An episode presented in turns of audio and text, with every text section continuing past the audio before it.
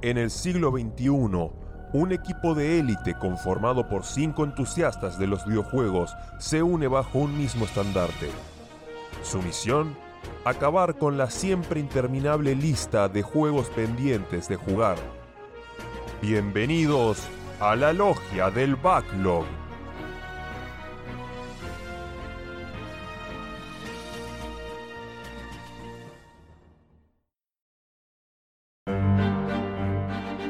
Bueno, bueno, bienvenidos. Bienvenidos a un programa, eh, La clase del backlog. En la, clase de hoy vamos a estar este, dando algunas recomendaciones sobre cómo atacar el backlog, eh, cómo eh, poder este, de alguna manera estudiar y prepararnos eh, para hacer una secuencia lógica. ¿Cómo convendrá arrancar? ¿Arrancar por los juegos más cortos y seguir por los más largos? O quizás evitar, evitar un poco eh, el burnout, ¿no? Y arrancar primero por sacarse de encima algo bien largo y después algo corto. ¿Conviene o no conviene mechar juegos cortos cuando uno hace uno largo? ¿Conviene o no conviene? eh? Esas preguntas que quedan abiertas, ¿no? ¿Cuántos, cuántos juegos, cuántos juegos de backlog se liquidan simultáneamente? ¿Dos? ¿Tres? ¿Cinco? Algunos autores opinan que tres, que es un número armónico, es el ideal. Uno largo, dos cortos. ¿Cuánto deben durar las sesiones? ¿Cuánto? ¿Mm? La escuela de Frankfurt, que ahí dan clases profesores amigos de- del señor Sakul, recomienda por una cuestión de economía que eh, las sesiones de juegos largos deben durar al menos dos horas. Sí, señores, dos horas. ¿Por qué? Porque en menos de dos horas no se aprovecha la inmersión del juego largo. Sin embargo, es esta misma escuela, escuela de Frankfurt, que defiende los principios de la, de la libertad, que dice que los juegos eh, más cortos, los famosos indies, debe dedicárseles unas tandas de media hora a una hora, no más. ¿sí? Hay otras escuelas absolutamente comunistas que dicen que no importa. Que lo importante es que mientras más juegos, mejor. ¿A qué escuelas se inclinan, señores? ¿A qué escuelas se inclinarán? ¿Cuál será el futuro de la Universidad del Backlog? Eso veremos en el programa del día, la fecha. Eh, y saludamos, digamos, a lo que era la logia del Backlog, que se deja de, emitir, ¿no? Para reemplazar por una. por un, digamos, un encuentro más académico, más ordenado, eh, bajo las órdenes del, del señor De Carlo, que lidera un poco la invasión de podcast. Este como un secuaz eh, encargado de refundar un poco esta logia eh, y, bueno, establecer ya lo que, lo que es la primera universidad del backlog. ¿Qué les parece?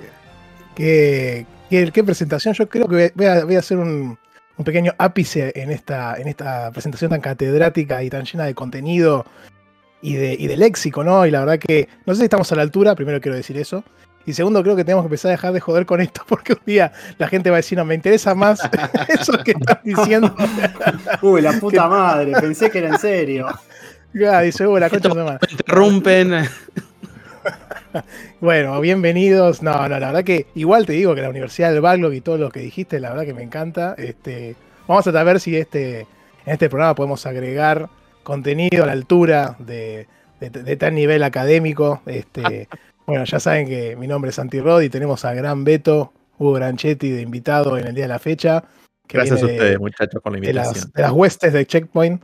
Y también tengo a mis amigos del de proyecto, acá está Sakul, Rami y My Nemesis, Cabu. Así que les paso la palabra a ellos también para que saluden y la- también saluden a Beto. ¿Cómo andan, Cabu? Voy a hablar, arrancar con mi enemigo, número uno, que es- tuvo la suerte de que no esté la vez pasada. Así que, ¿cómo estás? Muy, muy bien. Me despaché la vez pasada, tranquilo. Tengo que decir que mientras duró la presentación, todo el tiempo estuve, estuve tentado de decir, profe, profe, una pregunta. O sea, eh, ya me, me daba esa, esa impresión. Y Sí. eso que no, no curso hace ya varios años, pero me, me sentí así de golpe. Así que bueno, Sí, un sí. gusto tenerlo a- al señor Buranchetti acá. Eh, siempre no- nos hemos visto en, en, en la vida real, como me gusta decirlo. Y bueno, siempre hemos tenido hermosas charlas, así que un gusto tenerte acá. No, el placer es mío, chicos. Por supuesto. Bueno, Sakul, aquí está el señor que se lo están llevando a su planeta. ¿Cómo anda? todo bien, todo tranquilo. Eh, gran, gran presentación, Beto. La verdad, tiraste ahí unas perlitas que no todos entenderán, pero fue, es Muy grandiosa. interna, muy interna. Fue, fue, fue muy interna, muy gloriosa, eh, súper ¿Qué sabe, contenta. sabe? El que sabe, sabe, el que entiende, entiende, y el que no, bueno, que se pasemos por Discord. Pero sí, su- súper contento, súper contento, la, ver- la verdad, me, me encantó la intro. Qué grande. está cool. Gracias. Y, y Rami, desde las tierras lejanas de Germania, que hoy estuvo en un lugar ahí muy interesante. ¿Cómo va? Así es, muy bien, gracias. Eh, muy contento por, por dos cosas, justamente por, por lo que acabas de comentar y también, obviamente, por tener a- al gran Beto con nosotros, que yo comparto, compartimos géneros en, en cuanto a, a Es verdad. de, de estrategia, juegos de, De mapas, 4X, de mapas. sí, de mapas, pintado de mapas. Y, y bueno, y también muy contento por, eh, porque estu- pude- tuve la oportunidad de ir a la Gamescom.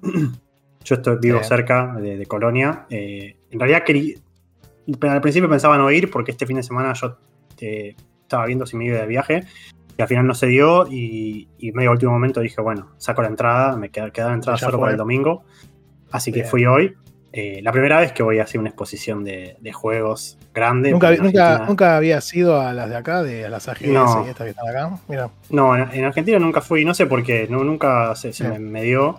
eh, capaz un poco por prejuicio, porque pensé que eran medio, como que no, no había mucho. Yo sé que, que hay, puede ser lo mismo. Cap- y capaz que en esos últimos años hay más. Yo digo, cuando, no sé, hace 4 o 5 años, no sé cómo eran.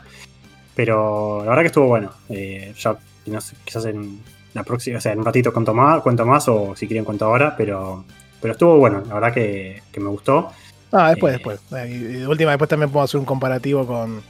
Yo sí fui a las AGS, creo que algunos chicos también. Y de última ahí podemos. A las primeras, por lo menos. Así que podemos ahí ver algún paralelismo. Obviamente, no. nada. a otra escala. Sí, por supuesto, pero bueno, nada. Este, tenemos a nuestro, emis- nuestro, este, eh, nuestro corresponsal allá en las tierras de Alemania ahí que puede echar, comentar. Y, muy bueno, muy lindo. Así que nada, no, no es backlog, pero bueno, vamos a ver si, le, si Es es una nueva sección. en realidad. Claro, no, no, es los juegos que van a ser un backlog en el futuro. Entonces ahí ya con eso podemos encarar. Este es el forward log, como le decíamos siempre, porque escúchame, Starfield no lo van a terminar todo, chicos, en, en un mes, así que no jodamos. Este, pero, bueno, Si lo que dicen es verdad, ni en pedo. Claro, por eso, así que no, no se hagan. Este, pero bueno, y ahora vamos a pasar, antes de. Vamos a pasar primero a la, la- primera sección de nuestro programa, que es la The Original. Este, donde hoy, en esta ocasión, el episodio 55, que es la música. Este, así que se me ocurre que va a ser un poco más sencillo que todas las veces anteriores que charlamos de. de- del, del- del género, de, de las palabras que nos tocaban, algunas eran muy complicadas. Y la verdad que la música no. Siempre, siempre yo hablo. Siempre voy a tomar el papel de porco que siempre menciona Final Fantasy. Y ni hablar de toda la eh, Uematsu. Y ahora creo que hay otros compositores nuevos que están muy bien también. A partir del 10 y el 12, pues bueno, eh, Uematsu ya está casi para jubilarse. o para- ya no- pobre, no, no da más. Pero igual en el Final Fantasy VII Remake hizo una canción. Este, creo llamada Hollow o algo así. Estaba Es muy buena. Este, mm, pero bueno, no quiero dejar de mencionar en el Final Fantasy VI, Aria de Mezzo Carretere, que es la, que es la ópera que, se canta en. No, no voy a decir la mitad del juego, creo que es un tercio más o menos. Este, en donde después luchamos con Ultros, con el pulpo que está ahí, que quiere sabotear la, la obra. Y está Setzer también ahí, justo que lo, incorporamos en la party, que es como el. Ese que tiene el barco, que es el típico barco de los, JRPG, para después ir volando ahí de ciudad en ciudad. Y que es medio chanta también, porque te hace esa, la de la monedita que te tira, viste, que dice, bueno, si cae cara.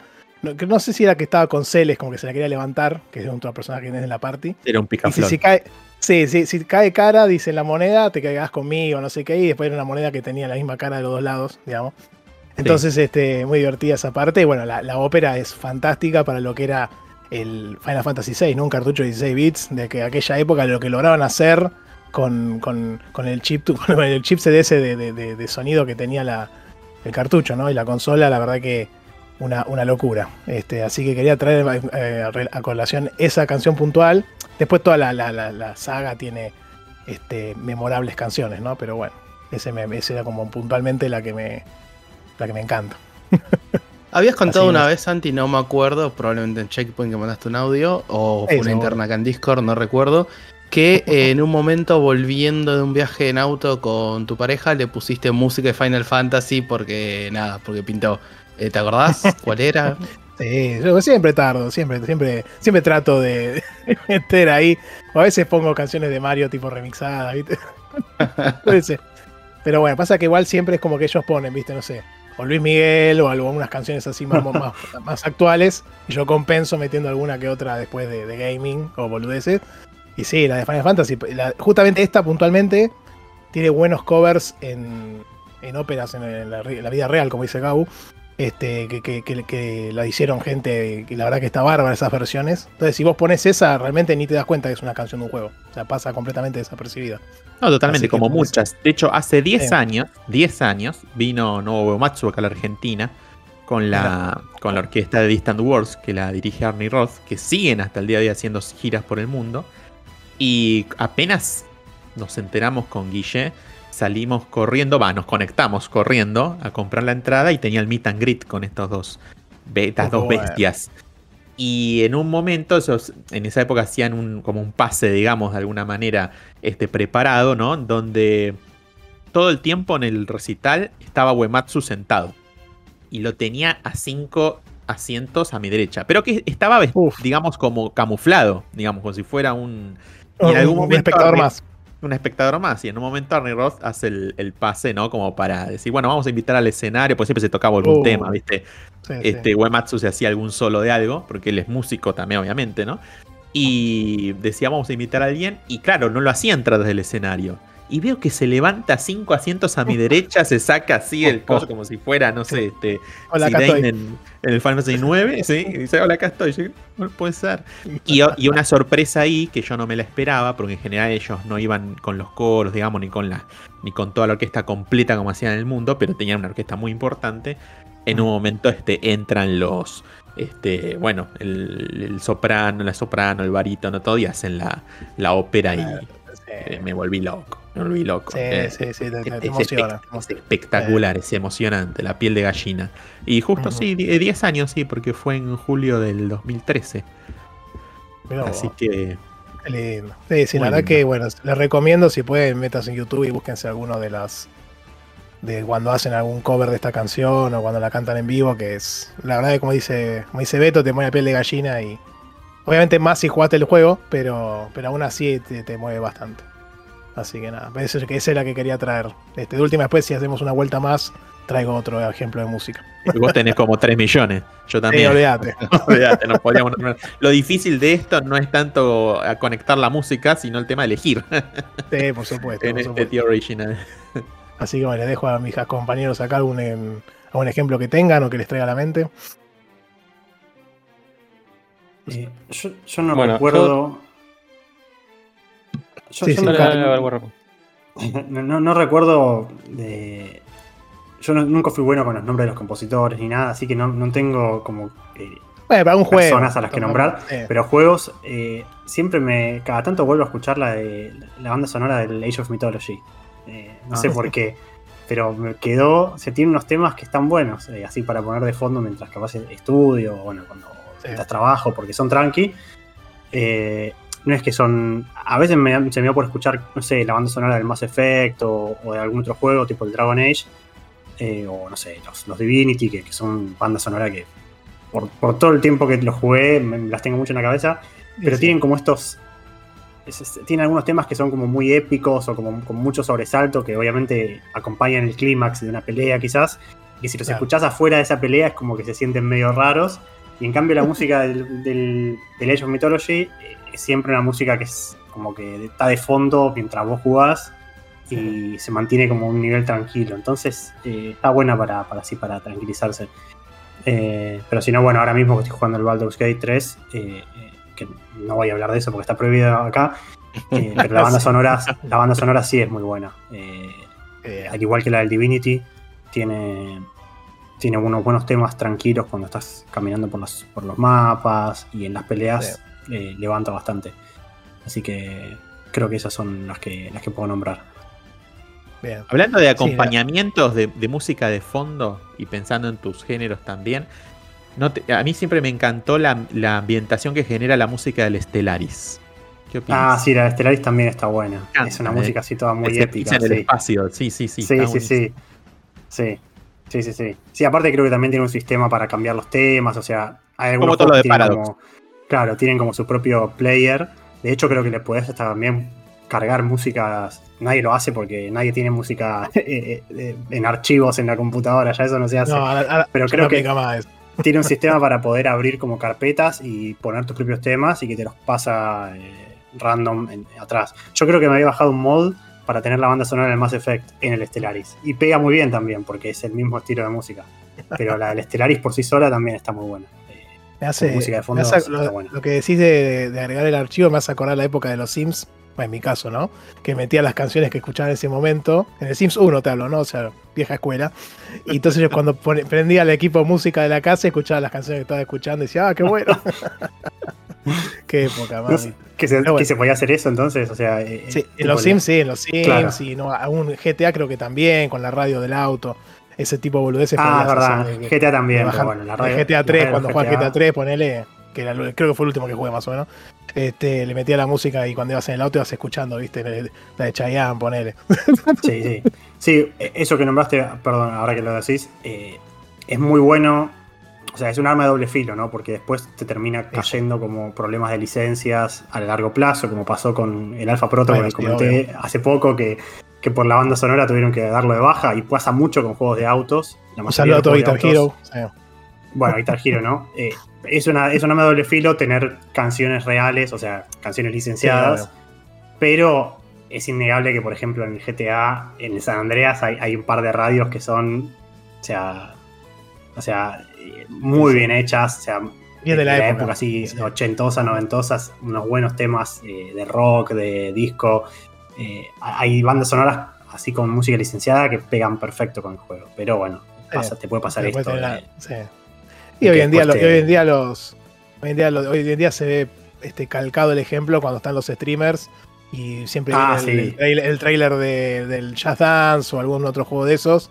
Y me encago de risa porque veo a algunos que dicen, no, no, la, música, plum, baja de volumen, viste, para que no le salte el copyright. Bueno, eh, algunos juegos tienen, tienen el streamer safe mode, que por un Sí. lado capaz que censuran desnudez o algunas cosas, pero por generalmente lo que más enfocan es en, sí, bajar la música. música que está licenciada. Sí, impresentable, hijos de puta. Pero bueno, este, nada, seguimos, Cabu, que usted va a hablar antes también. Sí, yo voy a traer dos ejemplos. Uno va a ser el primer ejemplo que me acuerdo que tiene un reproductor de música integrado y es el Transport Icon Deluxe, que yo lo tenía Ah, en 6 disquetes. Sí, ay, por favor, qué recuerdo. Venía, tenía un reproductor chiquitito de música arriba donde vos podías alternar y cambiar las canciones. Y tenía como una onda medio jazz, todo con midis, obviamente, porque eran 6 disquetes el, el juego, así que mucho se podía esperar, pero todo con midis, pero eh, acompañaba mucho el, el juego. Y por si alguno lo quiere jugar o algo, está el Open TTD, que es la versión abierta del Tycoon, que lo hicieron para plataformas actuales, le hicieron muchísimas mejoras. Para Android también está, sí. de hecho. Sí, también está para Android, es verdad. Y Mira. lo que hicieron fue eh, todas las cosas licenciadas, incluso los gráficos, los hicieron todos de nuevo y para que no tener problemas de licencia justamente. Entonces Claro. hicieron todos los gráficos de vuelta y creo que la música también la deben haber hecho de vuelta. Pero bueno, sigue estando muy, muy acorde al, al juego. Y el segundo juego, que este va más de lo que venían diciendo ustedes de mm, la ambientación que, que le da al juego. Eh, me acuerdo que me impactó mucho la del Death Stranding. Cuando jugaba Sí. las músicas, Sí. hay unos momentos donde vos vas andando y tenés música medio genérica.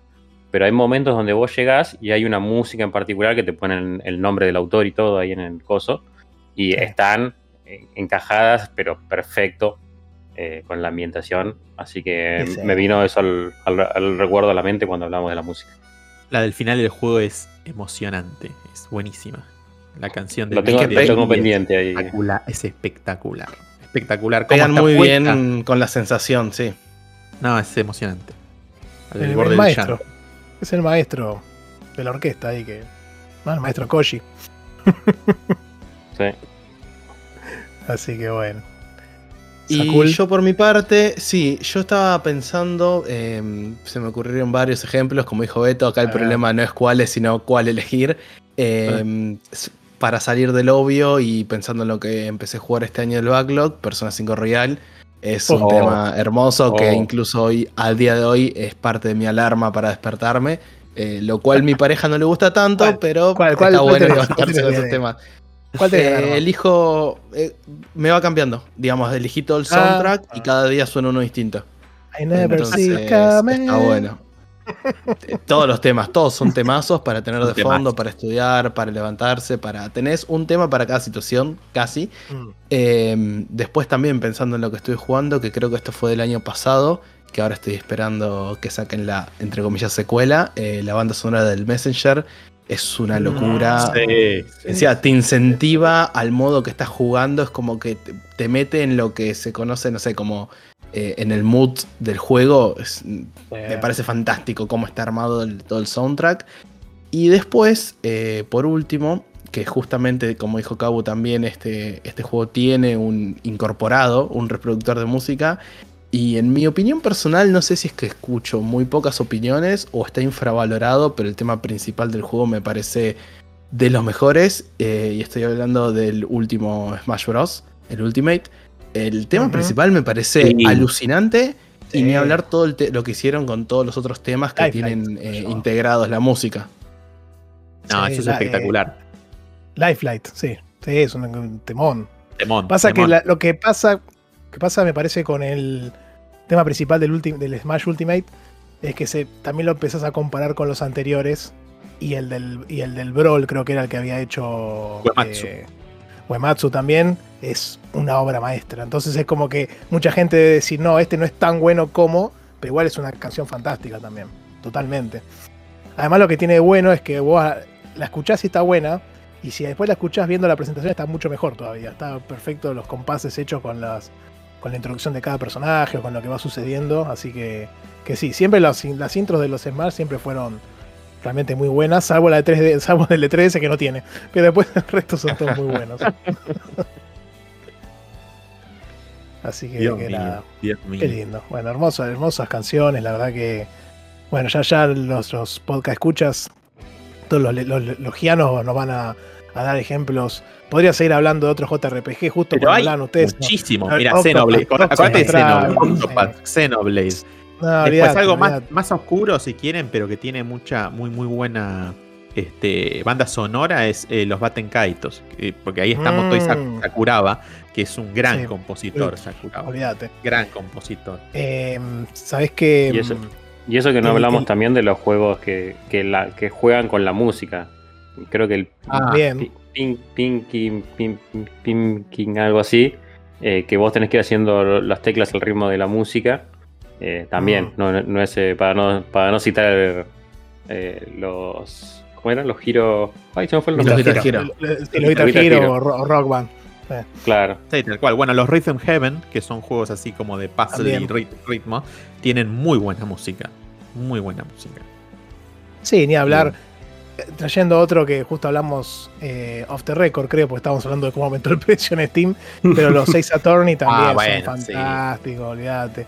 Que Son no. brillantes. Sí, Motoi Sakuraba hizo los Golden Sun, claro. Sí, este, olvídate. Olvídate, la Eh, rompe. eh, Sí, sí, sí.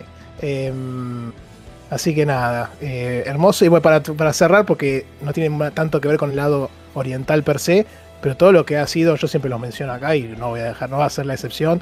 Eh, Grant Kir- Kirkhope, este, David Wise, toda esa banda hermosa que formó parte de las bandas sonoras de, los Donkey Kong Country, después Banjo Kazooie, Banjo Tooie, etcétera, y hoy en día han estado con el Donkey Kong Tropical Freeze. Eh, y siguen tocando también en Yooka-Laylee. eh, creo que Grant Kirchhoff participó en el Mario and Rabbids. eh, también tiene un estilo muy particular que cuando lo escuchás te das cuenta al toque. Y acompañan perfecto las melodías con los momentos. La verdad que, que nada, muy, muy, muy para, para destacar. La verdad que. Y, y hay una música muy buena también de un juego que vamos a hablar hoy. Ya les tiro el spoiler ya para más adelante. Toda la saga Pokémon tiene muy buena música. Mm. Este, Es. Pueden criticarle otras cosas, pero me parece que la música a nivel general a lo largo de todos los juegos es muy buena y es cada vez mejor, lo cual es rarísimo. Porque hay otras cosas que no lo son, pero la música sí sigue siendo cada vez mejor. Bueno, a mí me vuela la cabeza, no sé si es tu caso, pero hay gente que identifica, que está muy bien de parte del juego que lo haga, eh, el tema por, no solamente por ciudad, sino que cada ruta a veces tiene su propio tema particular. Hay gente que los identifique. Yo digo, ¿cuántas horas tenés que meterle para llegar Sí, a bueno. eso? Eso es lo que tienen estos juegos tan grinderos y tan largos, ¿no? Y los JRPG, los RPG también occidentales. Que vos, te eh, al escuchar, salvo que no estés escuchando música, hay mucha gente que juega sin escuchar música o que escucha otras cosas. Pero si realmente estás escuchando la música, la, la asocias al toque, ¿entendés? Porque te taladró la cabeza horas y horas, pero a su vez también eh, cuenta un poco la habilidad de los compositores. Porque en muchos de esos casos no es que es una música que te termina cansando, sino que tranquilamente la puedes escuchar mucho tiempo y, y está bien. Y, no, y no, no, no sentís ese cansancio per se. Bueno, si jugás 200 horas, posiblemente sí. Pero, por ejemplo, yo, hablé acá del Dragon Quest 11 hace varios años ya cuando lo pasé. Y la canción de, de, de- del Overworld la escuché sin, 100 horas más o menos.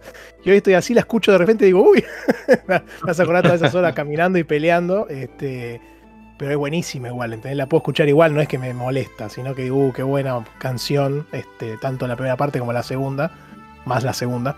Este, pero bueno, tienen, tienen, para mí es, es loable la, la habilidad de los compositores para, para- para justamente desarrollar esas canciones que, que, que se hacen pegadizas y tampoco tan molestas después de, de jugar tantas horas, ¿no? Así que me parece Y a eso hay que sumarle, hay que sumarle que varios enfermos como nosotros ponemos la OST para escuchar También. la música Sí. y ahí te aprendes hasta el nombre de la, de la canción. Claro, el compositor, el nombre, sí, totalmente. Si No, tuvo otras no. versiones, cómo fue. Este, en algunos juegos, inclusive en el Great Ace Attorney, por ejemplo, eh, que salió en- para Switch el- y para, también para PC.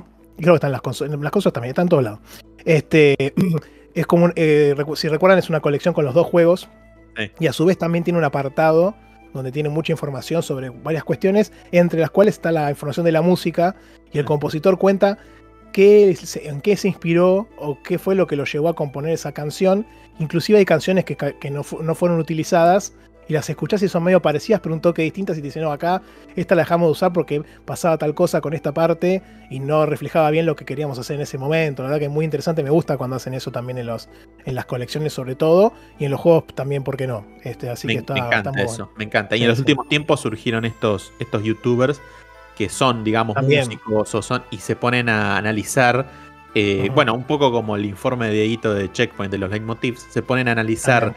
En detalle la música y te explican la, la lógica, digamos, que usó el compositor para meter, meter tal giro, tal. Es espectacular. El otro día vi lo que para mí es la OST del año, por lo menos hasta ahora, y dudo que lo supere, que es la del Final Fantasy XVI. Eh, uno que hacía el análisis de las, de las músicas, son espectaculares, son una mejor que otra.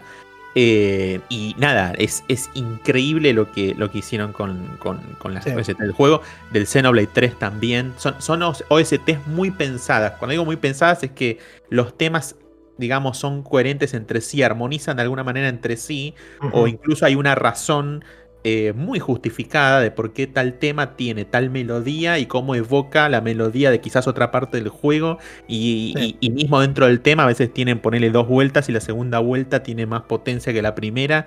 Y es tan sutil que son todos esos elementos que van sumando a la, a la experiencia de juego. De hecho, hay juegos que le sacás su buena banda sonora y se pierde fácil el 40 o el 50% de la Sí. experiencia. Tranquilamente. totalmente. Es- es- Puede pasar a ser un juego más genericón que, que otra Exacto. cosa y la música te lo, te lo enaltece, digamos. te lo levanta el- muchísimo. El, el del seno, de Final Fantasy XVI escuché una sola canción porque no lo jugué. Y está bárbara, no me acuerdo cómo se llama ahora, olvídate. Pero estaba buenísima, me acuerdo. Y dije, wow, entonces está bueno este. y El, otro día la bajé, la bajé, son 8 discos son. Uf. Qué lindo. La bajé, Y la, después la- el- la ahí. Y el, y el Xenoblade 3 lo que tiene, que fue muy, muy interesante, que inclusive hasta pegó en los Game Awards, en el, en el- en el evento del amigo Geoff, es que se, se esforzaron en hacer que la flauta sea el instrumento principal de toda la OST Sí. o de gran parte de las canciones. Y es increíble porque vos decís, la flauta, ¿cuánta cuánto amplitud podés tener? ¿no? Porque es una flauta, digamos. Y los tipos lograron hacer que a partir de ahí tengas una, un abanico de, de canciones impresionante. Y después por eso también se destacó tanto el hombre flauta del evento de. Geoff, si recuerdan. Bueno, justamente es por eso, porque el juego en sí enaltece ese instrumento y entonces el tipo eh, que era bueno tomar la flauta también, este, pudo hacer eso en el, en el evento y, y le ha servido después para, para aparecer ahí, qué sé yo. Así que, que nada, muy, muy, muy interesante todo. Bueno, la verdad que te, Y, nos Santi, te, te con agrego, música. Te agrego otro Sí, ejemplo tranquilo. que justo estaba pensando en esto que estaban comentando de cómo te enaltece momentos o cómo te revive recuerdos. A mí me quedó muy marcado eh, del Breath of the Wild cuando ayudas a en Mm. la misión esta secundaria de reconstruir una aldea. Que a medida que vas consiguiendo aldeanos, tenés un instrumento nuevo. Sí, Entonces escuchás y identificás. Y de encima, cada, de cada región que se de cada raza que se te agrega. de cada- exactamente, identificado por cada, cada, sí, cada raza. Y encima, cuando jugás ahora Tears of the Kingdom, que bueno, no es backlog, pero vamos a mencionarlo brevemente, apenas llegas a la aldea, escuchás todo el soundtrack, eh, o sea, el, el identificativo de eh, dicha aldea. Y es increíble, por lo menos a mí, tipo todos los recuerdos. Ah, acá pasó esto, hice, Ah, este venía de tal lugar, esto. está allá. Claro, entonces, nada, como con un solo tema te pueden revivir tantas cosas, es algo increíble. Eh, pero bueno, hablando de música, y vamos a empezar con algunas preguntas al invitado. Eh, Beto, yo te quería preguntar puntualmente, ¿vos sos de los que escuchan eh, la música activamente? O como a vos te gustan esos juegos cortitos que duran un par de horas, eh, digamos, llega un momento que ya te pones a escuchar podcast u otras cosas de fondo? No, no, no, no. Yo soy de la escuela de Santi Rod. Yo este, me meto en un juego y estoy concentrado en el juego. No importa si es un indie, si es un juego. Si es un juego, si es un juego grande y largo, con más razón todavía. Pero aunque esté jugando, no sé, de nuevo el Mario 1, que lo jugué 800.000 veces, por decir un ejemplo cualquiera, me siento, lo juego, escucho la música. Me cuesta mucho estar haciendo, digamos, jugando el juego y escuchando otra cosa, no porque no pueda, sino porque me quita de la inmersión. Es decir, para mí el sentarme a jugar un juego es, es equivalente a mirar una serie o, sentarme a ver una película o lo que fuera. Necesito estar metido en la experiencia de juego. Y ya te digo, si es un juego así con gran ambientación o juego largo, con más razón, porque estoy esperando de hecho que un videojuego me, me transporte. Entonces, eh, digamos, si yo me pusiera a escuchar eh, de fondo otra cosa o hacer una, un- no una tarea en paralelo mientras estoy jugando un juego, eh, casi que iría en contra de, En cuanto a mi personalidad y mi relación con los videojuegos. A mí los videojuegos, una cosa que me encanta es que te transportan a otro mundo y te despejan un poco la realidad. Y es más, uno vuelve con otra energía después a la realidad. Así que, así que lamentablemente no puedo. Eso obviamente juega en contra de, de la liquidación del backlog, ¿no? Porque, digamos, la gente como el, el gran Falduti, que puede en tres pestañas ir terminando tres juegos mientras labura y mientras cocina, Y se ve una lógicamente. serie. Claro, y se ve una serie en paralelo, lógicamente eh, avanza mucho más rápido en el backlog. A mí eso me mata. Y encima sumado a que me gustan, me suelen gustar juegos largos, peor todavía. Pero la verdad que lo disfruto más así. Eh, me duele en- en el alma que hayas dicho, eh, vos siendo como el, el profe que hayas dicho de la escuela de Santi, me duele en el alma que hayas dicho eso. ¿Viste? Que hayas bueno, dicho que sos de la escuela de Santi. Yo te dije, los ninjas estamos en todos lados. Y yo soy medio ninja también, porque yo me, me gusta bastante este, todo lo que tiene que ver con Nintendo y demás. Em, pero bueno, quizás este. em, soy también de escuela de, de Rami, digamos, un poco de Kabu, ¿no? Los jueguitos más de estrategia, de, de- de gestión, que no son clásicos de Nintendo, al contrario, son clásicos de una plataforma no. bastante ene- enemiga de Santi, que es la PC. No, por- no. A la PC la queremos, che. Escucha. Ahora que es portátil la querés vos. Claro, Claro, claro, ahora salvo- que está la hay, hay- hay una porción del público de PC que no, no, no, no, no comulga conmigo, pero después el resto sí, obviamente. Ah. Lo, lo único que quiero decir es que eh, siempre Nintendo fue eh, la consola más cara, ¿sí? Y desde que Santi se compró la Steam Deck y pasó a estar en Steam, de golpe Steam ahora es la más cara. Así que no sé qué relación tienen, pero para mí a donde va Santi le sube los precios. Malos, va- va- malos precios, precios no cuidados. Me, me- me Tal acompañan. Estamos descon- descontando el terreno a, a Sony, ¿no? Porque Sí, eso iba a decir, ¿no? Claro. Porque si no, que se compre una Play 5 y los precios ya se, se van a. Sí, sí, sí, 200 van a la estratosfera. Sí, sí. En dos horas está en Japón. Sí. Irónicamente no tenés la Play, ¿o sí, Santi? La 5 No, no. no, olvídate. La No, 4 sí me- tenés, ¿o me- no? Me pasó, sí, me pasó con la 5 que en algún momento dije, bueno, viste, cuando salieron esas super 800 cuotas de Banco Provincia y qué sé yo. Pero la realidad es que no, no hay muchos juegos que me interesen y, y tampoco hay muchos juegos en sí, digamos. Entonces, como que dije, bueno, Final Fantasy. Y además, que si no sé si es un acierto o no, entiendo que sí, de Sony, al, sal- al largar todo en PC eventualmente, me quedo con la compu. ¿Entendés? Si hay- yo sé, en teoría Final Fantasy VI, 16 va a salir algún día en la PC. El año que viene, el otro. Bueno, se jugará ahí. No, no, no hay mucho problema. Entonces, por ese Es lado, y, y después de un año ya cuenta como backlog, así que. por Claro. supuesto, obvio. Es verdad. Cae perfecto. Los podemos traer acá. O está echado en el bingo todo. Sí, sí, por supuesto. Así que bueno, y, y siguiendo un poco con, la, con el cuestionario acá, el señor Beto Master, este, el tema del backlog, ¿vos cómo lo, cómo lo encarás? Lo- lo- ¿Forma parte de tu vida, de tu, de tu, Sí, sí. tu historia gamer? Este, ¿No le das pelotas y ya un juego se terminó, lo, lo soltamos o no tenemos ningún listado, nada? ¿Cómo, cómo encarás esa faceta de... La, la mugre bajo la alfombra, digamos. Más o menos, creo que mi backlog nació este, desde la época más o menos de la Wii.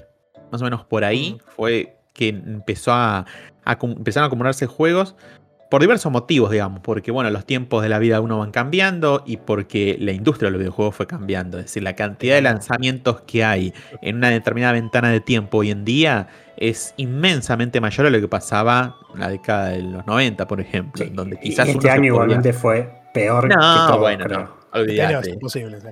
Olvídate, olvídate. Si el año 98 en su momento nos pareció una locura, eh, el año 2023 es, pero imposible, imposible. Y encima hay que sumarle el backlog que se fue acumulando en estos 20 años. Y ya te digo, más o menos de la Wii empezó a nacer el backlog. Eh, trato de, de concentrarme en algún juego grande y, y combino con algunos chiquitos, eso es lo que trato de hacer. Eh, y no me, no me pesa, digamos, mucho de postergar un juego y demás. Hay, hay, hay personas que, que es comprensible, ¿no? Que quizás este, sale un juego y lo sí o sí lo quieren jugar en ese momento, porque no se quieren perder el tema de comentarlo y demás. A mí no me, no me pesa tanto. Es más, hasta a veces incluso me genera cierta molestia porque me siento como apurado o presionado y digo, Sí. ¿sabes qué? Lo voy a hacer el año que viene tranquilo, a mi ritmo y demás, porque si no uno se siente como que está en una especie de carrera y yo la verdad que no, no me gusta, digamos, jugar una carrera con nadie, digamos. Cada uno juega a su ritmo, lo que quiere, cuando quiere y punto. Eh, y después, bueno, tengo mis, mi- obviamente mis juegos o mis sagas, si se quiere, más personales, que yo digo, esta sí la juego día uno, no sé, Final Fantasy, por ejemplo, me pasó eso, salió, me metí en Final Fantasy y lo terminé, y de recién después volví a algo como, por ejemplo, bueno, algún juego que vamos a hablar después, ¿no? Eh, o este, como me pasa con algún jueguito de los juegos de estrategia o de, o de, o de mm, gestión y demás, me Esos gusta... Son, esos son. sí, Eso ongoing, como son juegos eternos, claro, pero, sí. ah, me gusta, claro, me gusta probarlos cuando salen y después, cada tanto, agarro uno como para darle una buena cantidad de horas. No sé, como me pasó con el Hearts of Iron, ponele que salió en 2016, lo probé unas primeras semanas, un poco, pero recién le entré bien, bien más adelante. Eh, pero bueno, después por lo demás, sí, obviamente tengo backlog acumulado desde hace 10, 15 años fácil. Hablando de un juego que hablaron el otro día, o que recomendé como el Mass Effect, yo por ejemplo Mass Effect hice el primero nada más. Y sé que el 2 es un juegazo de la hostia, que me lo debo eh, y eventualmente lo voy a hacer. Pero, pero sí, sí, mi relación con el backlog es, es- es esa. Me pesa, es decir, yo ya no sé si la palabra es me amigué con la idea, pero ya soy consciente de decir de que lamentablemente, pese lo que pese, uno no va a poder terminar todo en la vida. Va a tener que hacer una Y no selección. jugar, y jugar todo menos.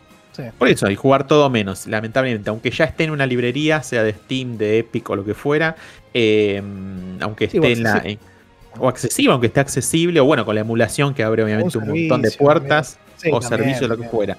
Hay que amigarse con la idea de que lamentablemente, tristemente, hay experiencias que uno no va a poder hacer al 100% y alguna quizás ni siquiera este, probarlo, porque bueno, nada, el tiempo es limitado, la vida es limitada. Uno sueña con una época donde va a estar, no sé, jugando este, La jubilación de- por día durante. Eso no existe, en realidad es una ilusión que uno se fabrica a sí mismo. No, Porque sos- la realidad con eso, puede. como que no.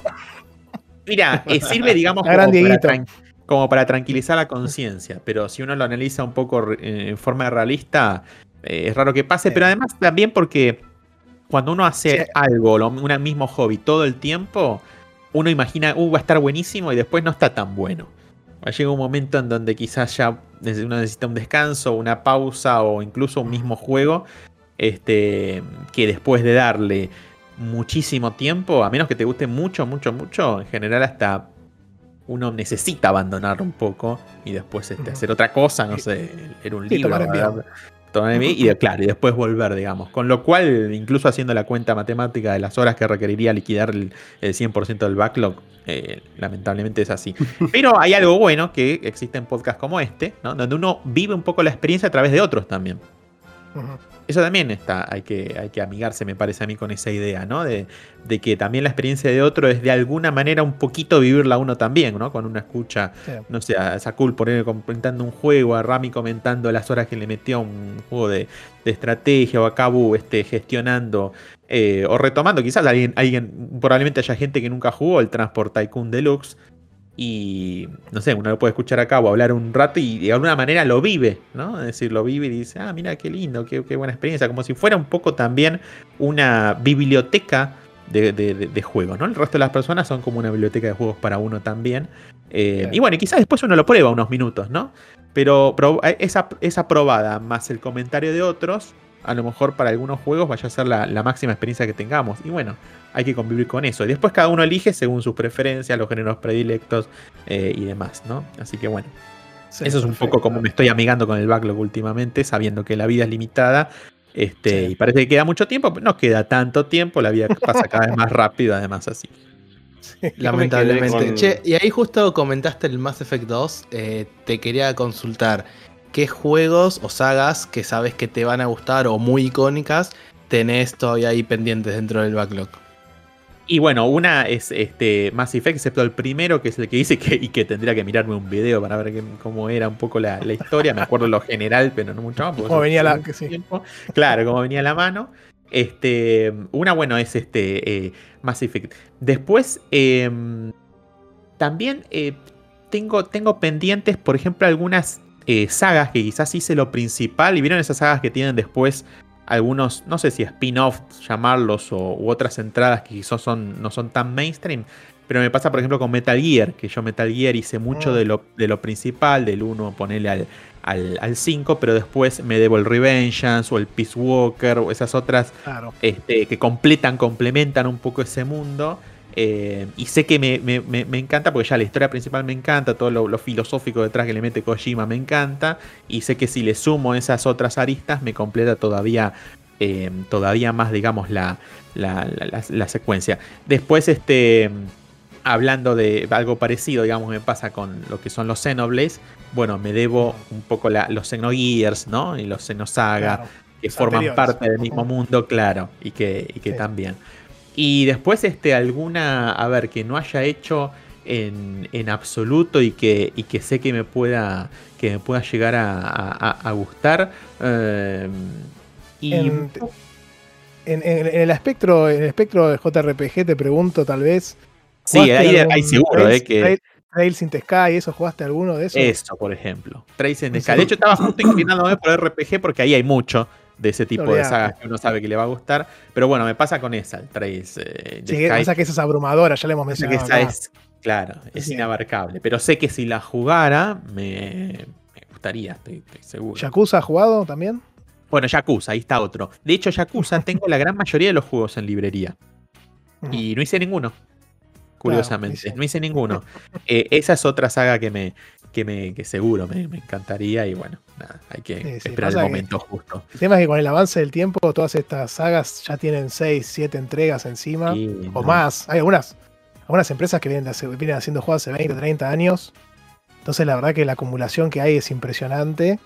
Y, just- y, y me, me causó mucha, y mucho interés y, mu- y- y mucho acierto también el tema que dijiste que el backlog empezó a implementar de manera exponencial a partir de la Wii.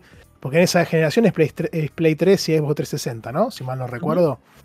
Y ahí fue más o menos cuando la parte digital comenzó a incrementarse de manera astronómica en comparación a, la- a los lanzamientos físicos, ¿no? Y ahí es cuando todo el mundo empezó a construir su librería de juegos, como dijo la otra vez el tío Phil, que habían perdido esa generación o la siguiente, que fue cuando, cuando los gamers, digamos, este, sumaron muchos juegos a sus librerías digitales y, y se, se, se casaron, si se quiere, o se, o se asociaron fuerte con alguna de las, de las marcas o de los platform holders. Este, así que tiene todo el sentido del mundo. Y, ho- y hoy, y, hay- y también por otro lado, tenemos mucho acceso a la información hoy en día. Cualquier Sí. juego que sale te enterás al toque, inclusive hasta los juegos más oscuros y más recónditos. Y, en- y hace 20, 30 años no pasaba eso, pero sí había muchos juegos igual. El tema es que uno no se enteraba. Entonces, hoy en día a veces yo, cuando siempre recomiendo el podcast ese de los RPG, eh, la- a veces hablan de la historia de los JRPG y cómo vienen de, de- de- de Wizard y de Ultima, etcétera, todos esos juegos RPG Sí. super clásicos. Sí. Claro, yo, yo los conozco de nombre nomás y de lo que me cuentan ahí, nunca, calculo que nunca los voy a jugar. Pero es increíble, la Última tiene siete, siete juegos, por ejemplo. Nueve, Entonces, nueve me parece, ¿eh? nueve, Creo que, llega hasta, entonces- creo que llega hasta última nueve, si mal no recuerdo. Y son bases, piedra Creo. fundamental de todo el género que uno ama. Entonces, la verdad que te das cuenta que había un montón de juegos, pero a uno no- tampoco le llegaba la información. Es Este, verdad eso, es verdad, es verdad. Sí, yo de, de- de esas sagas a lo mejor habré probado alguno nomás, pero es cierto, uno no hacía todos. No le llegaba toda la información, tampoco llegaban todos los juegos, acordate. No, tampoco. Decir, de no, hecho, hoy, hoy en día llega mucho más. Incluso nos pasa eso. Se suma backlog histórico, por decirte algo, con lo que pasó con los Fire Emblem. Empezaron a partir de siguiente Mm. entrega a venir a Occidente y encima Había después te empiezan a sacar y te empiezan a sacar reversiones de esos seis o te los empiezan a traducir o lo que fuera. Bueno, con Phoenix Wright pasó también, con esa saga, digamos, ¿no? Cuando introdujeron, no sé, el Miles Investigation, bueno, eh, falta el segundo, pero bueno, está también, está por ahí seguro al caer. Y es un, es un, es un tema ese, porque te, se te suma también backlog histórico, como decís vos, Santi, de sagas que quizás en otra época o uno no se enteraba que existían, o directamente este, no llegaban, no llegaban No acá. llegaba ¿no? nunca, no, no había acceso.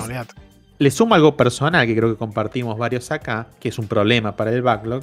Va, un problema, digamos, ¿no? Una, un- un- otra fuente Un de generación inconveniente. un inconveniente, que es que me gustan muchos géneros. Yo digo, qué, fácil que sería la vida si solo me gustaran, no sé, los juegos de estrategia y los de, por decirte algo, RPG. Bueno, por lo menos uno se restringe ahí. Pero cuando a uno le gusta mucho género, vos tenés, te, te- te entusiasma. Uh, mira, sale el Starfield. Uh, mira el Diablo 4. Son cosas que no tienen nada que ver, pero el Diablo 4, el Pokémon, no sé, y los querés jugar. Y te desespera Sí. eso, porque si la puta madre, si me gustara solo el FIFA, viviríamos nada, jugando el mismo juego todos los años y listo, chao Fortnite. El Fortnite y listo, le dedicas horas y horas. Y es un tema porque encima las empresas hoy en día por lo que compiten es por el tiempo de los jugadores. Obvio. Entonces, es bien más meten claro, meten contenido, sacan este, no, no sé, el tema de las temporadas, que el Eh, DLC, que- Pass, y, eh. y te mata, eso te mata. Sí, tenés juegos que te tiran contenido todo el tiempo y, y es como que decís, uy, lo voy a dejar o no, y seguís jugando lo mismo, pero los tipos le meten cada vez más cosas encima y no lo querés soltar. Este, sí, yo siempre digo que el tiempo es lo más importante para mí, más, Sí, inclusive más allá del, del costo per se de los juegos, ¿no? Pero pe- que obviamente no, hay juegos que son carísimos y tampoco los puedes comprar. Pero hoy en día más o menos podés llegar de alguna u otra forma. Entonces ahí el tiempo es lo importante, no, no pasa tanto ya por el costo monetario per se. Y, y hoy en día, como decimos, si tenés los servicios como Game Pass o tenés justo Amazon Prime o tenés este el de PlayStation también, tenés un montón de juegos larguísimos ahí y pagando una fracción de lo que pagarías por, por, por los juegos full price y demás. Así que sí, la verdad solo, que solo con, lo que te, con lo que te da Epic ya tenés para rato. también, con lo que te da Epic ya tenés, tenés lindos juegos ahí para, para entrarle. Así Sí. que nada, el- estos Y- tiempos, estos tiempos eh, exigen especificar, especificarse en, en algún género o en alguna cosa puntual. Porque si no, eh, terminás como decís vos, viste, probando poco y tal vez no, no completando. Pero bueno, hay gente que también le gusta eso, así que está bien. lo disfruta, ¿eh? Es decir, este, hay Mm. gente que le, que le gusta como Yerba, por ejemplo, que le encanta Sí, probar sí. un montón de juegos y él quiere tener la mayor cantidad de variedad de experiencias posibles. Y Sí, quizás, sí. no sé, la, más de la mitad no lo termina. Bueno, pero uno como jugador puede la opción. disfrutar así también, está la opción también. Sí, pero- y creo que también lo que dijeron de que eh, ahora con, con cómo evolucionó el mercado, más yéndose al lado digital y todo eso, es cada vez más fácil tener backlog. Porque en la librería de Steam tenés juegos que los compraste en 2010 capaz, o no sé si ya en 2010, creo que... dos- sí, 2010 creo que ya estaba. Y capaz sí. lo compraste en 2010, Sí, sí, 2011, sí. 2012, y te quedó colgado, y vos sabés que lo podés, podés entrar, instalarlo ahora y jugarlo. Capaz que eh, con, las, con las, las consolas, que algunas tienen re- retrocompatibilidad, otras no, o te piden un servicio distinto, o Pero no solo tanto para, tiempo. para títulos selectos Es un poco más controlable, pero si, si tenés PC, eh, la- las herramientas las tenés, porque si tenés la PC sabés que podés instalarte el juego de 2010. Capaz si tenés una Switch, querés jugar un juego de Wii U y no tenés Wii U, bueno, ya está. No, no está, en tu, está en tu backlog, pero sabés que no lo podés jugar salvo que, no sé, la el juego O lo emules. esté en, en el servicio de emulación o no sé qué.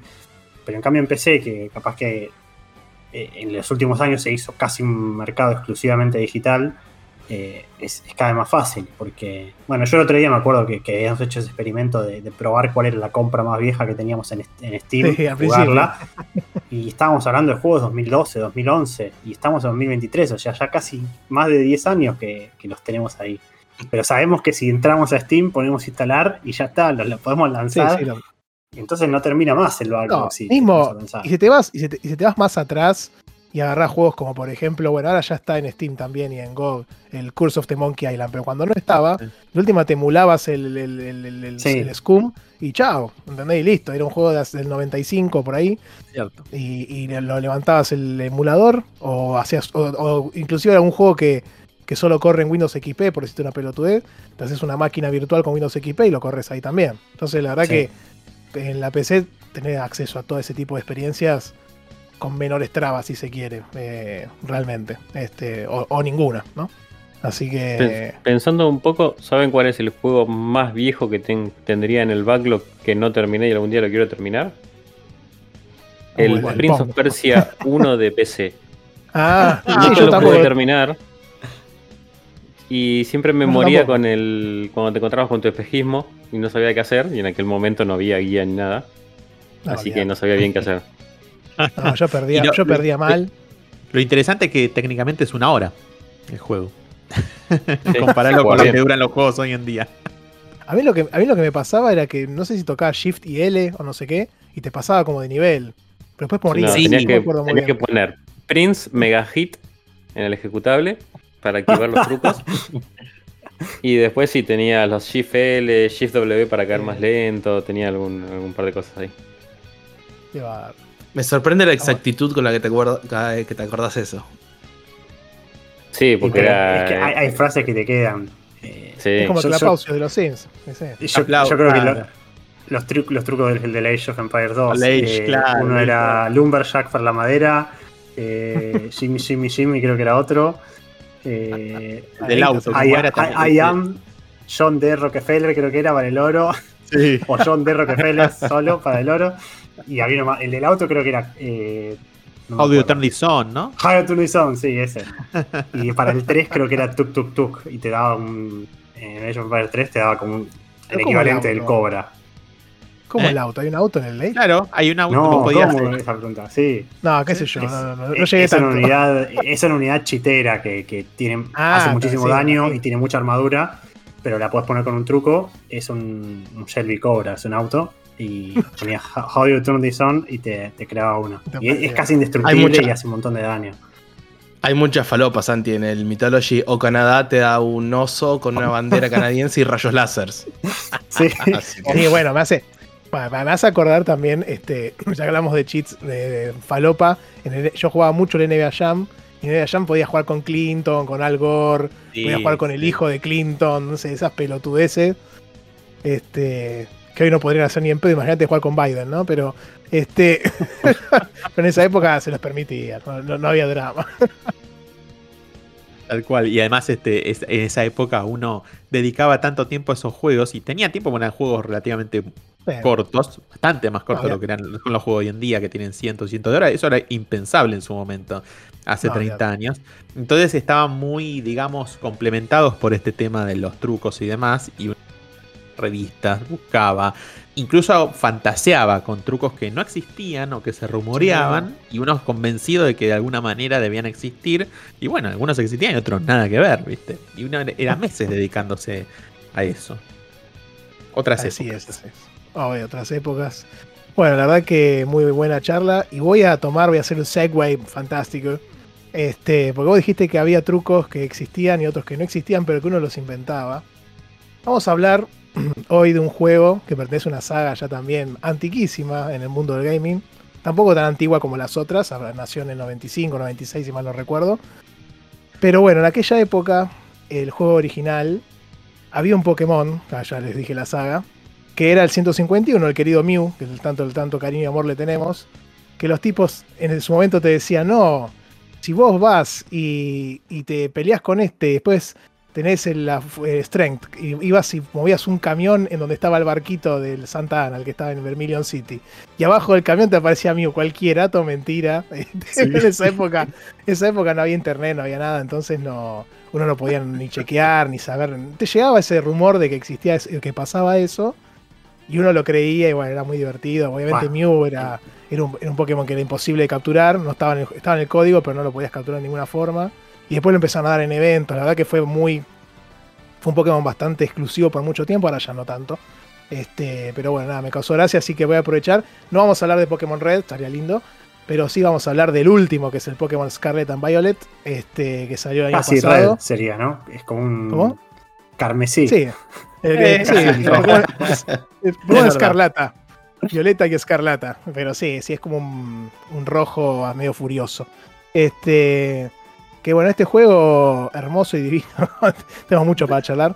Este salió el año pasado, en noviembre, hace unos ya eh, nueve meses, 10, nueve meses. Este es la última iteración principal, si se quiere, de la saga Pokémon. Como dije ya, la saga Pokémon hace más de 20 y pico, 30 años que cumplió otra vez, ¿no? Sí.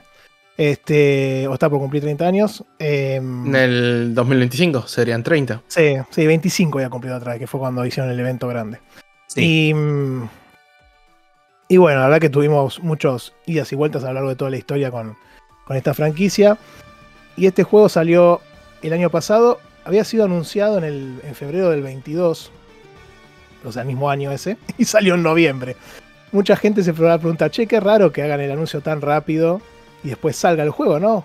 Pero la verdad es que no tenían otra forma de hacerlo antes el anuncio. Porque si recuerdan, salió el Arceus ahí nomás pegadito. En, En enero había salido, enero de Eh, eh, perdón, 2022. eh, había salido en, en- No, en de enero del 2021, pero había salido el de la cuarta. La, la- la Ah, remake de cuarta generación sí, que no hizo Game sí. Freak. Pero salió también en noviembre del año pasado. Del. Sí, no, del anterior, 2021. Entonces, Exacto. como que se, se in- se inter- se interponían las campañas de publicidad de, de los Era distintos un juegos. quilombo, era un quilombo, sí. Sí, porque están, le están dando a la máquina de chorizo, que ya vamos a hablar de eso. Pero, pero bueno, por eso no, por eso fue tan rápido el anuncio y su, y su salida puntualmente. La verdad que este juego eh, más, eh, está en una nueva región que se llama Paldea. eh, que está basado un poco en la península ibérica, si se quiere, Portugal, España, etc. la verdad que está buenísimo. Yo, yo- yo sigo muchos youtubers gallegos que están súper contentos porque todo lo que se mencionaba, viste, de que Las eh, tenés, la- sí, tenés la- eh, tenés dos versiones como hacen siempre estos hijos de puta. Que encima es una pelotudez, porque ya después le voy a contar algo. Eh, actualmente es una pelotudez, pero bueno. O, o no, no, es un Creo que siempre pero- fueron pelotudes, ¿eh? Pero bueno. no, pero ponele- bueno, ya lo, lo menciono ahora, pero originalmente, cuando hablábamos de la versión roja y, y azul o verde en, en Japón antes, no había internet, no había nada. Entonces bueno, había Pokémon que realmente que no tenías nunca. Yo me acuerdo, yo tenía la versión roja. Y el hijo de puta de Pinsir, por ejemplo, no lo tuve nunca, ¿entendés? O, me llegó mucho tiempo después. Eh, mismo con, no sé, creo que era Sandrew. Sandrew tampoco lo tenía, ¿entendés? Y fíjate que me quedan clavados en la memoria porque eran Pokémon que nunca tenía. Yo jugaba, jugaba y no los tenía porque tampoco tenía amigos que tuvieran el juego.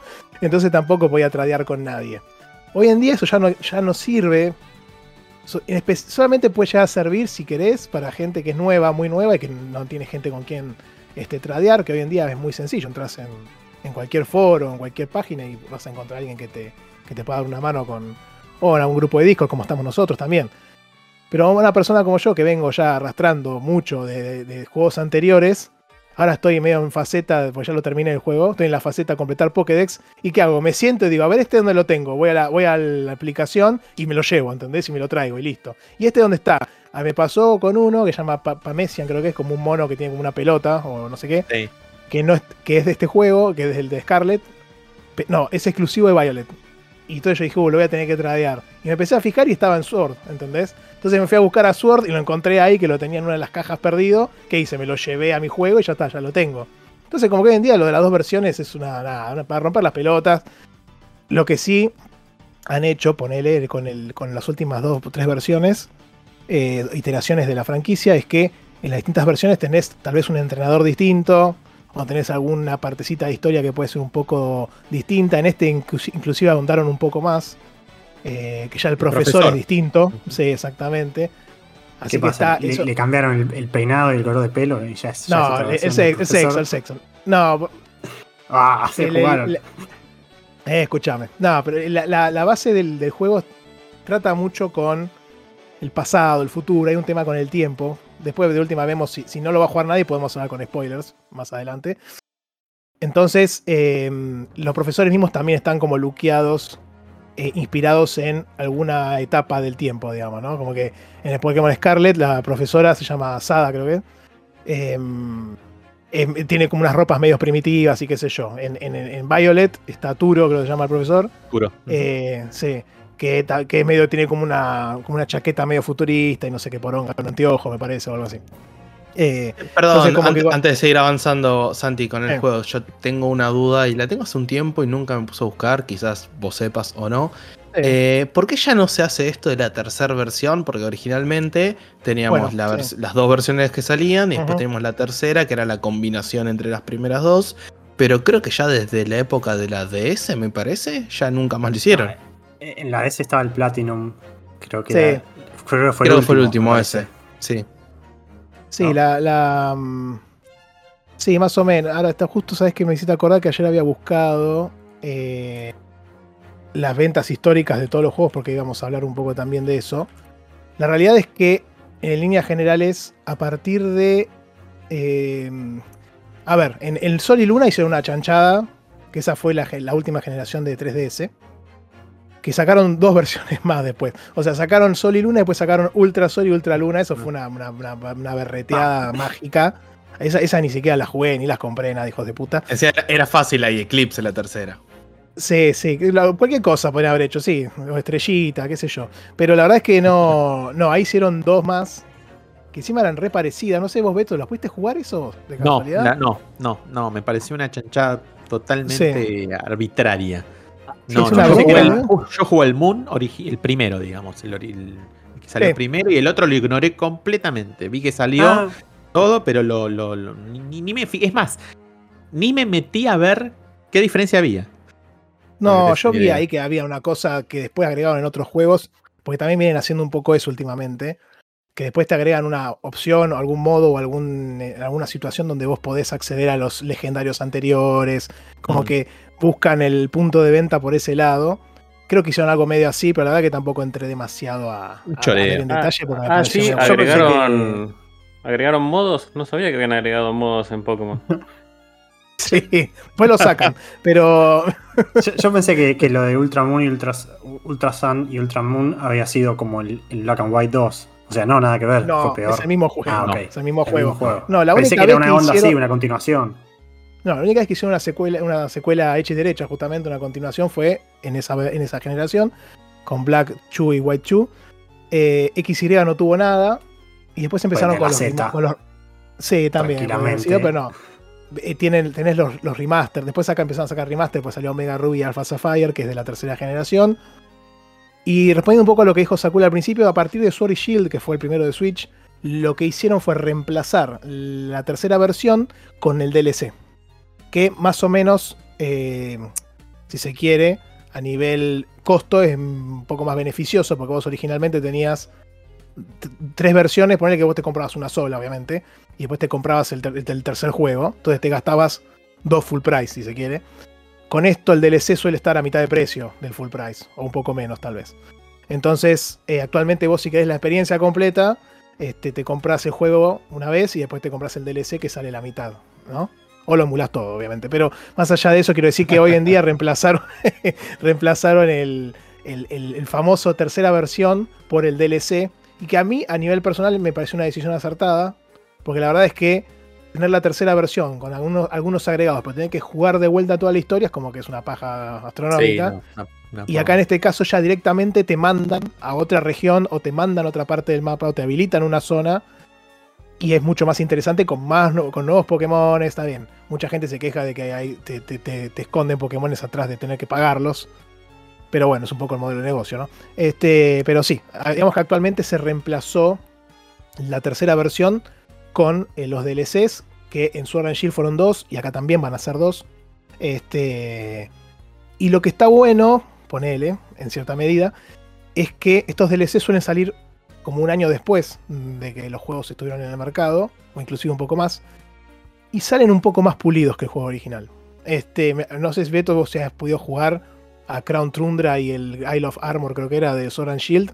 Mira, no te Eh, puedo decir porque yo los de los de Sword and Shield no, lo- no los compré. Estoy más Oh, tentado incluso de comprar estos del Scarlet y Violet. Más allá de que el juego después vamos a hablar está rotísimo. Está en Early Access, Sí. pareciera.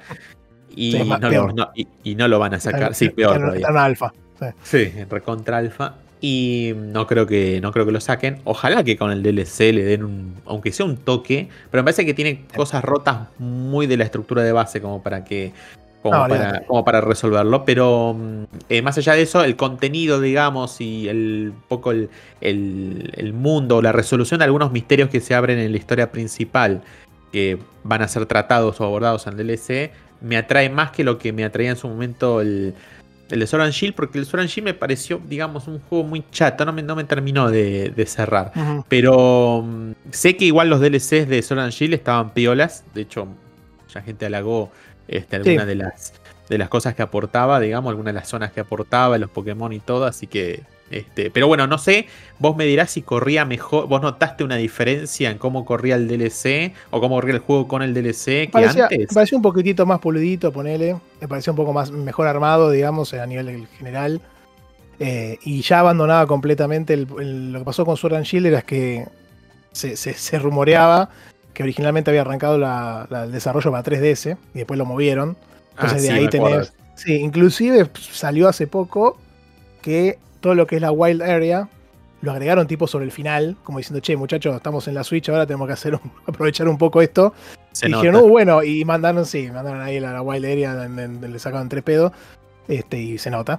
Pero por eso después todo el juego tiene su esquema tradicional de rutas y todo más este, estructuradito y, y lineal. Y después tenés estas, estas áreas salvajes, mucho más amplias, donde tenés los Pokémon. Inclusive creo que dijeron que pusieron a los Pokémon dando vuelta por ahí porque la gente jugaba mucho Pokémon Go y les gustaba verlos y el Let's. Go también. Yo digo, muchachos, recién se dieron cuenta. Pero bueno, este... sí, No, lo vienen pidiendo desde no sé cuándo. O sea, Sí. que De 20 porque no te años, sigue debe atrás, sí. Y tal vez dentro de 20 años ponen dificultad en los juegos. Pero bueno, sí, Bueno, la verdad que. Son, son lentos de aprender, eh, Pokémon. Se toma Sí, su tiempo. Freak lo sabe. Sí. O sea, Game Freak ah, se toma todo su tiempo, tienen que sacar muchas iteraciones en el medio para, para poder incorporar cosas nuevas. Obviamente, No, alguno de Game Freak te podrá venir a decir que no le están dando mucha guita. Otra gente te dirá que la franquicia está facturando a, a- a- a rolete. Es una charla que no, no tiene final, pero, pero sí. Eh, y bueno, yendo ahora de vuelta un poco al, al- al juego en sí, dije que esto se, se- se basaba en la región de Paldea, que está como centrada en lo que es España, en la, en la península ibérica. Te- nosotros somos un estudiante de una facultad, que puede ser la facultad naranja o la facultad uva, este, come corta, ¿no? Como la, la- la fruta. Fruta. Sí, que el que la gente Con, de con U- con V con- tendrías que decir. No con, Con V, corta. con V. Este, la gente de España estaba muy contenta, porque pues, al parecer son como las frutas características allá de la región, entonces por eso las usaban. Y, y bueno, entonces todo gira en torno a, que- vamos al colegio, y cuando estamos en el colegio, eh, no- nos comenta que hay un, en, el año se hace lo que se llama la cacería de tesoro, el treasure hunt, en donde nosotros tenemos que... A ver, tiene un lindo mensaje el juego después, pero después vamos a charlar. Pero como que vos tenés que buscar tu tesoro eh, eh, y tenés que hacer toda esa exploración y todo ese viaje para de- tratar de determinar qué es lo que, cuál es tu tesoro personal, digamos. Esa como El la tesoro son los amigos que hiciste en el camino. Sí, Spoiler. más o menos, sí, más o menos. Más o menos, Y, sí. acá, sí, y acá el- en la escuela como que basa en eso. Y después acá empiezan a mostrar algo que es novedoso, si se quiere, para el... Que en realidad ya, lo- ya la franquicia lo hacía antes, pero... Ya me estoy riendo cuando decís novedoso en Pokémon. No, no, sí. Hay No, que fuera de tomarlo con pinzas. Sí, fuera de jo- No, sí, después podemos hablar de, de- de qué otras cosas podrían tomar de género, ¿no? Pero como aumentar la velocidad de las peleas, por ejemplo, hijos de puta. Pero bueno, más allá de eso, este. mm, En los, en los juegos anteriores vos tenés un, un objetivo principal que suele ser siempre ser mejor, mejor que nadie más y ganar todos los gimnasios y ganar a la, la liga y ser el champion y bueno, todo eso. Y en el camino siempre te encontrás con unos malos que te rompen la pelota y le, le rompen la jeta y listo. Em, y a, a su vez, a veces tenés otros objetivos que no se te plantean directamente, pero que vos podés ir haciéndolos. Este, y con eso te va dando ítems u otros Pokémon, ¿no? Más difíciles de conseguir. Acá es como que lo estructuraron tirándose más a lo que es un open world moderno, si se quiere. Entonces vos tenés tres objetivos principales. ya bien marcados desde el principio. Tenés el, el Champion Road, creo que se llamaba, que es justamente ir por Sí. los gimnasios de la, del, pue- del, del- de la isla, del, sí, la- bueno, del, del lugar este, En el orden No sé que si quieras, de hecho. en el orden que quieras, que eso es una cosa interesante, que también tiene su problema, que vamos a hablar ahora. Eh, y después de ahí, cuando ganás, obviamente después vas con la, con la, mm, Elite con la liga, digamos, con la, con la, la Elite Four, que tenés los cuatro entrenadores de siempre ahí, y después tenés que luchar contra el campeón, y después luchas contra tu rival al final, que me cae bien la rival, no sé, a vos, Beto. Sí, eh, Sí, me cayó mejor que en otras ocasiones. La, de- la del Sí. Shin no, el del Shin no me caía bien. Pero el del. No, el es de- un idiota, pero sí. idiota, sí. Pero esta, la, la de, la de acá sí este, me pareció, me pareció muy piola. llama sí, se llama Nemona, que es como es eh, Nemona, de la, es, una- es otra, es otra estudiante del- de, la facultad que te recibe apenas salir de tu casa y te dice, ah, vos vas a ser un genio, crack. Bueno, está bien, gracias. Entonces ahí te pelea y obviamente le vas, le vas ganando, le vas ganando, no, pero además está bueno porque es súper intensa todo el tiempo, no, vamos a pelear, vamos a pelear, bueno. Obviamente no peleas todo el tiempo, pero te va acompañando. Además me gusta porque te dice que ella es la campeona vigente. Y Sí, cuando peleas al principio, te- al principio tiene un, uno- un Pokémon pedorro nivel 8 y decís, pero ¿cómo sos la campeona vigente? ¿Qué onda? Conoce el Pero- patito del orto y, y vos decís, ¿qué, qué pasó? Bueno, esta es la Claro, campeona. claro, sí, me pasó lo mismo. Si vos sos la campeona, sí, bueno, nada, ok. Nada, está bien, te va acompañando, vamos a decir, es tu mentora si se quiere. Este, pero sí, cayó, está, está bien, me gustó la, la inclusión de ese personaje. Bueno, ahí le peleas, ese sería uno de los primeros objetivos. Después el otro que tenemos es el de... mm, El, el equivalente al Team Rocket, digamos. ¿no? Sí, el de sería Team Star. Rocket, que es el Team Star, que vos, no sé, en un momento te encontrás con una base del Team Star, tienen cinco bases en el mapa, cada una de un tipo, obviamente, como los gimnasios. Este, y entonces, eh, cuando vos llegas al. Creo que cuando estás en el pueblo, hay un personaje que se llama Penny, que es una, una chica que tiene una mochila de Eevee, este, así muy estética, tiene todo el pelo así, de colores raros. Y te, te agarra y te dice que. mm, Le, le están haciendo bullying, hay unos, unos chabones del equipo este, y bueno, la salvás, digamos. Y entonces ahí arranca la historia, te dice, uh, estos son los Steam Star, qué sé yo. Bueno, después te llaman por teléfono un personaje misterioso y te dice que quiere arrancar la operación Starfall, que es como para derribar a estos, a estos este, equipos o estas bases, porque en teoría le están haciendo bullying al resto de la gente del colegio. Entonces vos tenés que ir base por base destruyéndolos. Y la mecánica de la base, que es este, algo nuevo que introduce este juego, como dijimos, este, mm, los Pokémon están en el Overworld, ya no tenemos eh, combates random, no tenemos random encounters en ningún lado realmente. Pero sí tenemos los Pokémon ahí dando vuelta vos podés ir a elegir pelear con alguno.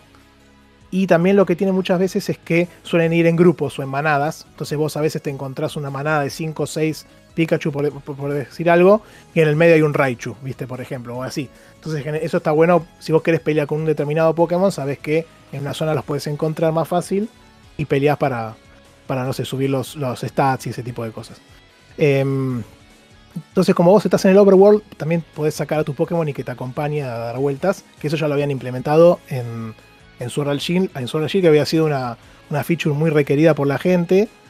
Los tipos lo implementaron en el DLC. Por ejemplo, eso había sido uno de los cambios que el DLC de Sword Art Shield había traído, que era que te permitía sacar al Pokémon y que te vaya con vos dando vuelta. De ahí salieron un montón de memes de que no sé, cuando llevas a alguno que va nadando es como que va flotando en el aire, ese tipo de pelotudeces, pero bueno, es lo que, es lo que logran resolver estos tipos. Bueno, ya acá está implementado 100% desde el vamos. Y a su vez tenés otra función, que es que vos podés mandar a tus Pokémon a que peleen en el Overworld ahí, contra otros que estén dando vuelta, pero de forma automática. No es que vos entras en el combate como de manera tradicional, sino que vos lo mandás y pelean. Y si tu Pokémon tiene más nivel que el rival o tiene mejor tipo, qué sé yo, lo derrota y te da una experiencia ahí al toque que es mucho menor que hacer la pelea normal, pero también es mucho más rápido, ¿no?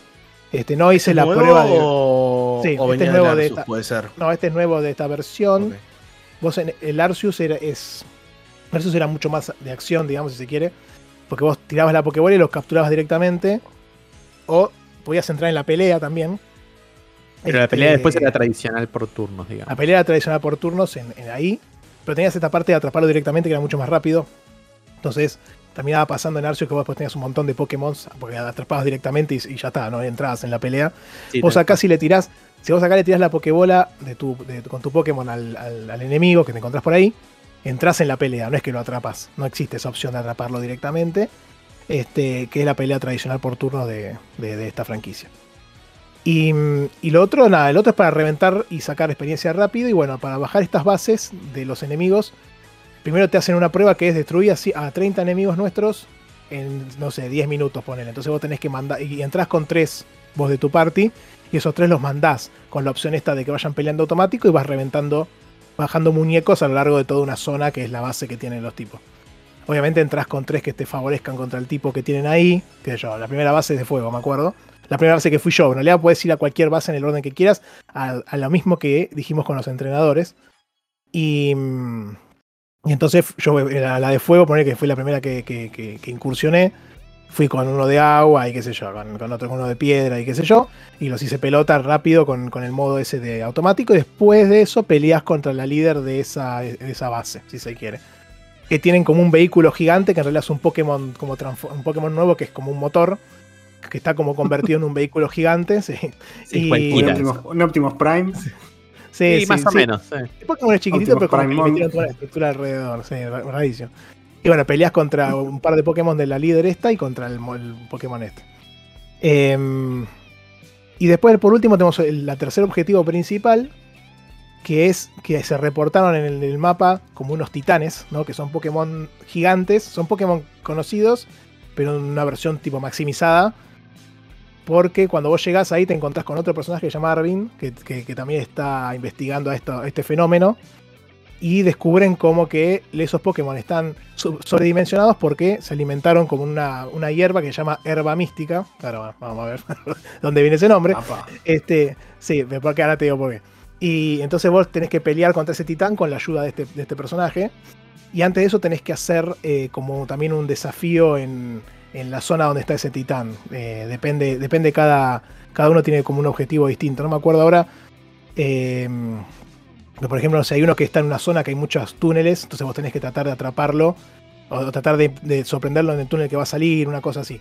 Sí, vez después que está el pájaro que subís la montaña y van cayendo piedras, entonces tenés que ir con la moto Claro. ahí esquivando Sí. las piedras. Y está el, no sé, el del Ah, ahora, ahora- vamos a hablar de, ahora vamos a hablar de la moto, sí. Ah, la y- moto, sí, es verdad. La moto ¿Hay mencionaba. Pokémon Tour, ¿Hay Pokémon Tour acá también?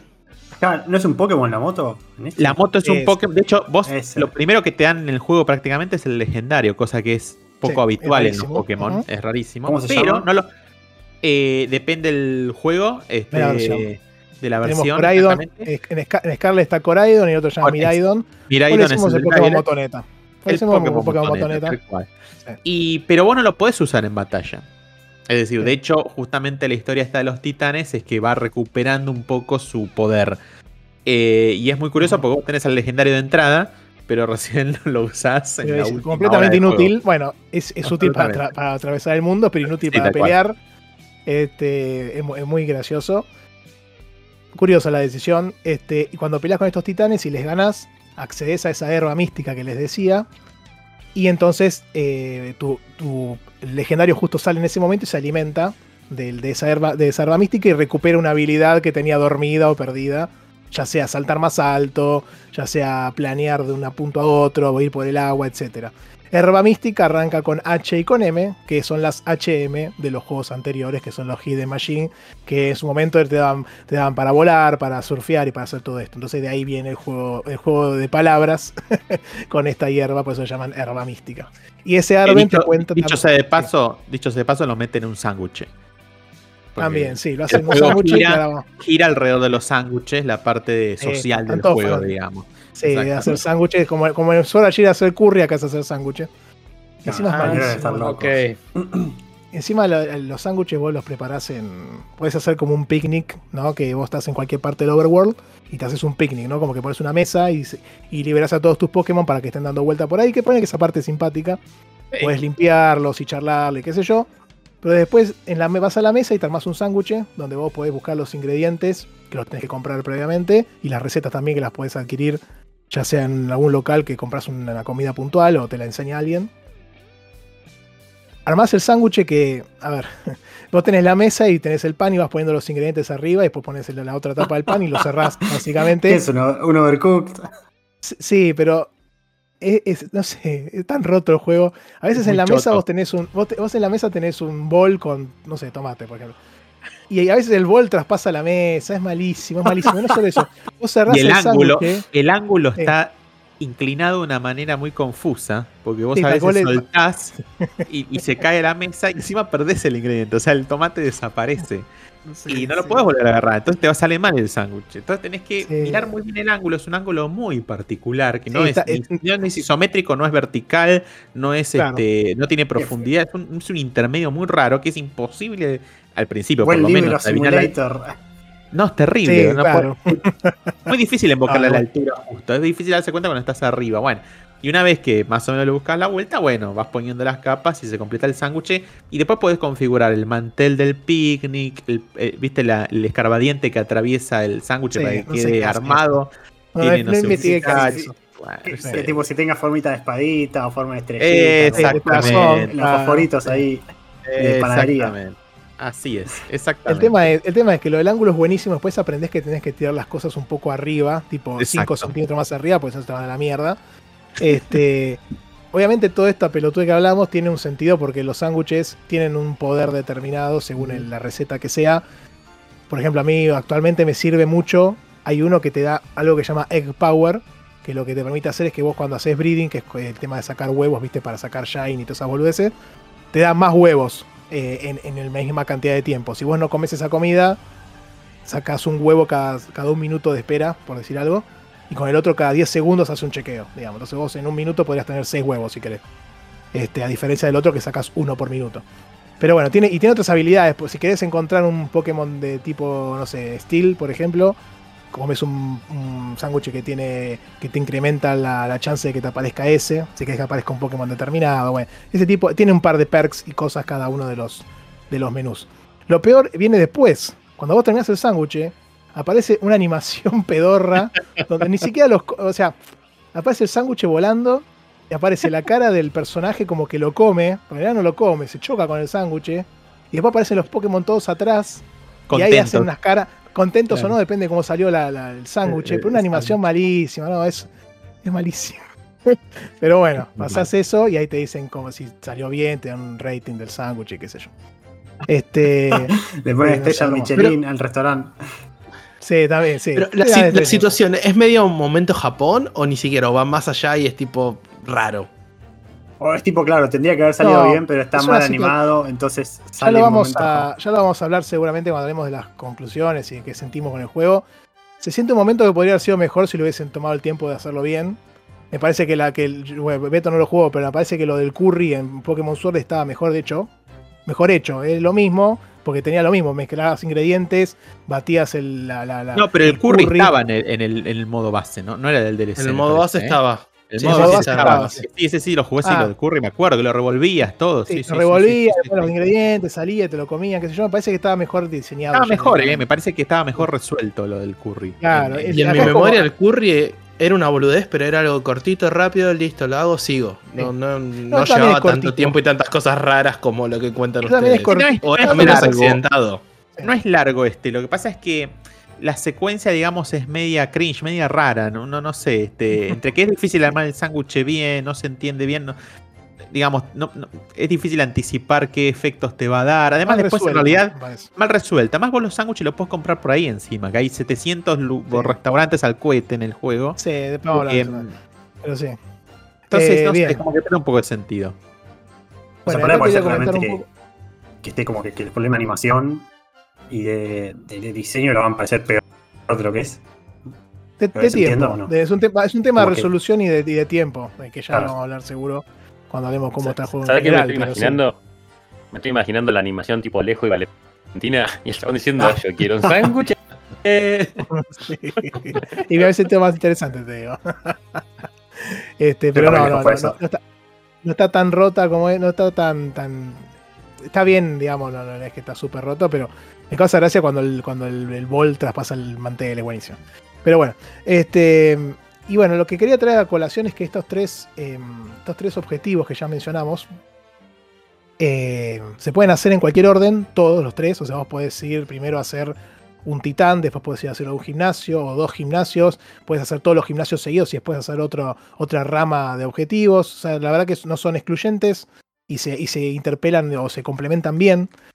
Lo que me pasó a mí puntualmente, entiendo yo que después de haber jugado Breath of the Wild se me rompió un poco el cerebro, es que cuando vos arrancás el título y te dan a- a- al, al- al Pokémon Motoneta, realmente no puedes hacer un carajo. O sea, salta poquito, ni siquiera puedes correr. Me parece que correr te dan después. Este, y vos ves eh, al fondo un montón de montañas y lugares altos donde vos uno quisiera acceder. Y para poder hacerlo, eso tenés que completar los titanes que ya les decía. Con lo cual, al principio del título yo agarré, hice un par de gimnasios y alguna de las bases del equipo este, es- eh, Team Star. Y ya después me fui directamente a hacer todas las, las- las titanes. Porque dije, no, yo no quiero estar en el mapa y llegar a una zona y no poder explorar. Necesito realmente tener todas las habilidades este, para poder ir avanzando. Entonces, ¿qué pasó? Yo avancé toda esa rama de quest. Y digamos que las últimas dos me costaron un poco, porque estaba con el nivel medio justo, si se quiere. Este, o tenía algún Pokémon que no, que no era acorde al tipo de, del, del rival, digamos.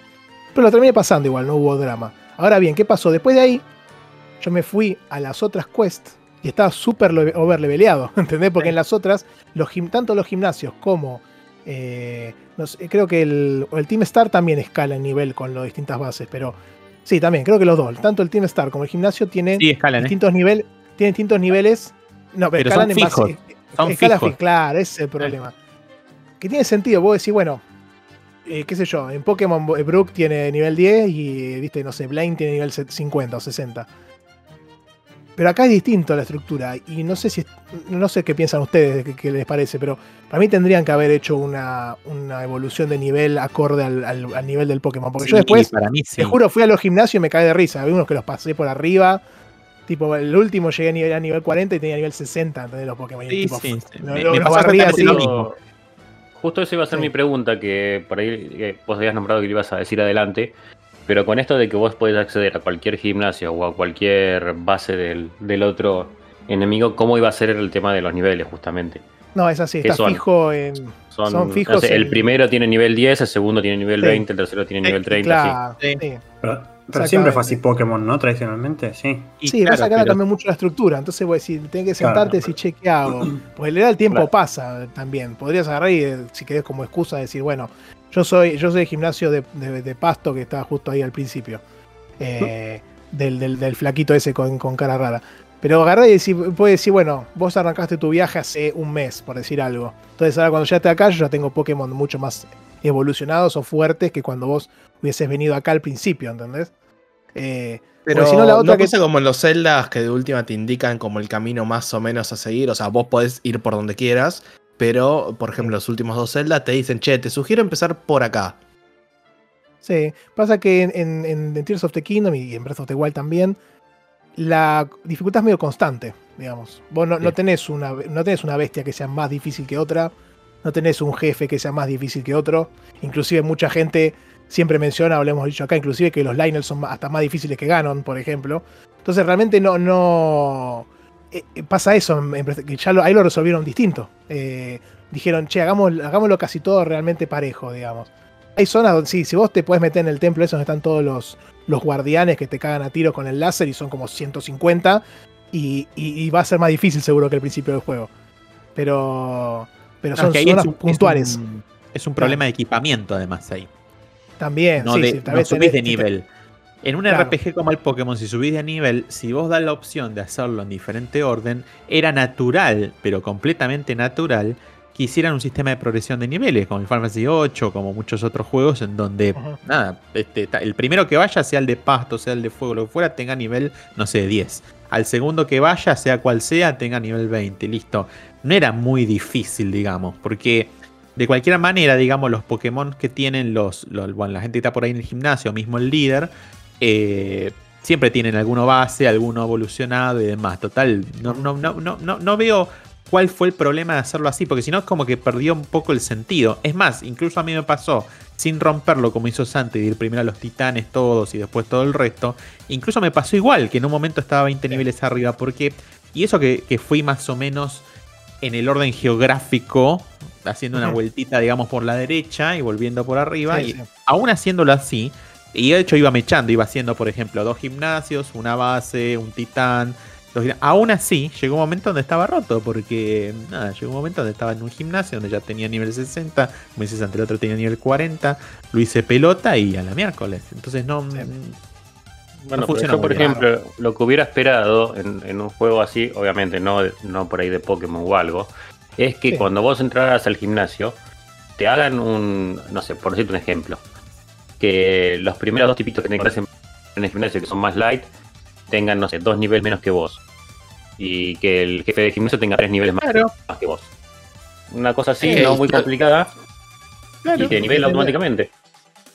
Es que históricamente siempre fue así, o sea, más allá de que entras al gimnasio y quizás los primeros dos o tres o cuatro tipitos te los fletabas de una, siempre al líder, por lo menos en los clásicos, sin nunca haber sido un juego difícil Pokémon, pero al líder te preparabas un poquito, pues sabías que iba a tener uno o dos que Sí. te iban a hacer transpirar. Sí, inclusive, inclusive lo que. mm, hay, hay algunos mods de, de- de los juegos. De, por ejemplo, yo me acuerdo de haber jugado uno de, de Ready de la primera generación. Que el mod, eh, la, o el- la modificación, el coso te daba la opción de que escalen junto con vos. Entonces vos ibas a, a Brook y ponía que te habías puesto a grandear a lo loco en, en Forest. Y vos, vos ibas en nivel 20 y Brook estaba a nivel 20, ¿entendés? Eso me parecía re piola. Es una opción que tendría que, estar eh, hoy en día. Pasa que evidentemente esta gente quiso cambiar el, esquema, ¿no? La estructura del juego, que ahora vamos a hablar, que para mí es un punto positivo eso. Pero se olvidaron del otro, ¿entendés? Dijeron, bueno, el otro lo dejaron igual, o tal vez ni se les ocurrió, o tal vez ni llegaron a, programarlo, mira lo que te digo. Pero me parece que hubo ahí una falla. A mí, a mí lo Sí. que me da a entender por lo que dijiste vos es, eh, agarré lo que tenía del World Shield, que tenía el, el lugar abierto con las incursiones, no me acuerdo cómo se llaman. Eh, Sí. Agarré, agarré esto de, de dar un poco más de, de libertad al coso y dijo, bueno, lo mezclo todo, le hago tres caminitos y lo escalo el primer nivel 10, el segundo 20, 30, listo.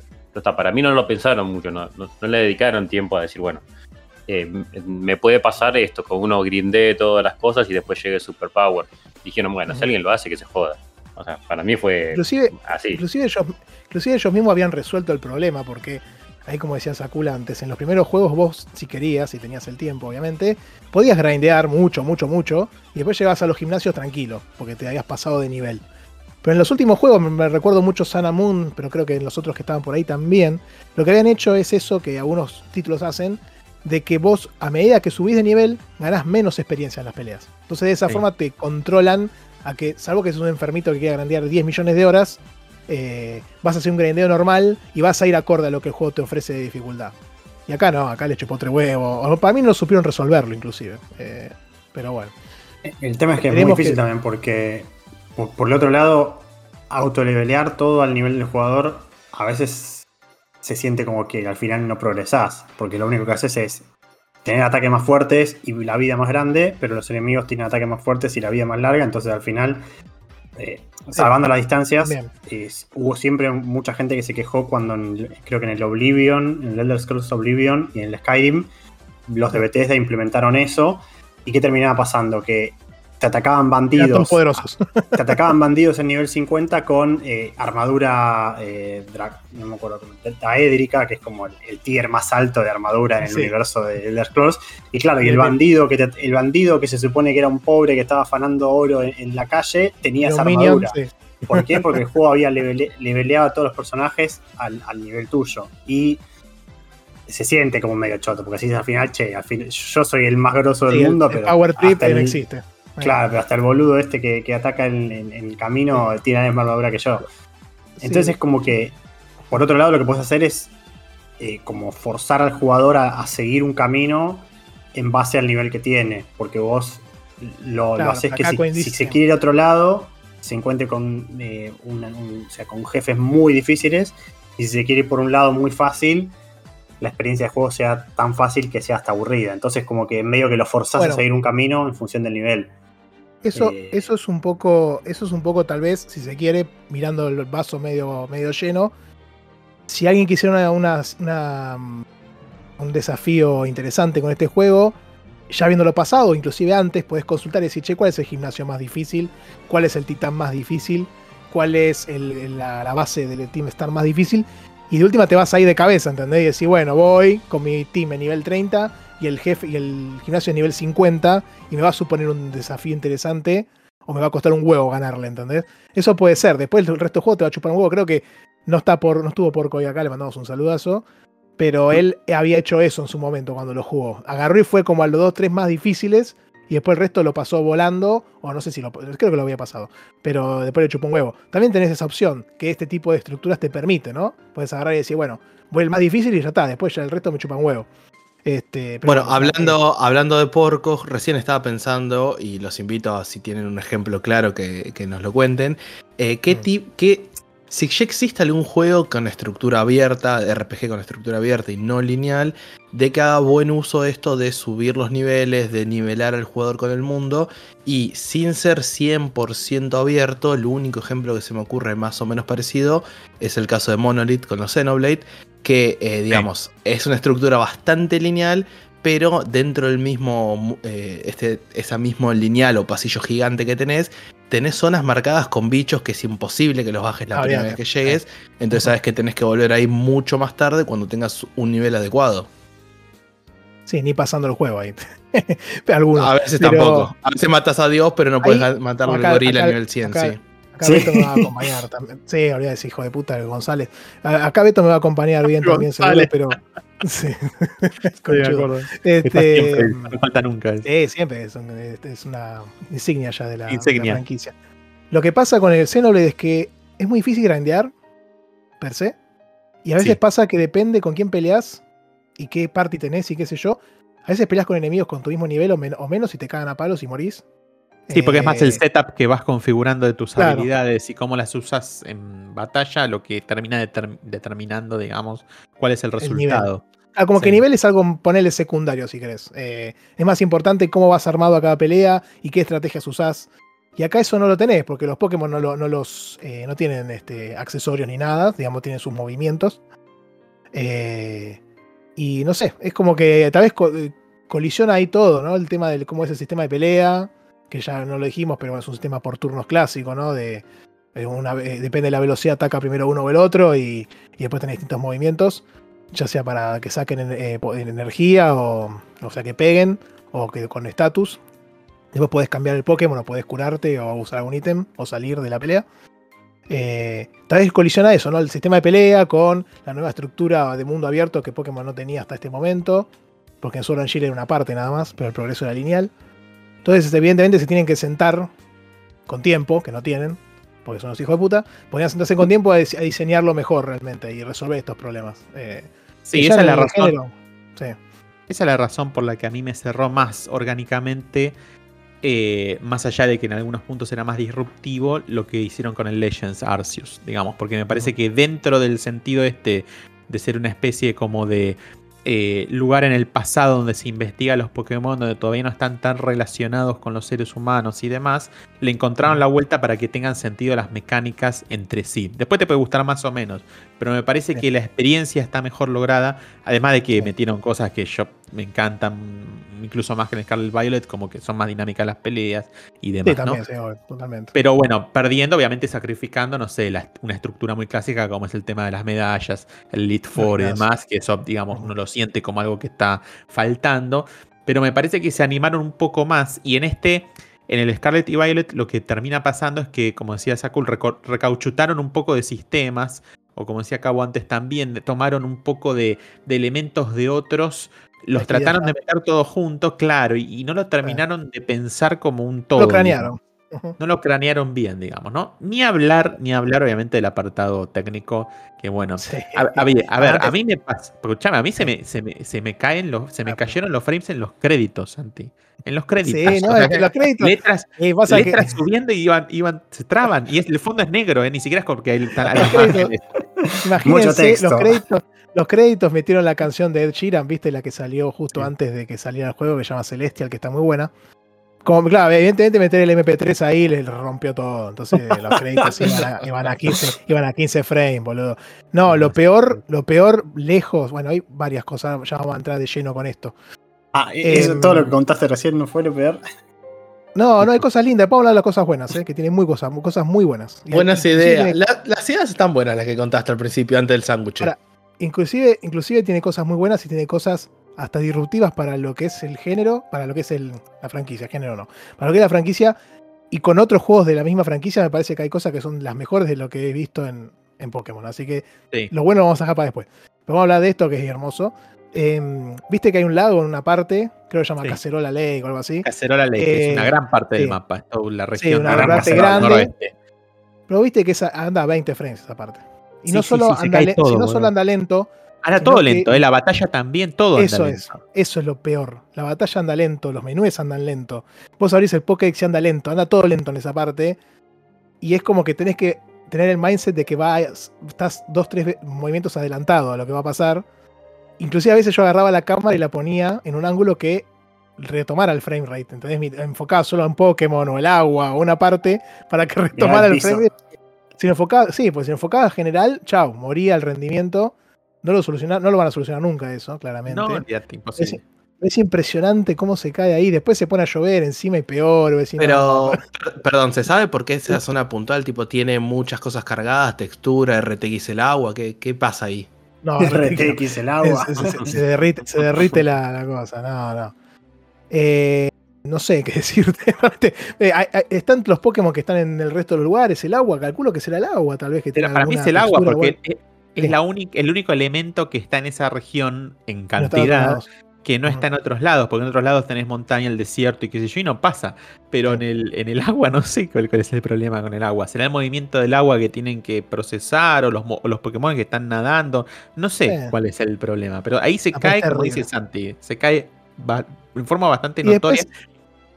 Debe ser un shader del agua, una cosa así. Sí, porque inclusive después, también, bueno, eso es verdad. Cuando vas a las montañas y eso, es una textura de mierda y nada más. Entonces también puede ser eso un poco. Tal vez en el agua le metieron un poquito más de, de- de- empeño y eso te derriba el rendimiento al carajo. Y en cambio en la montaña, eso que tenés tres texturas locas, no pasa nada, porque está todo bien. Este es después. a- eh, dentro de todo este quilombo del agua y el lago que anda todo lento, a veces viene el sol y pega en el agua y se ve bastante lindo ese efecto. Pero ¿qué Es pasa? verdad. Después te, vas, después te vas a una cueva y también ves el sol que pega. Son unos hijos de puta, boludo. Pero eso- eso en el lago adentro de la cueva. Vas a una montaña a cualquier lado y ves para dónde está el sol y ves que entra el sol donde estás, ¿entendés? En esa montaña, ponele, si es cerca de la zona. Me pasó un montón en algún, no en todas las cuevas, me pasó en cuevas de esa zona, ponele. Eh, nada, No, pero para evidentemente- hablar del sí. manejo de sombras. El manejo de sombras es lo peor no, que es terrible. pudo haber pasado en los últimos años. Vos movés un cachito Sí. la cámara. A poner aquí una Hay sombra, cosas ¿no? peores, eh. Hay cosas así. Hay verdad que hay cosas peores. Pero ponele, ponele- ves una sombra, ¿no? Se Gran tac, sombra. O sea, una sombra. Sí. Primero que la sombra se va corriendo a medida que vamos viendo la cámara de una un manera. frame, dos- dos- sí. A un frame por. A Pero un bueno, frame por- más allá de sí, eso, por minuto. hay ángulos en donde no sé por qué, pero la sombra o no está configurada, no sé qué pasa. Desaparece. Desaparece, sí. Desaparece toda la sombra. Y de golpe volvés al ángulo de antes y aparece de nuevo. Entonces hay momentos en el juego donde vos ves sombras que aparecen, desaparecen. Es un Sí, quilombo. Es un, O visualmente contar- es un quilombo. Sí, ni contar que cosa. Me han desaparecido montañas, digamos. O sea, no es solamente sombras. Vos a veces vas caminando y ves Es una montaña de fondo. Y depende de cómo pongas la cámara, se va. Después volvés y vuelve, ¿viste? Eh, en el colegio mismo, en la facultad esta, cuando. En la universidad. eh, ¿Sabes por el- qué pasa eso, Santi? Sí, porque. Porque justo en ese ángulo le daba la sombra. Claro, entonces la sombra se llevó a la montaña. Y puede, mira, puede ser, ¿eh? Tranquilamente. A Tranquilamente. veces, un, una línea de código de mierda que tengan que cambiar tres comas, ¿eh? Puede ser. Eh, después, este, en la, fa- en la universidad, en la planta baja, hay, mu- hay un- está lleno de, de estudiantes, ¿no? Ahí dando vueltas, qué sé yo. Si estás lejos, corre, que eso ya se había hablado mucho. Si estás lejos, corren a 15 frames en vez de 30. O, o- o- o tirando a 30, si se quiere. Cuanto más lejos vas, menos frames tienen. Ca- caminan cada vez más tipo caricatura. Stop motion. Y, y sí, y después algunos desaparecen. Y después algunos desaparecen. Vos vas a una parte donde hay cuatro pies eh, sentados como unas compus que hay ahí. Y hay, do- hay tres y de repente hay dos, y de repente hay cuatro, de repente hay uno. Depende, depende cómo lo mires, depende de qué lejos estés o no. Eh, Es así tal cual, no. ¿eh? no, es exagera, no es exageración. sí. De hecho, en el, en el Arceus, el Arceus al lado de esto es, no sé, No, eh, el Red. Redemption, o sea, Sí. olvídate. Eh, nos habíamos quejado, me acuerdo, que cuando uno alejaba la cámara, claro, los Pokémon que volaban y qué sé yo, se movían a dos frames por, por- Pero por lo menos estaban. Acá, Acá desaparecen. Claro, acá de golpe no están más. Moves un cachito la cámara, no están más. eh, por distancia aparecen y desaparecen. Eh, así que sumale a eso las sombras, la entrada del sol.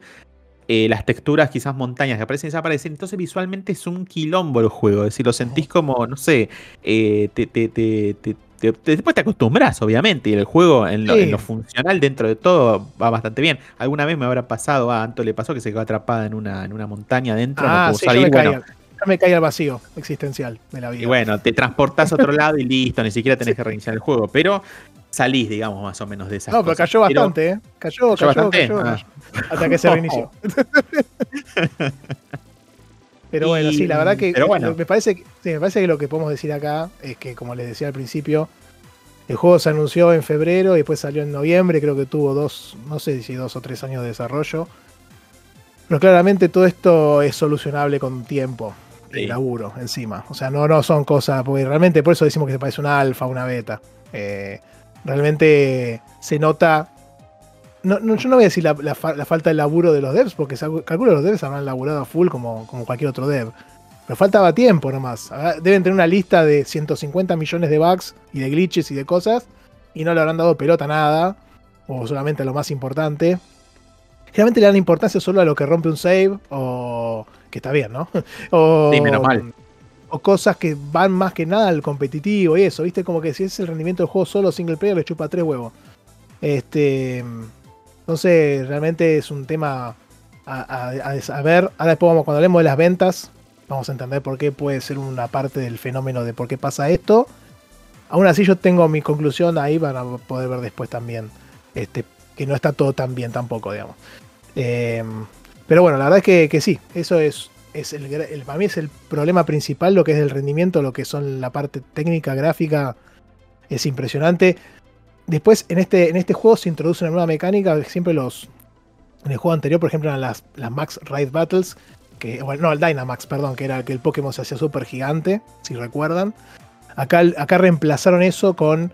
eh, ¿Cómo se llama? Con Las Tera Battles. con la, con- Tera- sí, con la, con la tera, con la terasterilización y todo eso, que es como un fenómeno que surgió porque hay, una, hay un cráter gigante en el medio del mapa y se empieza a descubrir como que de ahí salió una energía mm, mm, loca, qué sé yo, unos cristales que permiten, usados de manera correcta, que el Pokémon pueda hacerse como de cristal si se quiere y agregarle un tipo más a los tipos que tiene el Pokémon, ¿no? Entonces vos podés tranquilamente, no sé, tener un Pikachu que es eléctrico y se puede terasterilizar esto eh, a agua. Entonces vos, de repente Pikachu es tipo eléctrico y agua en ese momento, ¿no? Cuando hace esa habilidad especial.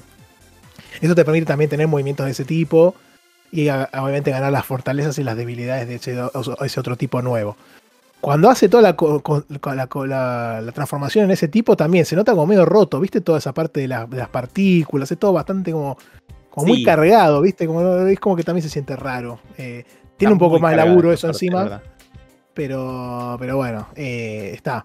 Y eso viene de la mano también de que también se replica la mecánica que tenían en Sword and Shield, que en- teníamos los raids, los famosos raids o los dens, donde vos en Sword and Shield combatías contra un Pokémon Dynamax entre cuatro, y si le ganabas lo podías capturar con esa habilidad justamente para hacerse Dynamax, y te dan unos ítems. Bueno, acá puedes combatir en unos, como hay como unas basecitas, como unos, eh, unas bases a lo largo de todo el mapa, con un tipo determinado. Entonces vos cuando llegas tenés un Pokémon y tenés el tipo al que se va a convertir cuando haga la, la- la habilidad especial.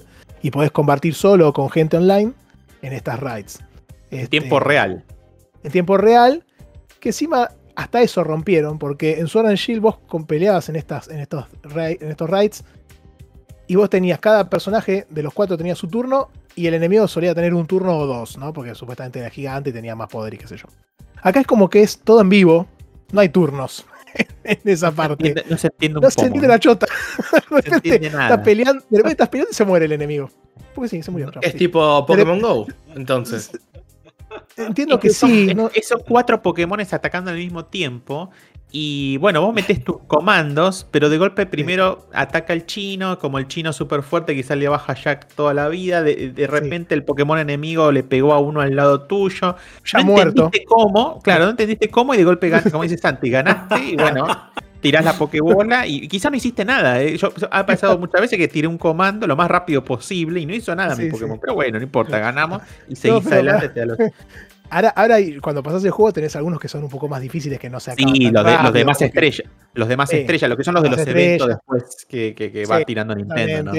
Ahora va a salir uno de Mewtwo que supuestamente tiene como Sí. 5 o 6 estrellas, te va a cagar a Ese durar Las más. estrellas determinan, las estrellas determinan más o menos que cuántos, eh, cu- cómo tienen los stats, ¿no? Digamos, Claro. ataque, defensa, todo eso, si cómo los tiene en base a, a un rating, ¿no? Y a su vez también el nivel. Digamos que 5 estrellas para arriba creo que ya es nivel 75, 80 o 100 más o menos. Que 100 es el tope.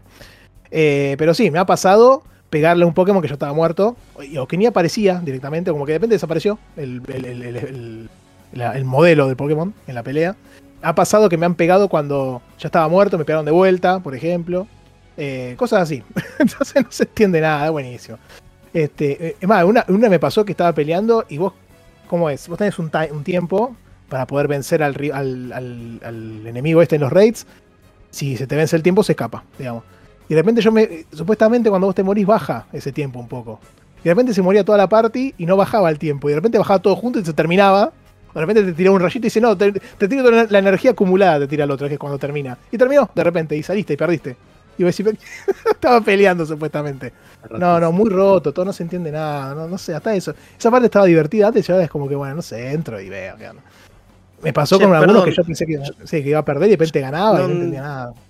Necesito que pasemos a la parte positiva porque no entiendo cómo pese a todo esto lo siguieron y lo terminaron. No, no entiendo. Bueno, bueno, vamos a pasar. Si quieren pasamos un poco a la parte Sí, pasamos a la parte buena, tirémosle la parte. Sí, sí. Tenemos, para mí tenemos dos grandes aspectos. A ver, Beto, no sé si me acompañás en lo que es eh, en la parte positiva. Lo que es mecánicamente y, y jugablemente, si se quiere, me parece que es muy interesante. Inclusive con, el, con este enfoque nuevo que le dieron Open World y eso, me parece que es súper eh, entretenido y hasta inclusive adictivo a veces. Ir Es atrapando y Pokémon. ir- atrapando Pokémon en el- que están dando vuelta por ahí y verlos cómo a veces interactúan entre ellos o, o- o- o ellos solos dando vuelta, aquello. Muchas veces pasa que vos vas caminando y me pasaba en el agua esta que te andaba a 15 frames, aparece un Pokémon que es, eh, que es nuevo, creo, que, que es como un pececito así medio que, te, que, se- que se te La lanza directamente. Sí, Bel- Belusa. Te- ese, ese, te ataca directamente, vos estás así, plum, y entras en una pelea, ves, hijo de puta. Eh, entonces está bueno ver eso, a veces algunos que van más lento y te quieren atacar y los esquivás y después les tiran Sí, la o, bola. o como que es que están conversando entre ellos. Incluso a la noche duermen varios y están ahí más distraídos, entonces quizás Sí, te y- facilita para acercarte. Sí, cuando están durmiendo, si le tiras justo la Pokébola para iniciar la pelea, tenés un turno extra porque lo agarras desprevenido. También te podés escabullir por atrás de algunos y tirarle la Pokébola y los agarras desprevenidos también y tenés un turno extra. Toda esa parte me parece que es una- un gran punto inicial que ya lo habían tenido en, Arceus también. Inclusive me parece, como decía vos, Beto, en Arceus estaba mejor logrado todavía. Está mejor Este, logrado en Arceus. sí. Pero yo creo que si agarran lo de Arceus y lo de este y van por ese camino, vamos a tener un juego realmente muy, muy entretenido a ese nivel. Eh, o sea que jugablemente, si sacas toda la parte técnica horrible y asquerosa que ya dijimos, jugablemente es muy divertido el juego. O sea, realmente no lo pasé mal. Eh, Es muy divertido, yo me sin- bastante. De hecho, los últimos 10 días que lo había, no sé, 15 días, no más o menos, que lo retomé y fue más o menos en paralelo con, con Santi de casualidad. Eh, yo pensé, le comentaba a Santi la otra vez, que me iba a llevar más tiempo, porque no le había dado tantas horas en noviembre, diciembre. Entonces pensé Sí. que me faltaba como muchas más horas de juego, y no son tantas, digamos. Ya las 30, 40 horas se va redondeando, quizá le metimos un poco más y Santi un poco más también por el tema, bueno, de completar la Pokédex y demás. Pero, digamos, no, no es un juego este, denso en ese sentido, es bastante entretenido, incluso con todas las falencias, es muy entretenido como tramado. La Pokédex está muy linda, cada Pokémon tiene su, su, Sí, su imagen, su- su digamos, carátula. su Eh, carátula, eso está muy bien logrado. Y, y, digamos, las, las mecánicas de juego, todo lo que es la parte RPG propiamente dicha, está, está muy bien, digamos, está muy bien, se nota el balance, el tema de cómo se relacionan los diferentes tipos de Pokémon unos Bien. con otros. Eso, eso la verdad que está muy bueno. La parte de captura se simplifica un poco con esto de que estén las... eh, hay como explosiones, por llamarlo de alguna manera, de Pokémones, esto pasaba, lo había introducido en el también los Outbreaks. los outbreaks, ¿no? Este, en donde quizás hay una cantidad, digamos, este, masiva de Gastly, por decirte algo, y es probable que aparezca el Hunter, entonces aprovechas y capturas Claro, también la evolución. un entonces Shiny. un Shiny también, y te ahorras quizás la- la- el hecho de después tener que ir uno por uno en la Pokédex para ver cuáles te falta evolucionar, entrar y demás. Eso lo hace como más dinámico y se completa como más rápido que en iteraciones anteriores donde llevaba mucho, mucho más tiempo. Fíjate, eh, no, no sé si me habías dicho, creo que me dijiste off the record también, pero yo cuando terminé el juego tenía 300 ya de los 400 Sí, sí. que hay para atrapar. O sea, un montonazo, por eso me llevó más tiempo también. Cada uno, me pasaba que cada uno que veía lo quería atrapar. Entonces, si veía que en una zona aparecía, no sé, eh, Pirulo, ¿entendés? Y era medio puntual esa zona, me iba a la pelea para tratar de atraparlo sí o sí. Si no aparecía, daba vuelta hasta que volvía a spawnear. Eh, me parece que por ese lado está muy peor a lo que hicieron. Y yo creo que si tienen que seguir, van a seguir por ese camino, no creo que vuelvan para atrás. Estaría bueno que vuelvan para atrás en algún spin-off o en algún juego que quieran meter intergeneracional para no tener que estar todo el tiempo sacando juegos. Pero me parece que, lo que han logrado por ese lado es muy divertido. Y después por eso también, cuando vos destrabas las habilidades de- del Pokémon Motoneta, se vuelve aún más interesante porque te permite explorar todo el mapa. Y puedes ir a cualquier lado, puedes ir a la punta de la montaña más alta, podés fijarte y ahí tenés un montón de otras cosas también para encontrar. Hay uno, los Pokémon, este, ¿cómo se llama? Hay cuatro Pokémon que todavía no encontré ninguno, pero que son como semi-legendarios si se quiere, eh, que están basados en unas historias de la región, así, hay mucho folclore, Hay como, tienen unos bastante lore. hay como unos templos o cuevas Sí. distribuidas en cuatro puntos del mapa y para eso tenés que encontrar unos una especie de báculos que hay repartidos por el mundo y Sí, eso como 10 nada, o 15 en la zona esa. Claro, y te justifica, digamos, explorar cada recoveco eh, para encontrarlos y después resolver esos misterios. Esa- esas cosas están dentro de todo bastante piolas porque le agregan un poco más de, de misterio, si se quiere, a la- a- al mundo. Sí, sí. a la- a la- Tiene lindo lore el juego también. Tiene un montón Tiene lindo de lore. historia que se puede. Sí, sí, la verdad que sí, la verdad que está bueno. Ya en and Shield también le han metido lindo, lindo lore en cuanto a lo que es la zona y eso, la región. Acá me parece que está un poco más interesante con el tema de las, de las, de las leyendas y como eso después también impacta en el juego. Eh, eso es ese es un punto positivo que me parece súper fundamental. Todo el mundo, que yo por lo menos todo el mundo que escuché eh, comentar sobre este juego en su momento, te dice más o menos lo mismo. Como que realmente a nivel gameplay y a nivel mecánicas es un gran. es bastante disruptivo. Es como un avance importante, tomándolo con Arceus también, ¿no? Como que es bastante disruptivo y es un gran paso adelante, realmente. Y espero que sigan por acá, que lo pulan, que se sienten, como dijimos antes, que lo trabajen, que lo craneen, como para que no, no choquen estas pelotudeces del nivel y de, cómo es el combate y qué sé yo, con, con la progresión del personaje. Me parece que es súper interesante. Y, y el otro punto que me pareció súper piola, tal vez alguno te dirá que no, es una pelotudez, pero me parece que la historia está muy buena. Me parece inclusive, te diría, tal vez el final, a, ver, a mí me pasó así. Yo escuchaba el, el- el RPG, el podcast de este RPG que le menciono siempre, y uno de los chabones decía, no, jueguenlo porque el juego es malísimo y técnicamente es un desastre, pero la historia está bárbara y el final lo va a sorprender. Tampoco es Shakespeare, pero la realidad es que lo que pasa al final de la historia Sí, el epílogo. Está muy eh, bueno. El epílogo eh, me parece, yo no jugué- eh, eh, en, en mi detrimento yo no jugué Black and White. Pero si no es de las mejores historias de los juegos de Pokémon, pegan el palo, eh, realmente. Eh, tiene, tiene una temática interesante, que actualmente es muy vigente. Eh, ¿Y qué pasa? Inclusive también lo que me parece que hicieron bien, nosotros mencionamos siempre estas tres líneas de quests.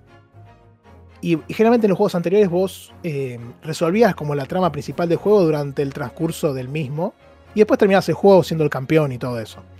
Por ejemplo, Sword and Shield pasaba eso, ¿no? Y Sword and Shield tiene una parte de la historia que me- a mí me gustó, que es cuando peleas con Eternatus y todo eso.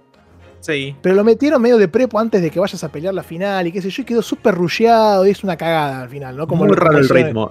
El ritmo Sí, era sí. malísimo de esa parte, malísimo. Es como que de repente decís, bueno, a ver, vamos a ir a ser campeón. Ah, no, pero mira, acá liberó este Pokémon, vayamos para allá. Y vas ahí, pasa una cosa re épica en di- media hora y después sigamos con la otra pelotudez. Y vos decís, pero hijo de puta, ¿entendés? Y entonces, acá, lo, acá no, acá lo que hicieron fue mover ese momento al final. Entonces vos pasás las tres quests y si no pasás las tres no te permite habilitar el epílogo en donde pasa el momento épico, si se quiere, o interesante. Entonces me pareció que ese mejor. cambio que hicieron, es, ahí sí se sentaron a cranearlo. Sé que la parte del de, el departamento de, de historia y de, y de armado y de trama les, les dieron más tiempo. Entonces se- ve que acá se sentaron y, dijeron, hagámoslo así, y él, les sirvió muchísimo mejor y funcionó 10 veces más que lo que han hecho antes con los otros juegos. La, la verdad que yo lo siento así, me- el final me gustó, me gustó bastante.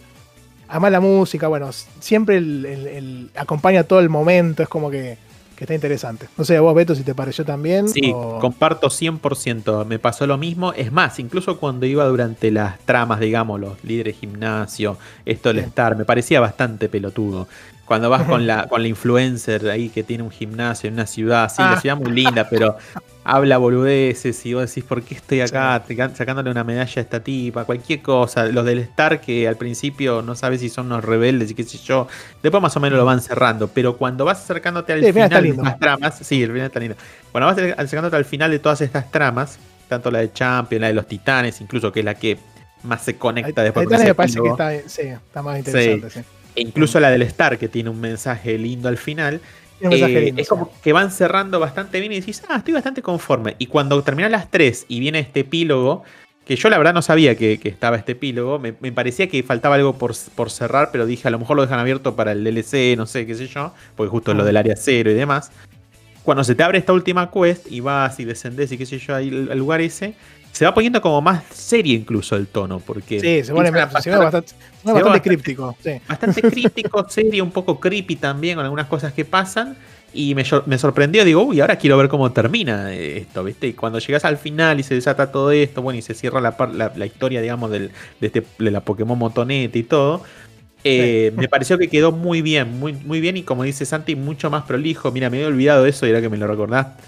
Me hiciste acordar que en el Sun and Shield es verdad, cinco minutos antes del final. No, son, son No, hay, media, sí. hay media hora de la parte épica vos decís, ¿cómo lo, lo, lo, lo- lo metieron con Además calzadores acá? vos, vos peleás, peleás con Eternatus, con, el, con tu rival, con el campeón. Toda Sí. la musiquita hermosa, todo barro, qué sé yo, termina y bueno, vamos a pelear con los otros en la chat. Anda la mierda, boludo, terminamos acá. Totalmente, popaba el ritmo completamente. En cambio, acá es como que funciona de manera más orgánica. Y, te da como una excusa también para, para terminar las tres grandes quests, digamos, ¿no? Porque alguno podría decir, bueno, yo hago solamente el del Sí, Champion, claro. bueno, que está perfecto, puedes hacer eso. Y llegas al final y decís, no vi los créditos, ¿qué pasó? Y bueno, en realidad lo que se espera es que veas las, que hagas las tres cosas y el epílogo final. Eso me parece que está muy, muy bueno. Sí, sí, está muy piola, muy piola. Así que nada, no, no, no vamos a spoilear nada por si alguno lo quiere jugar, pero, Ah, cual.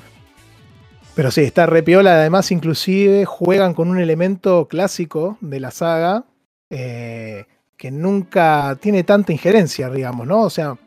Es verdad. eh, eh, ¿No? Es como que Sí. es algo que no te la. Yo ya. A ver, yo medio que me lo había spoileado, semi, ponele un poco. Sabía que por dónde venía la cosa. Pero igual me gustó. Este, entonces está bueno, está bueno eso. Está bueno que también jueguen con cosas clásicas que no tienen nada que ver, o no tienen injerencia, o no le da más pelota después del principio. Y acá vuelven, y vuelven súper recargadas, y decimos, ok, está piola. Así que nada, espero que, que la gente que hizo la parte de la historia siga, le siga metiendo a eso, que me dijeron bien, chicos. Así a- después de todo lo malo, eh, algo bueno había, ¿vieron? Yo les dije. ¿Verdad? Eh, no, y por- después, hablando de lo malo, no, lo último malo que quería decir, porque vos hablaste de, la ciudad de la chica esta que es streamer, que fue una de las que fue publicitada en la campaña de publicidad al principio. Vos en cada gimnasio tenés que hacer como un desafío, justamente con esta chica es como que vos tenés que ponle que está simpático en cuanto a que te dice, no, yo, es como que yo- es streamer, entonces tiene que subir la cantidad de gente que las iteraciones y la cantidad de gente que, que la sigue, qué sé yo. Entonces te hace ir por el pueblo peleando con alguno, haciendo una entrevista a otro y con eso subir los likes y no sé qué pelotude. Bueno, este está es bastante vigente igual, bastante actual la, la situación. Pero es una pelotudez eh, y después peleas con ella, digamos, en una pelea. Pero la- las ciudades me parecieron nefastas. Ay, sí, son- te marean mucho, porque además a veces estás buscando algo Sí, y no sabes dónde está, porque además no, no- no te marca con tanta claridad qué personaje tiene tal o cual cosa, entonces estás recorriendo como medio a ciegas. Además de que en las ciudades normalmente uno va al gimnasio directamente también para ver me cuál es el de todas y iguales, demás. o todas Y similares. son todas muy claros, son todas Sí. muy parecidas, excepto un par que se destacan, pero son todas muy parecidas. Incluso la ciudad principal es grande, no sé para qué es tan grande. Al cohete completamente. Sí. No sé. no A mí, me a mí me, a mí me dolió porque si hay algo que destaca generalmente a casi todos los juegos y todas las, este, todas las regiones son las ciudades que tienen. Claro. Realmente son. eh, Vos, yo ahora te digo, no sé, tal ciudad de tal juego y vos te puedes llegar a acordar algo de ahí, ¿entendés? Sí, sí, sí. Eh, acá no hay algo que destaque de No. nada. Y a muchas entras y son edificios grandes que no tienen nada porque no puedes entrar. como- Son como bloques, ¿entendés? Que te separan, que no tienen nada, que no son bloques y listo. Eh, porque lo- no puedes entrar en ningún lado. En los locales que entras, lo, lo- lo de los locales es nefasto directamente. Porque vos tenés a lo sumo un local que adentro tenés un lugar para pasear y para dar vuelta. En el resto ni siquiera hay un lugar. Tenés un menú de mierda donde te venden Ah. los sándwiches. Eso de mierda, gigante. ¿Entendés? Y vos decís, loco, pero- y eso es tiempo. Eso por eso queríamos, antes hablábamos del tiempo y del desarrollo. No puede ser. Antes vos por lo menos tenías las casitas y eran todas iguales, pero vos podías entrar en la casita y hablar con el chaboncito que iba dentro de la casita. Sí. Acá no tenés ni casitas, ni chaboncito, ni nada. Tenés unos menúes, pero es increíble. ¿no? Eso la verdad que me dio una... una- la tercer, ¿Qué pasó? ¿Qué terminó pasando? La tercera ciudad que me di cuenta que eran todas iguales. Después, al- después iba al gimnasio nada más. Ni siquiera me me podía explorar. Iba al gimnasio, al otro gimnasio, otro gimnasio. Ya ni me fijaba que había en la ciudad. Realmente hoy me preguntás, no me acuerdo ni cómo se llaman, no me acuerdo ni qué tienen. Creo que hay una que tiene tipo una, una parte que hacían este, eh, auctions, no me sale la palabra en castellano. Estoy como Facu. Sí, las subastas. Ahí está. Que hacían subastas, después este. Y nada, y listo, ¿entendés? Eso. No, la verdad que. Pregunta muy importante. ¿Hay un casino? No, no hay casino. No. Generalmente siempre había Ah, casino. está, Se ve que le- les cayó el- la, prohibición, por lo visto. o el- ¿Cómo se llama? La censura. Pero no, no. Acá no había. Siempre había un casino en Celadon City o en, en Golden Silver también había. Una, una pachinko, Pero- aunque sea, no hay nada. Sí, algunas de esas pelotudes. sí, No, no hay nada. No este. Es- eso que comentan me hace acordar mucho, no sé si será similar o no, a la situación cuando llegué por primera vez a la ciudad principal del XY, que es como que era muy grande, pero bueno, ahí después sí, Sí. tenías muchas cosas para hacer, tenía un motivo de ser tan grande. Claro, bueno, pero por ejemplo, si yo te hablo de esa ciudad, eh, creo que esa ciudad tenía como la, la torre en el medio, ¿no? Tenía como un. Sí, era tipo circular medio, la ciudad, Y ahí una creo que estaba el gimnasio. Bueno, ahí te acordás, pero te acordás de eso, ¿ves? ¿Te acordás, te acordás una ciudad- te acordás de una ci- es como que las ciudades en los juegos anteriores tenían un significado. Hasta Un inclusive la más pedorra, tal vez, un diseño. Acá no, son todas iguales, digamos. Claro. O, o- o inclusive, o inclusive la estructura se las llevó puestas y no supieron identificar alguna. Ponele, creo que ahora me acuerdo de una ciudad que tenía como unas cascadas. Pero no puedes ni siquiera subir la cascada. eh, Y no la sé, de bueno. Cascarrafa, Cascarrafa, una cosa así. Sí, que tenía. Pero bueno, la- la- las ciudades Pero de igual, ¿no? son 10 veces mejores. Sí, tipo la-. Motostoke o alguna de esas ciudades grandes que tenía Sword and Sí. Shield, la principal. Vos en Shield tenías dos ciudades grandes, la que llegabas al principio cuando pasabas la Wild Area y después tenías la otra que pasabas de la segunda Wild Area. Claro. Eran ciudades gigantes, estaban re bien diseñadas, muy al, al estilo clásico. Acá evidentemente se tienen que volver a sentar con tiempo y buscarle la vuelta. Y bueno, entonces evidentemente ya vemos que el problema es el tiempo. No sé si, si la situación actual va a acompañar a nuestro pedido. Porque, ¿qué pasó? Este juego, el día de hoy, vamos a pasar un poco a lo que son las ventas.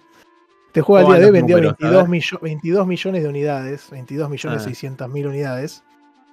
Y es el cuarto juego ah, más. No, perdón, porque ya pasó a. Déjame ver si pasó a Gold. No, es el cuarto juego más vendido. Está a un millón de Gold and Silver. Mm. eh, y después de ahí le queda Sword and Shield, que es el segundo. Y después el primero, eh, la, primera generación. Entonces uno se pone, a, se pone a pensar y dice, che, realmente no sé si estos tipos se van a preocupar mucho por mejorar la calidad de su juego, siendo que vienen vendiendo a rolete. Igual el otro día salieron a decir, salió el portavoz oficial ahora, que no me acuerdo cómo se llama, creo que arrancaba con U, pero bueno, no me acuerdo el nombre. eh, que dijo que habían recibido las críticas que están buscando la forma de tener un caudal de, de salidas como el de ahora, ofreciendo productos de mejor calidad. Yo no sé si lo va a lograr realmente mantener el caudal que tienen hoy. Y eh, porque el caudal que tienen hoy les podía servir en 3DS, donde la parte gráfica te la podías meter por el culo si querías, básicamente. Pero hoy en día en Switch no podés, o en generaciones más en HD, ya no podés realmente soltarle tanto la mano a esto. Si no te pasa esto. Que tenés que montañas te desaparecen, que la sombra se va y viene. Ni hablar de que si te aparece un Pokémon de repente, eso creo que lo parchearon. Pero recuerdan el, el- el meme del pibito que le salió el Pokémon nuevo ese, que es como un Diglett pero más largo y que parecía que estaba mostrando el, el miembro. Eh, ese tipo de cosas no te pueden pasar, ¿entendés? Eh, pero eso es tiempo, eso es hacer eh, eh, QA, eso es sentarse y analizar. Que no lo, no, no lo están haciendo porque no le dan los tiempos, básicamente.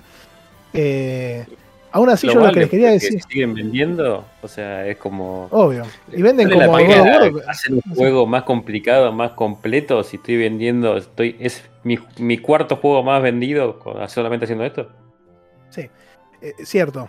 Eh, Es o sea, verdad. por, ese la- por ese lado no hay más explicación. Sin embargo, yo me puse a hacer unos números. porque ¿Qué pasa? Sword and Shield vendió 25 millones de unidades. Y la primera semana había vendido 3, si mal no recuerdo. Ahora lo tenía por acá el dato. Eh, y, el, y este juego vendió 22, como ya dijimos. Ahora bien, los momentos son distintos, porque cuando salió Sword and Shield, salió en el 2019, noviembre de 2019. Y para ese momento la cantidad de consolas que había en el mercado eran como de 45 millones de unidades o una cosa así. O un poco más. Creo que había vendido 3 millones de unidades en ese momento, que tenía em, esa cantidad que le dije yo. Haciendo el porcentaje me daba que era un 13% de gente que tenía Switch que había comprado el juego. Hoy en día... En la este primera juego sal- semana, digamos. la primera semana, el primer fin de semana, creo que la primera semana, a nivel mundial. Este juego cuando salió, salió con un parque, con una parque de consola de 120 millones de unidades más o menos. Porque me fijé, salió en noviembre, era, eh, tenía datos entre septiembre y diciembre que era 114, 120 y pico, vamos a poner 120. Y, y vendió 10 millones de unidades la primera semana. Son todos números monstruosos, ¿no? Obviamente. Pero no me dio el porcentaje que había dado al principio, dio menos. Claro. Inclusive, viendo la relación del, del parque de consolas que hay hoy con el que había en ese momento, sigue siendo menor. Vamos a ver, si- yo calculo que lo va a pasar a Sword and Shield, pero va a estar medio por ahí.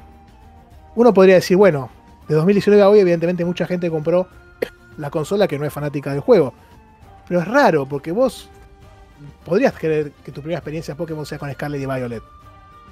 Con lo que quiero decir es que a nivel porcentual, entiendo que me parece que está bajando eh, la incidencia del juego en, la base de usuarios. ¿Sigue vendiendo 20 millones de unidades? Sí. ¿Es un número monstruoso? Sí, porque, qué sé yo, sale God of War Ragnarok y vende 20 millones también. Y es una, un triple A de Sony.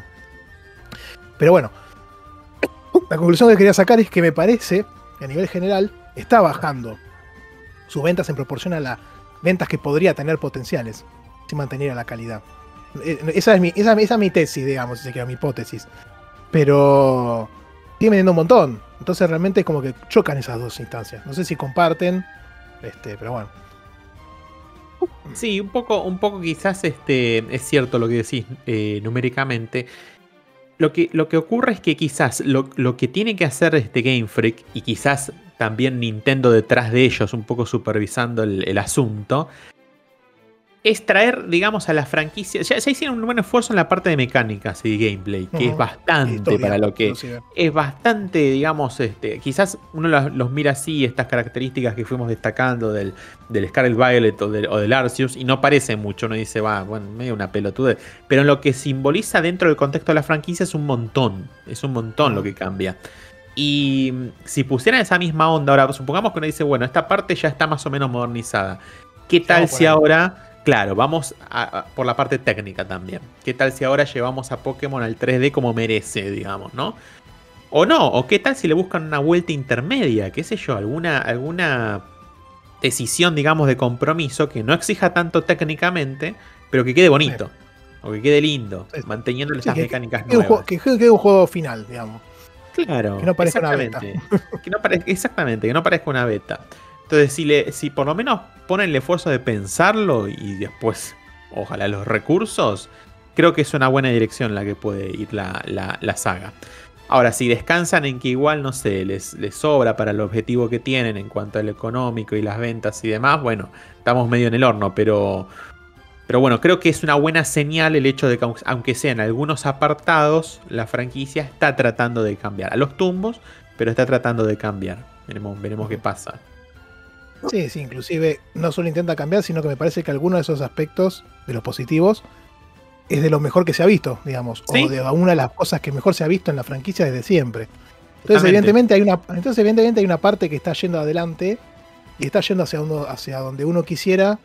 Y hay otra parte que por tiempo la están relegando. Y esperemos que puedan tener el tiempo, o más gente, o no sé qué, para poder este, resolver toda esa situación. Eh, Ojalá. Pregunta que me quedó mm, picando ahí. Eh, el último de, de la franquicia de la main a este fue el Sword and Shield o alguno en el Eh, medio. Sí, Sí, eh, porque después de Sword and Shield a este salió la remake de cuarta generación, bueno, es una remake. Y El después Pearl este, y, y- el Diamond, Diamond. Y Geraldine Pearl. Pero ese lo hizo otra empresa, así que digamos que ahí Game Freak o The Pokémon Company fue más consultor que otra cosa. Digamos que el Sí. desarrollo fue de, de mano de Ilka. Y después salió Arceus, que yo entiendo que es un spin-off, no sé, no, no queda claro realmente si es un juego base. En realidad no, porque cambia bastante como para considerarse como un core. Digamos que forma parte de la generación de Sword and Shield, si se quiere. Pero, Sí, pero le sí. pusieron un subtítulo, le pusieron el, Pokémon Legends. Y uno Claro, podría llegar que- a pensar a que haya Pokémon es una Legends. subsaga. ujú. Claro, de otra cosa, digamos, ¿no? De más- así como yo, bueno. yo lo veo más eh, como fue en su momento los mundos misteriosos, los Pokémon. También, También. sí. Mm, Pokémon Snap. Pero sí, este. mm, Sí, la verdad que el, el principal después del otro fue ese. el, eh, tres años hubo entre los dos. Eh, 2019 salió Sword and Shield y este en 2022. Y en el medio tuvimos, como dije, dos juegos. Uno fue de otra empresa, desarrollado por otra empresa. Pero tuvimos dos juegos en el medio. Y uno que evidentemente corrió su desarrollo en paralelo con el Scarlet y Violet, que fue Arceus, porque te das cuenta Sí. que hay mecánicas base que comparten. Y después Sí. alguno habrá dicho, este hagámoslo más acción o más rápido, y este hagámoslo más tira- corte clásico. Este, el Los Arceus vendió son de 14 Game el, el- sí, Game Freak estuvo en los dos, en Arceus y en este también. Eh, el Arceus vendió 14 millones. Entonces, entre los dos veniste 36, que no es mal número. Eh, realmente. El Arceus vendió más tirando, así se quiere, como una tercera entrega o un DLC, que esos generalmente suelen vender menos de 10 millones de unidades, por lo que estoy viendo acá en, lo- en los numeritos. Eh, tipo, Let's Go también vendió por ahí, vendió 15 millones, mira vos. Eh, entonces, evidentemente, esta gente quiere tener un juego que sea tirando a corte clásico o core, que venda 10, 15 millones menos, y el otro que trate de vender 20 y pico. Pero también me imagino que deben querer incrementar sus números, no sé. Pero bueno, eso habría que sentarse con el muchacho. Pero, pero bueno, la verdad que nada, le fue bien a nivel ventas. Tienes, lo bueno que podemos rescatar es que tiene cosas interesantes que, que mejoraron, como ya dijimos, la historia, las mecánicas y demás.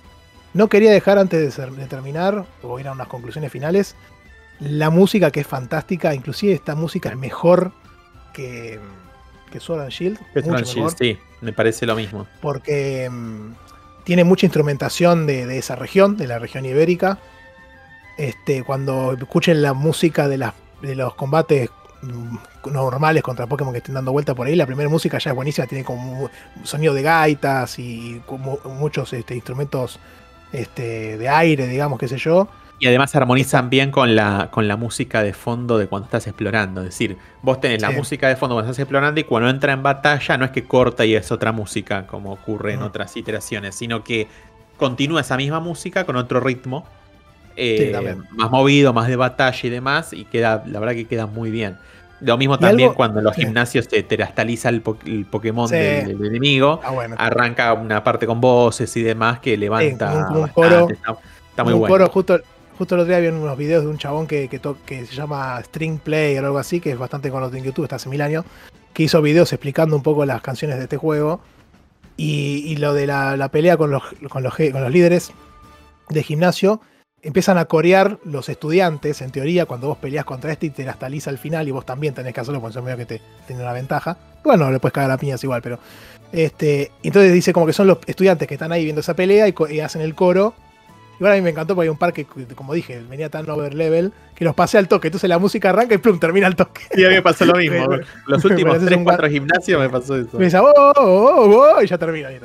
Este, muy, muy, muy gracioso. Pero bueno, digamos que la pelea esa y esa parte en puntual tiene como un aire a la canción que había en los gimnasios de Sword and Shield, que eran en el estadio, si mal no recuerdan, Sí, que tenían toda esa música como de mundial, si se quiere, que estaba muy bien, muy bien realizada. Y otra cosa que hace acá que es muy interesante, que a mí me sorprendió, porque cuando empecé a buscar la canción, arranqué el juego y después me puse a buscar en, en YouTube Music, puse Pokémon Scarlet Battle Team, ¿no? Y me saltearon varias, y dije, ¿qué onda? Cambian la canción de la pelea según en qué región estás, lo cual Sí, es algo región. inaudito para, Sí, para, para, para Pokémon. Inclusive algunos JRPGs no lo suelen hacer tan... ta- Últimamente No. sí, pero antes no lo hacían tanto, ¿eh? Así No. que me pareció repiola eso. de verdad. Y después, bueno, tam- también uno de los compositores que está es Toby Fox, que ya lo conocemos por Undertale, ¿no? Y, y grandes, y grandes éxitos.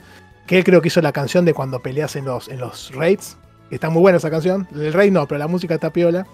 Este, tiene, tiene un tinte de, de Megalovania, viste que él, que él hizo esa canción y toda Sí. la, la banda sonora del juego. La verdad que, que Toby Fox la, la está rompiendo a pleno ya hace rato. Y, y está muy buena esa música. Y después para destacar, la pelea contra el- la pelea final del, del- del Team Star, de toda esa rama de Quest, es buenísima. Sí, Para mí. sí, es verdad. No vamos a decir con quién peleas porque es, No, un, no, no. es un- es medio es un spoiler. spoiler interesante. Pero. La combinación de Pokémon que tiene, todo está bueno Sí, también. Muy, muy- era re obvio cuando lo dije, claro. Sí, Eh, claro, muy bien. Eh, esa, esa música es muy buena. Cuando llegas al área cero, que es el cráter que está en el medio del mapa, también tiene una música muy, muy puntual de, ese momento. Como dije, el tema de los tiempos y demás, como que se mezcla ahí la música, está re piola. La música del final contra la parte final, digamos, la pelea, también es muy buena. Eh, la- no, después, si quieren, búsquense si no lo van a jugar y no se quieren spoilear algún nombre de, algún de alguna zona. La música que hay es buenísima, la verdad que busquen esa, eh, busquen esos temas que les dije, la pelea final del, del coso de, de Team Star y también la pelea con el final del juego, digamos. O también las peleas salvajes que hay en esa zona, que también tienen una música muy, muy interesante. Este, así que nada, me, gustó, me gustó mucho la, música. La verdad que, como siempre, siguen, siguen, sigue siendo un, un punto a destacar en los juegos estos, por suerte, ¿no? Porque la verdad que a otras cosas no. Entonces, esto está bueno tenerlo ahí presente. Bueno, ya con eso podemos ir cerrando. No sé, Beto, alguna conclusión final de este juego hermoso que pasamos.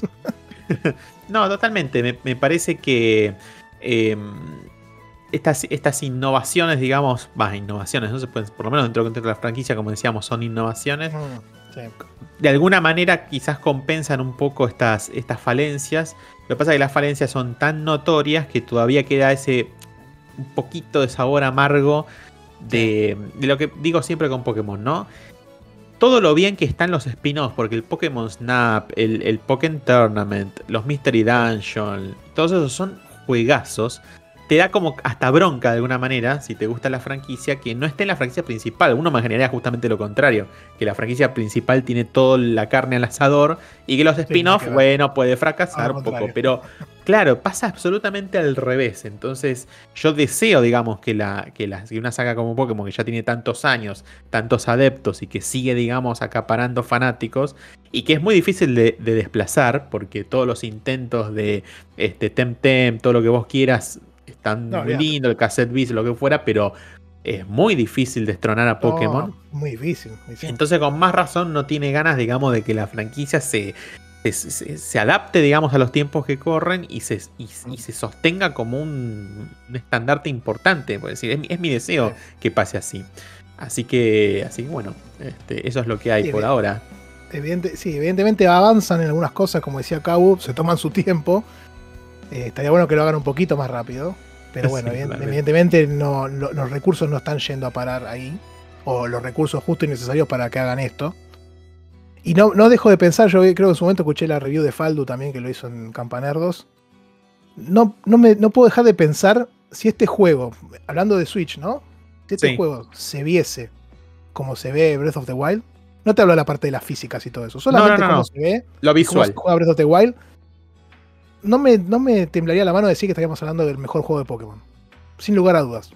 Tranquilamente. Si hubiese, si- si hubiese estado cubierto esa parte con un juego nivel, de nivel técnico de la misma consola, no te estoy hablando, no, que se vea como el Red Dead Redemption 2. Este. Tranquilamente hablaríamos de posiblemente el mejor juego de Pokémon, sin lugar a dudas. Eh, Sí, y es una lástima, vale. porque decís, qué oportunidad perdida al pedo. O no al pedo, los 22 millones no son al pedo. Pero qué oportunidad perdida para poder hacer un producto superior y, y- y decir, che, bueno, mira, Pokémon está acá, Pokémon podría competir por el juego del año, o lo que sea, ¿entendés? O en su género, no me importa. Creo que usaste las Eh, palabras clave. Oportunidad perdida. Esa es la sensación Sí. que me da Pokémon en sus iteraciones principales últimamente. Oportunidades perdidas, como diciendo, ¿cómo puede ser? Sí. Esto tiene que ser central para Nintendo. Tiene que posicionar esa saga, como tantas otras, en Sí, un lugar de, de privilegio. Y no, lo, y no lo están haciendo. No, no. Es una parte más del engranaje que ya dijimos siempre, ¿no? De marketing, de merchandising, Sí, sí, de, totalmente. de El series, dinero que mueve. Las series, las series son buenísimas. Yo ahora estoy viendo, ya que estamos acá hablando, estoy viendo la que salió ahora que juega la pibita que juega con las cartas. Con las que cartas. son- sí, que está muy divertida, muy simpática. eh, y, viste, no. Y, y entonces voy a decir, loco, llévate esa animación al juego, dale, ya que estamos. Pero no. eh, pero bueno, nada, eso. Bueno, igual, igual me, gusta el me gusta el mensaje que dan de que podría haber sido uno de los mejores Pokémon, más que nada pensando a futuro. Y también estaría bueno, más allá de que le den tiempo, lo que acabas de decir, Santi, que se retroalimente. A ver, Pokémon eh, ha experimentado con, otro gen- con otros géneros, bien digo, y con otros eh, hardware. Entonces, que se traigan esas cosas. Sin ir más lejos, tenemos juego de Pokémon de pelea, el de fotos, tenemos un tipo LOL, o no me acuerdo cuál era el United ya. O sea, sí, que se alimenten de todo el resto, más allá de que no lo haga Game Freak en sí, pero estaría bueno que no solamente tenga tiempo, sino que tomen las mejores cosas de cada lado donde se fue la franquicia. Sí, sí, sí, evidentemente. Porque evidentemente están avanzando. Eh, yo creo que si vos me decías Sword cuando había salido, yo no te hubiese dicho esto hubiese sido el mejor juego de Pokémon si estaba bien. No, ni. Este No, ni sí, pedo. este tiene algo distintivo que el anterior. Entonces me parece que está bueno que, que vayan por ese lado. Este, vamos a ver qué pasa. vamos a ver qué pasa. Ahora el DLC, vamos a ver si sale un poquito mejor. Oye, y después, ojalá. no sé, el otro juego esperemos que se tomen unos años más, qué sé yo, vamos a ver qué, hace Sí. esta gente con, con Pokémon. Yo, yo quiero ver a ver si siempre, siempre Yerba postea eh, en otros grupos cuando lo ejecutan con el Yuzu y le ponen todos los shaders y todo. a- Sí, a ver si mejora un poco hermoso. El Pokémon. Y van a, tener que, van a tener que laburar bastante los modders, pero sí. Yo creo que lo van a poder hacer tranquilamente. No, no creo, realmente no creo, porque hay mucha gente que dice pavadas. No creo que sea problema de la Switch que el juego corra como corre. Es un No, tema no, no. Tema de desarrollo. absoluta y totalmente de Game Freak y, y- y de lo que han podido hacer o de lo, que- lo que han querido hacer este, con lo que han tenido a disposición. No, no. Eh, al lado de Dragon Quest 11, Xenoblade 3, eh, Tears of the Kingdom, Breath of the Wild, etcétera, no, no me pueden hablar de, rendimiento del hardware. Por más que sea un hardware totalmente outdated y ya pasado de, de su, de, su, de su prime, ¿no? Pero no viene por ahí lo- los tiros, realmente. Para nada. Eh, así que bueno, no sé si con esto quieren que cerremos ya esta, esta charla, mini charla que hicimos Scarlet y Violet. Si, si muchos de nuestros queridos poca escucha tienen la Switch ahí en alta mar, denle una probada si quieren, fíjense. Este, total, este, pueden ahí chusmear un poco a ver si les llama. Tal vez nunca jugaron un Pokémon, pero mecánicamente y como se presenta este juego les interesa y lo pueden meter por ahí. Eh, y nada, que yo después tal vez tiene una buena. Porque fue un poco así, ¿no? Yo me acuerdo de haberlo jugado- hablado en Pokévice. eh, y dijo que había jugado. Había jugado su. Había jugado el con. Que era hace mucho que no jugaba en un Pokémon principal. Y este como que lo empezó a dar y se enganchó con las mecánicas y todo. Y siguió dándole.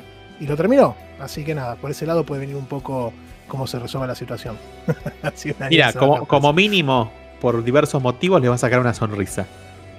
Sí, sí por el seguro. motivo que seguro. sea. Sí, por el cuando motivo que sea, las montañas una- te cagas de risa, ¿eh? una sonrisa les va a sacar, por lo que sea. Para bien, para mal. Sí, totalmente. Bueno, y con esto vamos a, a cortar el primer bloque acá, así que seguimos en un breve ratito. Nos vemos, bueno, jugamos Pokémon Scarlet y Violet en Switch, ¿no? También están en alta mar, como ya dijimos. Así que les mandamos un saludo y seguimos en el siguiente bloque. Hasta luego, yo.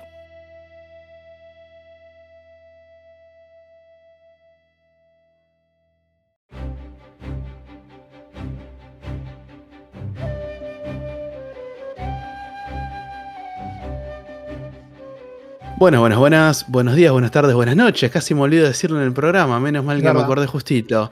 Eh, arrancamos el segundo bloque del episodio 55 de la logia del backlog. Y en esta ocasión vamos a traer una sección nueva, podría ser, aunque ya comentamos en algún programa pasado lo que es el forward log, ese, Sí. ese backlog que todavía no, no- no existe, ese backlog que va a entrar automáticamente a la, a la pila de la vergüenza. Y en esta Sí. ocasión tenemos una razón especial para traer eh, esta sección, ya que directamente desde las tierras de la salchicha y la cerveza, quizás, eh, Rami estuvo en la Gamescom, así que nos va a contar ahí Sí. sus impresiones, qué juegos vio, qué cosas le gustaron. Antes, tuyo, antes de eso voy a decir, voy a decir corresponsal exclusivo. Así que, Rami, Bueno, sí. Sí, como comenté al principio, eh, fui hoy, hoy domingo, el último día de, de- de la Gamescom.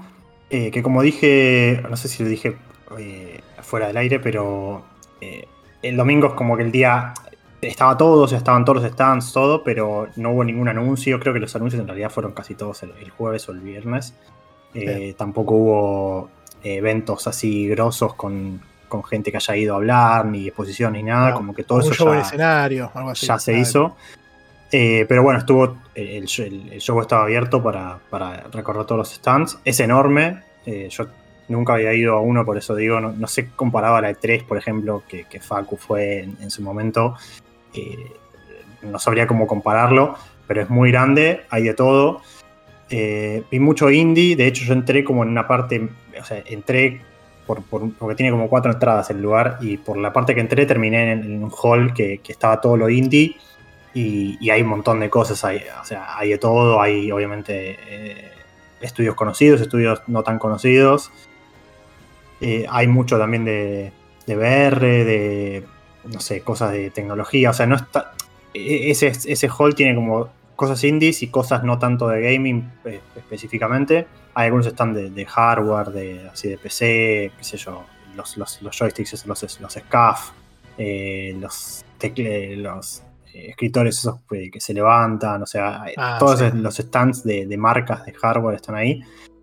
Y, y después en, el- en el- los halls principales, lo que vi más grande fue, bueno, Nintendo, que ya habían anunciado que iban a estar, tienen, tenían un- una, una zona muy grande con varias Switch para probar el, el Tears of the Kingdom. Había creo que un campeonato de Mario Kart.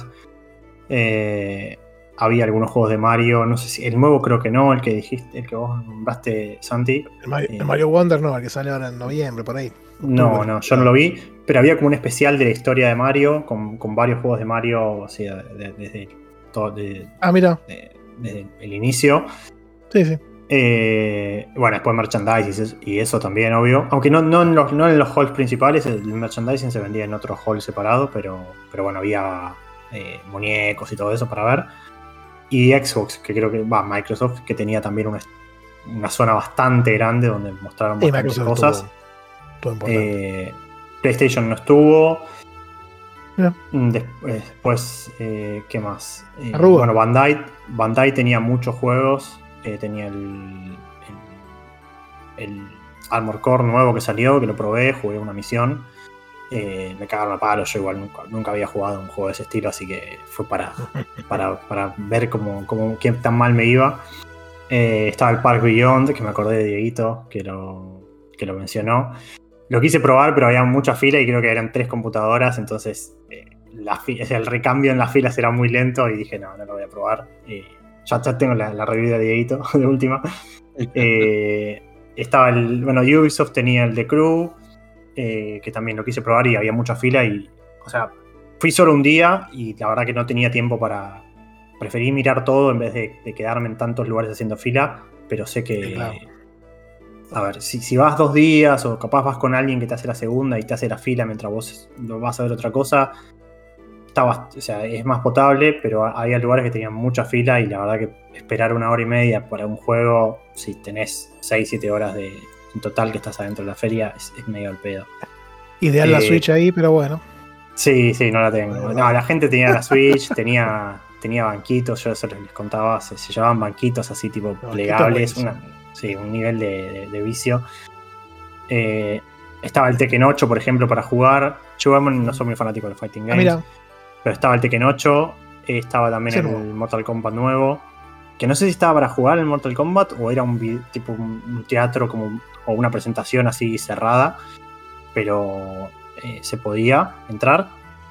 Eh, yo fui en, en la de Microsoft, fui a la de Starfield, que yo pensé también que era para jugar y no, en realidad es un video que no sé si lo, lo habrán puesto en YouTube para ver, para que lo vea la gente. Eh, es un, un video que te, te muestra como el principio del juego, medio así acelerado, o sea, te van mostrando como, como segmentos del inicio, cómo arranca el juego, y después, eh, te- nada, así un poco de combate espacial, un poco de exploración, pero bastante rápido. La verdad que ¿Pero eso me gameplay? remanija. Sí, sí, todo gameplay, todo gameplay. Eh, pero, pero así como segmentos cortos de 10, 15 segundos uno atrás del otro, como ponle que habrán, habrán resumido las primeras horas de juego en 20 minutos de video. Claro. Eh, ese sí me dejó muy manija y creo que si estamos hablando de, de así de Forward Lord, creo que es uno de los que sí o sí va a entrar. No creo que lo juegue de salida. Voy a ver cómo termino con el Baldur's, pero. pero ¿Cómo salís de ahí? Sí. eh, Pero- de 100 horas no en sé- 100 horas. Sí, sí, sí, sí.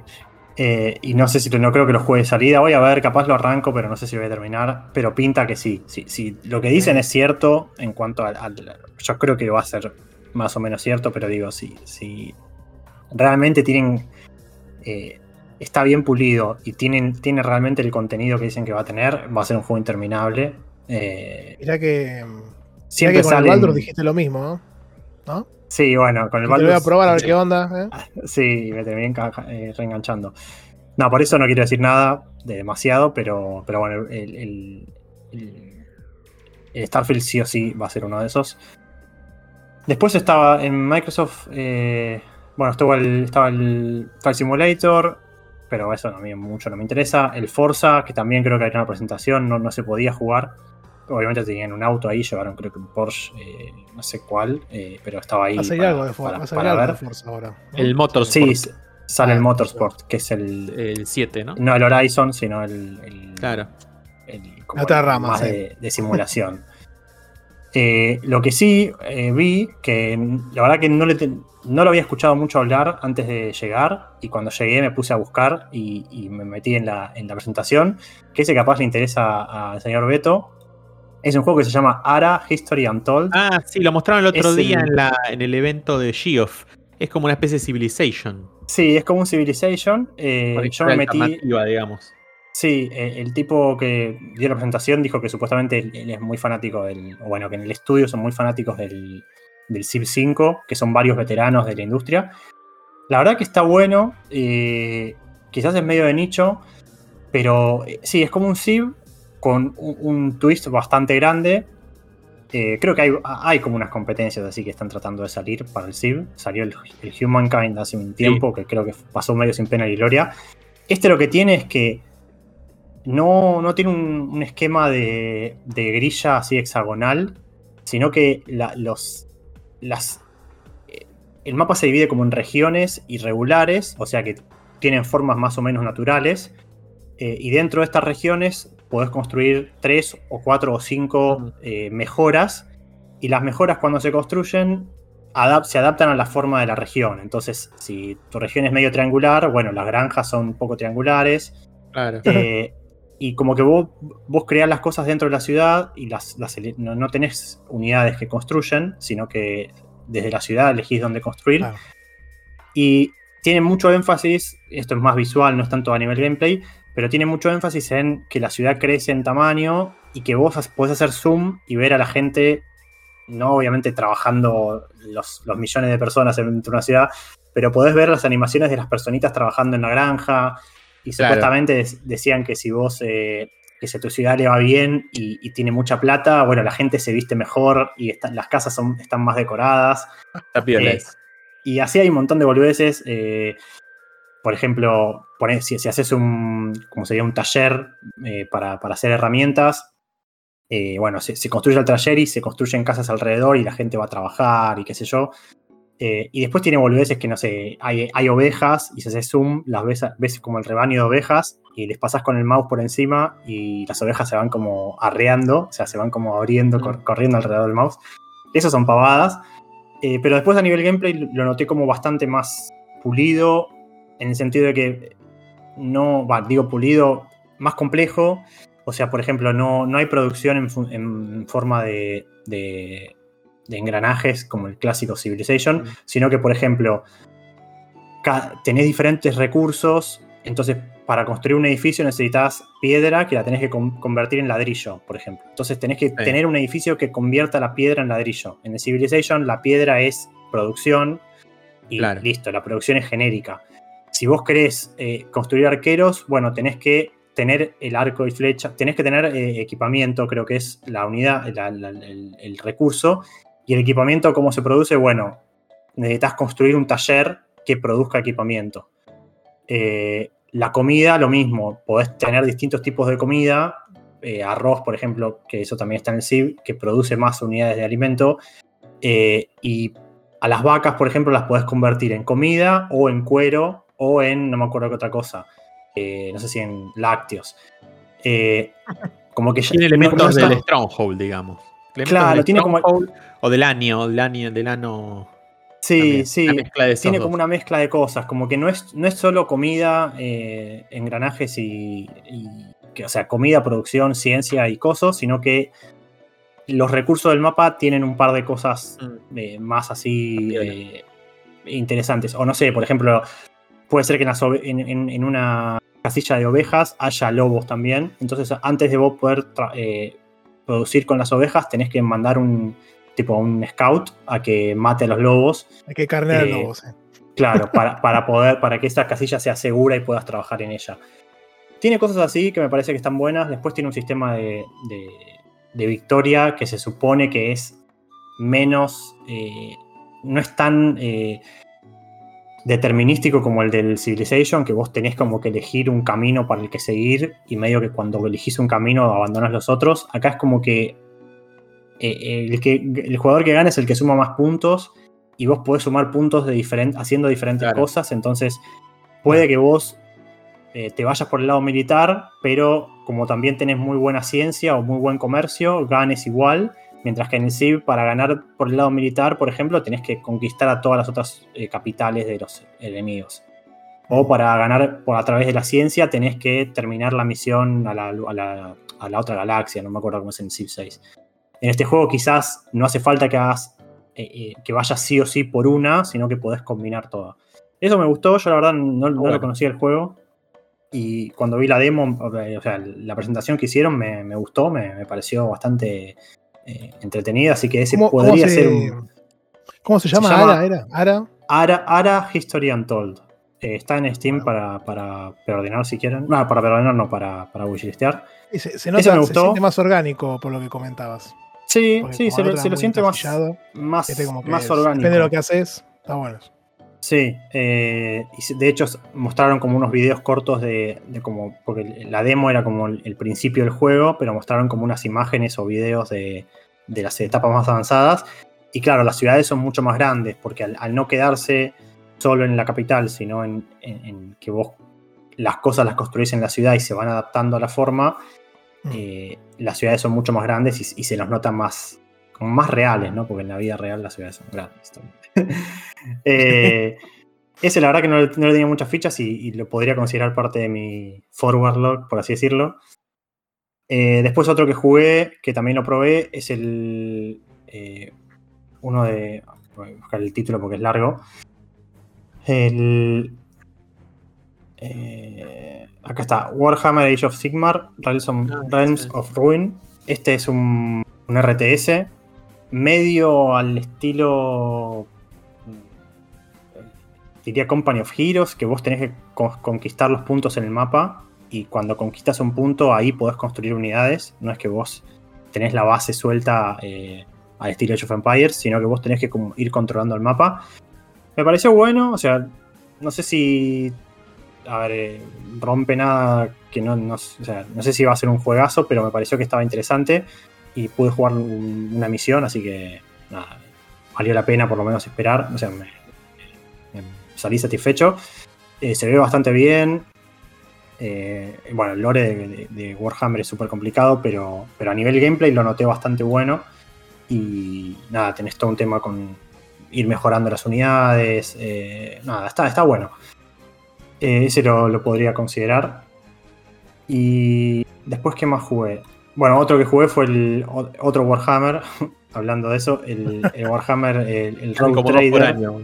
Sí, que el Road Trader es el de la gente de, de Owlak- Owlcat, que son los que hicieron los Pathfinder, que es un, es un CRPG ambientado en el mundo de, de Warhammer, eh, que yo ya lo había jugado porque a través de un, de un youtuber conseguí como una key para la beta cerrada, así que medio que lo que jugué hoy de nuevo en el lugar fue casi lo mismo que ya había jugado, pero tenía ganas de ver si había algo nuevo.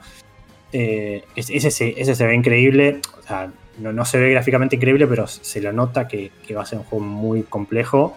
Eh, es, es otro, es un, un CRPG eh, en el mundo, el mundo de Warhammer eh, 40k, Me- que es, Sí.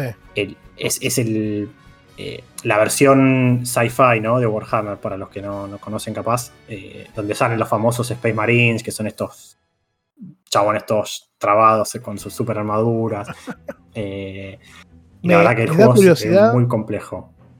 Me da curiosidad después del éxito que tuvo el Baldur's. eh, un éxito, la verdad que ni ellos se lo esperaban. ¿Qué va a pasar con los juegos de este género, no? Puntualmente, de acá en más. Yo calculo que no se va a volver a repetir lo que pasó con este juego. Pero, pero bueno, calculo que tendrá, una- al menos de toda la gente que está jugando al Baldur's Gate, alguno se sentirá inclinado a seguir jugando juegos de género, ¿no? ¿Qué sé yo? Yo- Bastante yo interesante creería ver que qué sí. ocurre. Más allá de, los- de la gente que ya es fanática del género, yo creería, creo que el Baldur's Gate puede ser una puerta de entrada a otros juegos del género. Lo que pasa es que justo Pathfinder y, y, bueno, y Rogue Trader por, por definición también, me parece que son bastante más complejos, por lo menos en cuanto a- a- al armado de las builds, o sea, son, son mucho más duros Sí, de- que tenés que de- sentarte y pensarlo. Y... Claro, el Baldur's, si bien es complejo, es bastante rápido, eh, de cierta manera, eh, de, de entender, como que a, a nivel interfaz mismo, la interfaz es un poco más sencilla para, para entender el leveleo. Y este, los, los Pathfinders son un quilombo. Yo jugué el, el Kingmaker y la, la interfaz es un. Hay, hay muchas cosas, o sea, es bastante más pesado. Entonces, justo no sé, pero quizás a, a un Divinity obviamente pueden saltar, a un, Pat- a un Pillars of Eternity también. Eh, yo espero obviamente que le vaya bien porque es un género que a mí me encanta. Pero, pero justo Road Trader, que para mí va a ser increíble, también me parece que va a ser bastante complejo. Tiene un sistema de combate muy a lo. eh, parecido al XCOM, en el sentido que es con grilla y con cobertura y qué sé yo. Pero después el, el juego de rol en sí está hecho eh, al estilo CRPG, ¿no? Tenés toma de decisiones, nada, roleo de, de- de personajes, es, es como que combina esas dos cosas. Eh, después, bueno, ¿qué más jugué? Bueno, creo que el, el, el Armored, el Armored Code, que ya lo dije. Eh, eh, yo quería jugar el Hellblade, pensé que había algo, pero no, el Hellblade 2. Lo único que había era Ah. un. No, era un, un stand para, para maquillarte y hacerte tatuajes, tipo pintarte como, como si fueras Senua. Que la verdad que yo no estaba para, para eso. ¿Cómo que no? Eh, no. Eh, y después, ¿qué más vi? Bueno, vi el. No, no, no lo jugué porque no, no, no hice la fila. Porque eh, no tenía tantas ganas. El, el nuevo Total War, el, el Faraó. Que Ah, está ambientado en, en- en Antiguo Egipto. Pero la verdad que tampoco me moría de ganas de jugarlo, así que no, no fui. Y después, ¿qué más probé? Eh, Indies, pensando- algo. Nos comentaste que había muchos. ¿Alguno pudiste probar? Eh, sí, bueno, fui al de, al de Devolver eh, y probé. hab- Había un, un cu- eh, Cult of the Lamp, pero con eh, Don't Start Together. Creo que hace Don't DLC sí. nuevo. una sí. colaboración ahora. Sí, Sí. el otro día. Sí, sí. Sí, estuve, jugué un poco a eso. Después jugué otro, que no me acuerdo ahora el nombre, lo tengo que. Eh, Estaba el. A ver, porque no sé si es de esta gente. Hay uno que me. me- a ver. Si es del. Sí. Estaba el Gambrela. El que, te- que va con el paraguas y dispara. eh, no me acuerdo. 2D. Puede, puede que sí. Indies, el tema era que eh, estaban muy repartidos Ese- y la ese- verdad que ese, no. está por- ese tendría que estar por salir. Bueno, 2023 dice también. Pero. Pero ese estaba Eh, otro- ahí casi. Eh, después, bueno, también estaba, el- eh, para los que les gusta el género, el Lords of the Fallen estaba, que salió, entiendo, como este, este reboot que le hicieron, no sé. Eh, también estaba para probar, había un montón de gente. El Payday 3 también. Mm, sí, ese. Eh, después está, es el Pizza Possum, ese sí lo probé. Es medio, no sé, es como un arcade, así que visto desde arriba. Ese es un indie. Eh, que nada, sos como un. eh, sos como un, como un possum que no sé qué, qué animal es en español, no me sale, es como una, una zarigüeya, creo que es. Eh, tenés que ir como comiendo, tenés que moverte como un ma- mapita comiendo la comida de una, en una ciudad, o sea, estás como en una ciudad libre y tenés que ir comiendo, robándole la comida a la gente y comiéndotela. Eh, muy gracioso porque tiene un- unos gráficos así muy. eh, eh, medio cartoonies en 3D que están bastante lindos.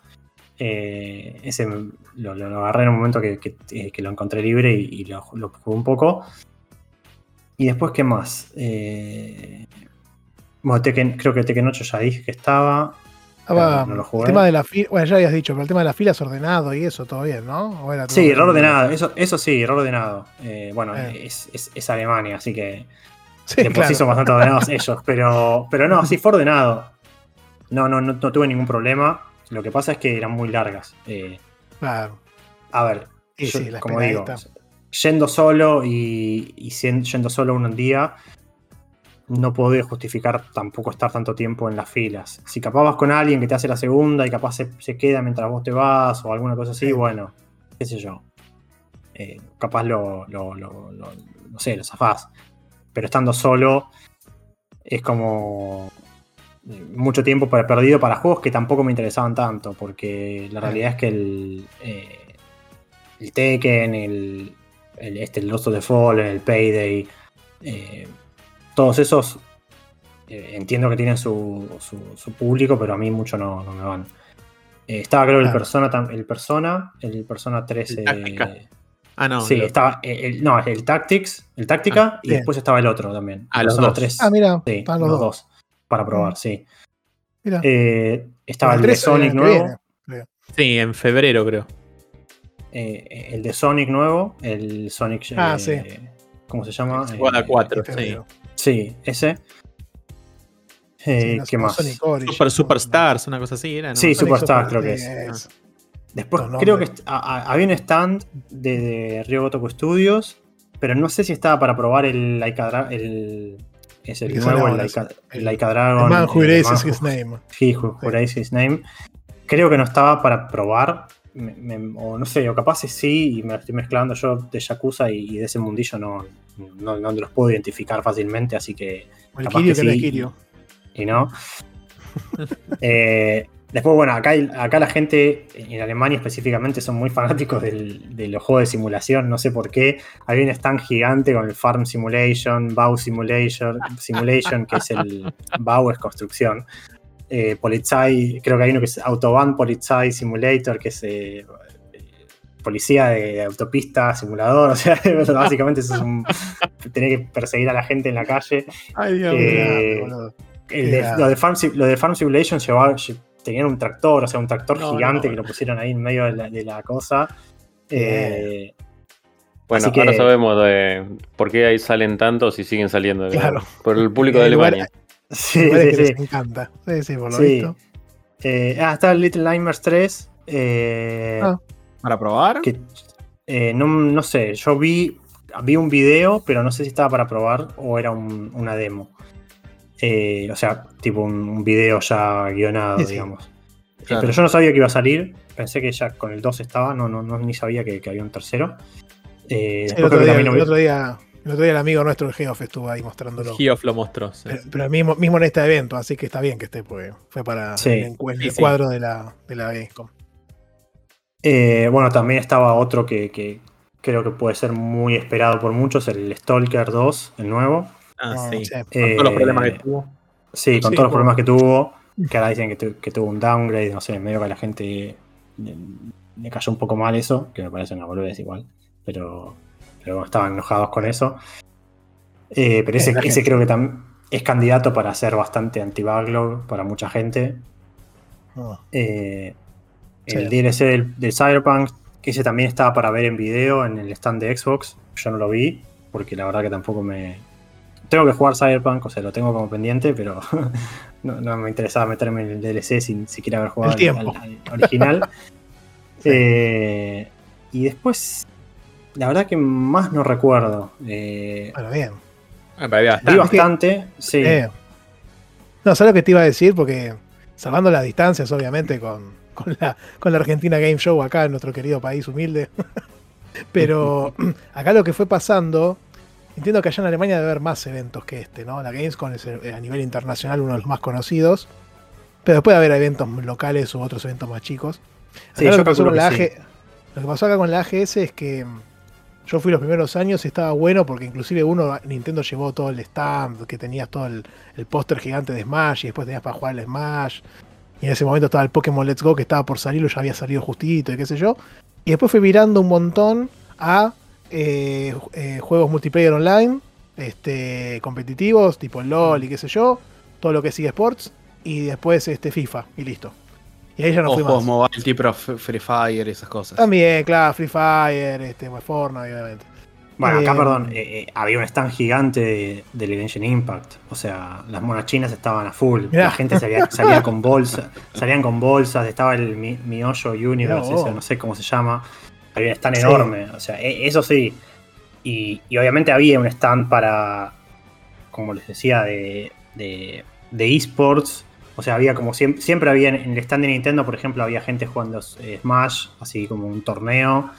Después Sí. había uno con Rocket, con Rocket League también, había un, un stand donde había gente jugando Rocket League, en otro había... eh, qué otro juego así online. eh, Lo que pasa es que bueno, el, tema, es que, el tema es que acá, acá, acá es como que lo, como que lo desplazaron, ¿viste? Como que los juegos. Ah, claro. No, acá no. eh, Pero los juegos single había. player o los juegos tradicionales, si se quiere, al no vender tanto acá, entiendo, o vender menos que en otro lugar que donde la economía esté mejor, eh, se fue reemplazando por lo otro que es más rentable eventualmente, evidentemente.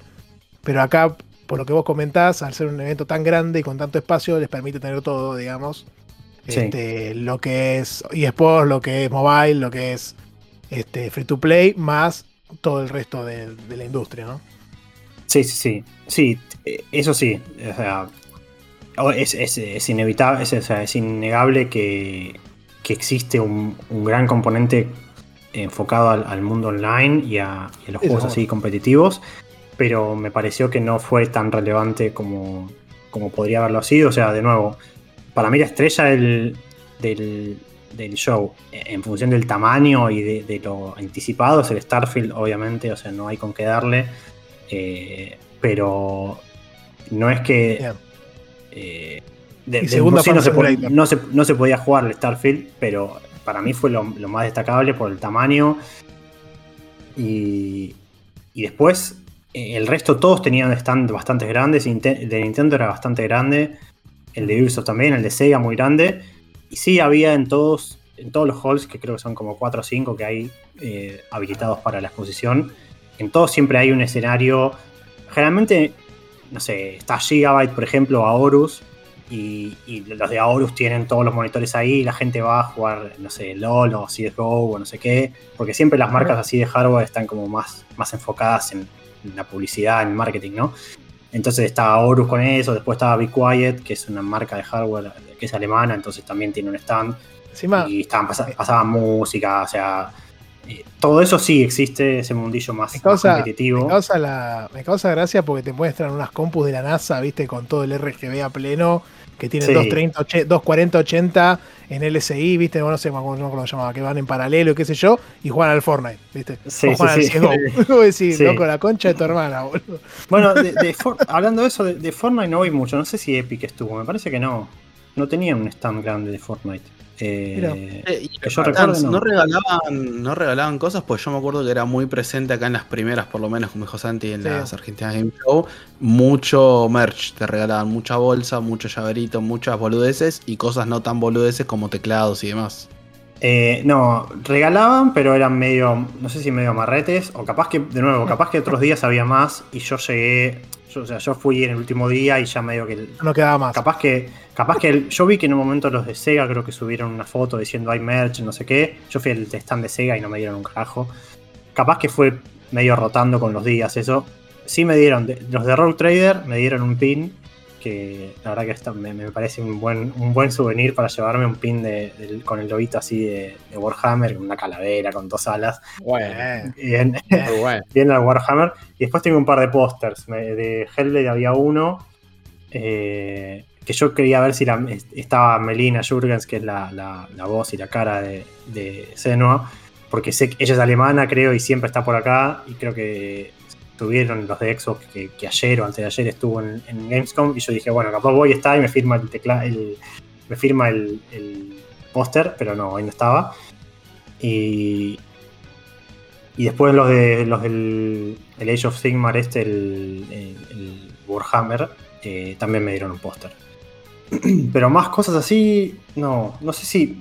Los de. ah, vi varias gente con bolsas de. de, de Genshin Impact. eh, así que se ve que ellos estaban dando merch. Yo no fui porque no, no juego, pero se ve que si, si querías merch podías ir con, lo- con ellos, que te daban algo. Eh, y después, bueno, los de Starfield me dieron un. Ah, eso sí lo tengo. Eh, una, una una, espacial. una, un- una Una pulserita.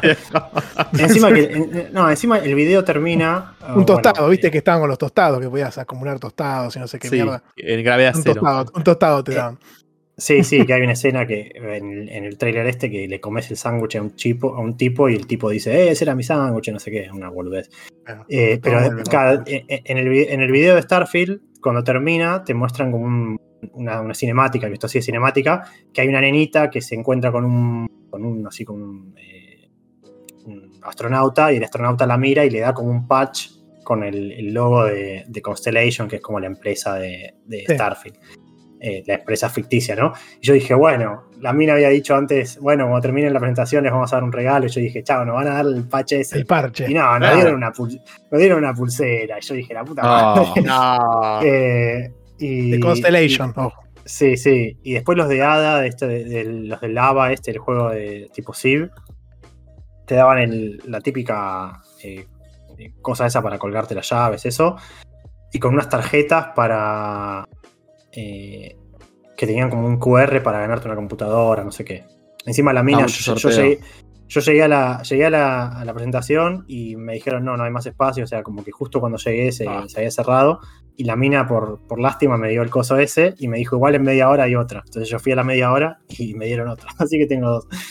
Eh, pero, y después, no sé, había locales de merch un montón, más que nada con Sí. cosas así de anime, con figuras de anime. Eh, No lo hubiese eh, pensado. es- a- a- había un hall entero con, para merchandising. Pero así del resto de los puestos no. Yo siempre trataba de entrar a ver si me podía chorear algo, o sea, si me daban algo, para por lo menos llevarme un recuerdo, pero, pero más que lo que tengo no, no conseguí. Igual estoy contento con lo que traje, pero, pero podría haber sido mejor, creo. Además, la experiencia es Buen linda look. también. Sí, Sí, la, iba- la- yo cuando la iba a la experiencia es linda. Eh, Para mí fue lindo. una foto la con, primera. con los recuerdos. Sí, sí, sí. La voy a subir ahí al, al Discord. Eh, fue la primera que fui. De, de- de- o sea, la primera exposición así de juegos que fui, así que para mí fue, fue un una de las más grandes, sí. logro. Y fue la más grande. eh, fue bastante cerca, o sea, estoy a una hora de tren de ahí, así que sé que el año que viene puedo ir. Si lo planifico mejor el año que viene, puedo ir de nuevo. Eh, Bueno, en la interna nos contaste que junto con la entrada, que no sé cuánto te salió, pero creo que las de E3 para comparar salen entre 150 y 250 dólares, una cosa así, al público. Que encima vos. 25 euros. 27. Bueno, y encima te incluyó el transporte Bueno. público, nos contaste. Sí, te Hay incluye el transporte diferencia público. muy grande ahí. Eh, Ah, te, ah, dan re el ticket bien, para, te dan el ticket para llegar. Creo que ese día solo te alcanza para. Te puedes tomar el, el transporte público para llegar. Pero Muy sí, bien, 27 eh. euros. Y eso, eh, el domingo es la más barata. Creo que el sábado está 36. Eh, Guarda sí, que no, no, no te empiecen a usar como corresponsal en E3. otros podcasts a vos. Ah, en cualquier momento. Sí, sí, sí. Sí, sí. No, la próxima quiero ver si puedo ir. Est- Esta vez, como no sé si lo dije fuera de aire de nuevo. eh, Salimos en vivo todo, olvídate. eh. Tenía planeado un viaje y. Bueno, había mucha gente así transmitiendo en vivo con el celular. Eh, Sí, claro. yo tenía planeado un viaje que al final no se hizo, entonces eh, no pude sacar la entrada para ir otro día mejor. Si el año que viene lo planifico mejor, capaz puedo ir el día de, de apertura, o sea, o sea, ir como al, al- al- al show así con, con Mr. Dorito, por lo menos para, para traer alguna novedad más, más directa. imagínate, oh, me muero, boludo. Llegas a Pero- estar ahí con el Geoff, ¿sabes? Colgando un saludo. Dale, sí, es un hijo de puta. eh. Sí, sí. Eh, pero para la próxima capaz que puedo hacer eso. Pero la verdad que este, este año, por más que haya ido así el último día y haya ido así medio apurado, la verdad que me, me gustó. Eh, y de nuevo, no vi había mucha gente, sí, pero no, no me pareció in- in- in- Explotado. en, ni- en ningún momento estaba explotado, como que no podía caminar o no podía jugar. Si quería jugar a algo, esperaba y, y esperabas un rato, podía jugar. No- obviamente sí, no claro. podés jugar a todo, pero si vas con ganas de jugar a algo, podés esperar y jugarlo, eso seguro. Eh, si No, querés probar todo, obviamente la- no te va a dar el tiempo, pero O sea, te vas Sí. con paciencia, con la sillita y, y la Switch sí, o. La, o la que sea. O la Steam Deck o la Rogala y te sentás ahí, tranquilo. sí, sí, sí, una cervecita. Eh, sí, sí, se, se re puede. eh, Un poco de chucrut y ya está. Sí. Eh, bueno, y después también, sí, habla- hablando de eso, había un montón de cosas para probar. O sea, yo la, la Rogala y la, la probé ahí en un, en un lugar, eh, en el stand de Asus, básicamente. Eh, que ya les comenté a los chicos que, nada, me pareció que estaba buena, pero no sé la batería cuánto durará. Y después había hardware así a, a rolete, o sea, había los, los locales que venden los, los joysticks estos, los SCAF, eh, teclados mecánicos, computadores, todo eso Sí. un montón. Nintendo tenía toda la Había- Switch así para probar. Había. Esto sí es interesante porque acá había, en su momento. ¿Había parte VR de algo? Sí, VR había un montón. Eh. Samsung creo que tenía. No, Samsung no. eh, no me acuerdo qué empresa, pero todas tenían como un- una parte. O bueno, casi todas tenían una parte de VR. Meta. Con el Quest. Sí, pero no sé si, si había un stand de meta propiamente dicho, sino que algunos stands tenían su, su sección VR para jugar algunas Claro. cosas. Creo que acá, Microsoft acá hacían eso. Sí, acá hacían eso, que tipo venía Pirulo, no sé, Lenovo, por ejemplo, no tiene casco. Y te ponía un casco tipo Sí. uno de los conocidos y una experiencia de ellos a través de ese casco, pero no era suyo, digamos, ¿no? Era Sí, uno de los conocidos, pero lo usaban ellos. Otro que había, eh, bueno, simuladores así de, de manejo, había muchos. Eh, que eso también es bastante popular. eh, en general creo que hoy en día está es bastante popular en, en todos lados. Había varios, así que obviamente te ve, son, son empresas que fabrican esos, esos simuladores y te los venden, ¿no? Pero para probar había bastante. Eh, así que no, en resumen creo que sí. Lo que comenté fue lo que más me llamó la atención.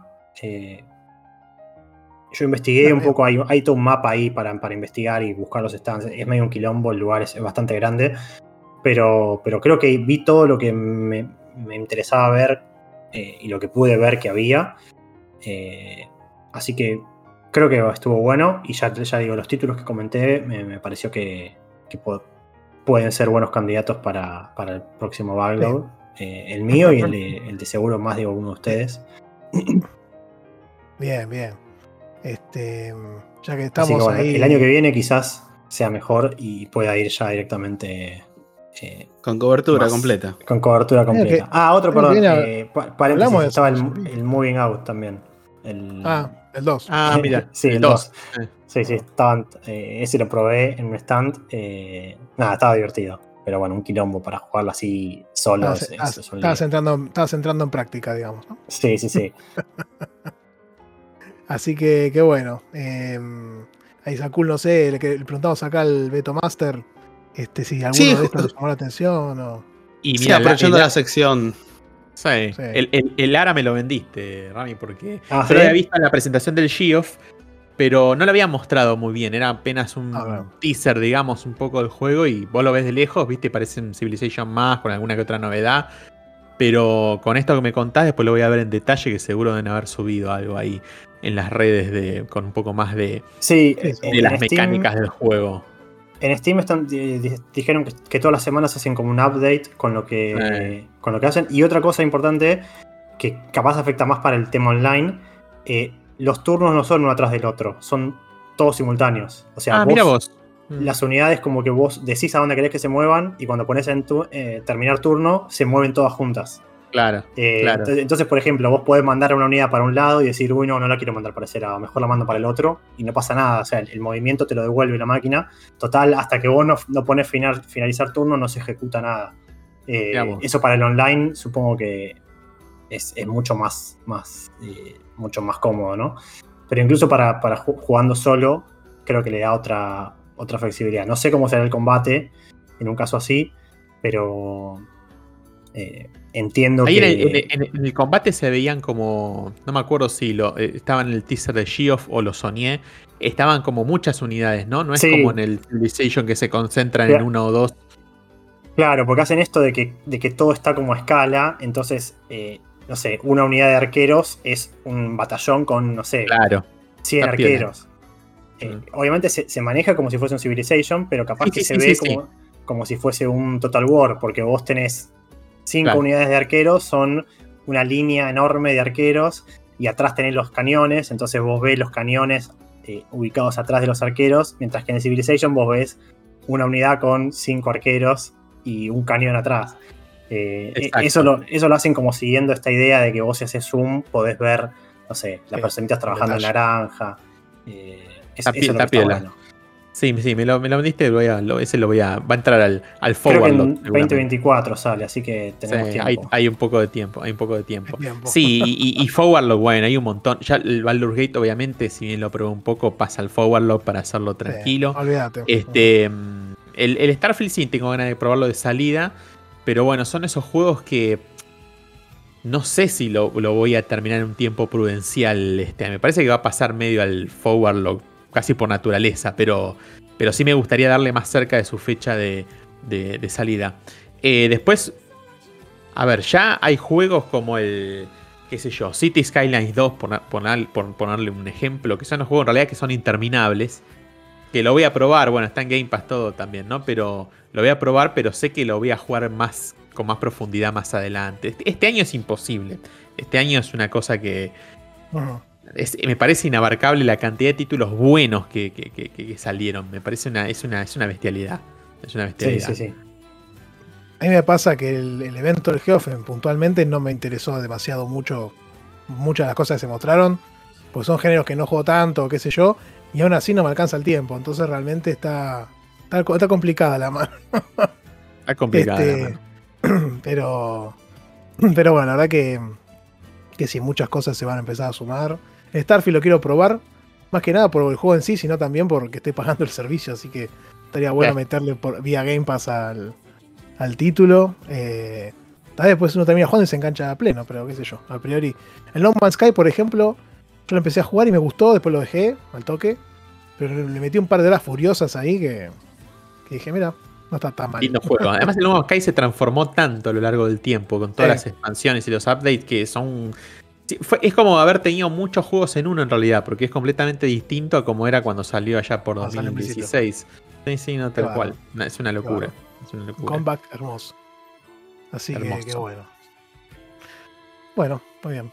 Así que nada, esos son los títulos eh, que el- El forward log. Así que, hermoso. así que nada, ese es el forward lo que se sigue sumando acá a la pila de la vergüenza.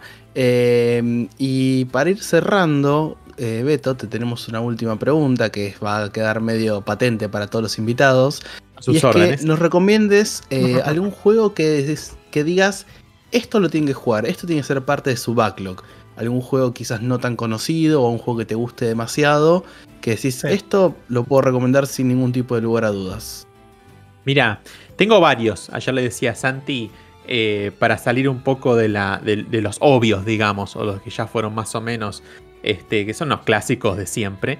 Pero mm, juegos así un poco más. Hoy, hoy mencionamos, de hecho, algunos al pasar. Recién cuando hablamos de algunos. Cuando Rami hablaba de algunos elementos del ARA que tiene. Mencioné el pasar el Stronghold. Stronghold me parece un juego muy lindo de estrategia para probar que combina cosas de gestión con RTS y ahora justo va a salir una edición definitiva. El Stronghold siempre fueron saliendo ediciones como HD, este, edición Complete Edition, eh, reversiones y qué sé yo. Ahora sacan una definitiva donde incluso le agregan más cosas al primer Stronghold, porque los primeros de hecho son los mejores. El 2 y el 3, cuando ya pasa algo más 3D, no, no salieron tan tan bien. Pero los Sí. primeros son muy queridos dentro del, del género. Y el Stronghold, el 1, digamos, ¿no? Ya sea en su versión HD o definitiva, que sale ahora creo que en octubre o noviembre por ahí. Eh, o ya sea el Stronghold Crusader, que también tiene una versión HD, como para que sea más, ami- más amigable a los tiempos que corren, ¿no? Son juegos que, que si les gusta la estrategia y eso, para mí están, tan buenísimos.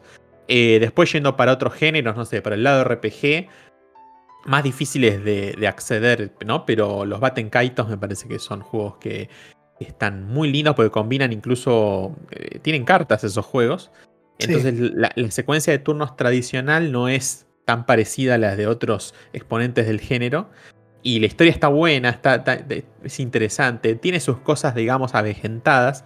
Pero, pero bueno, aprovechando también que salen ahora pronto en una versión. H- Sí, sí. una versión medio triste, ¿no? HD, como estuvieron saliendo. Sí, son pero medio. bueno. sí.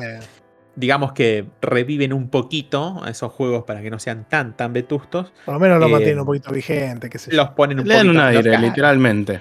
Le- Sí, sí. Exactamente, totalmente me parece que es una buena oportunidad para, para rescatarlos. Y bueno, y después tengo unos clásicos, qué sé yo, de plataformas. Me parece que un Kirby Superstar no se le niega a nadie. Ya sé que Kirby no es el Eh. mejor amigo de Santi, pero este. No, no, no queremos, no queremos.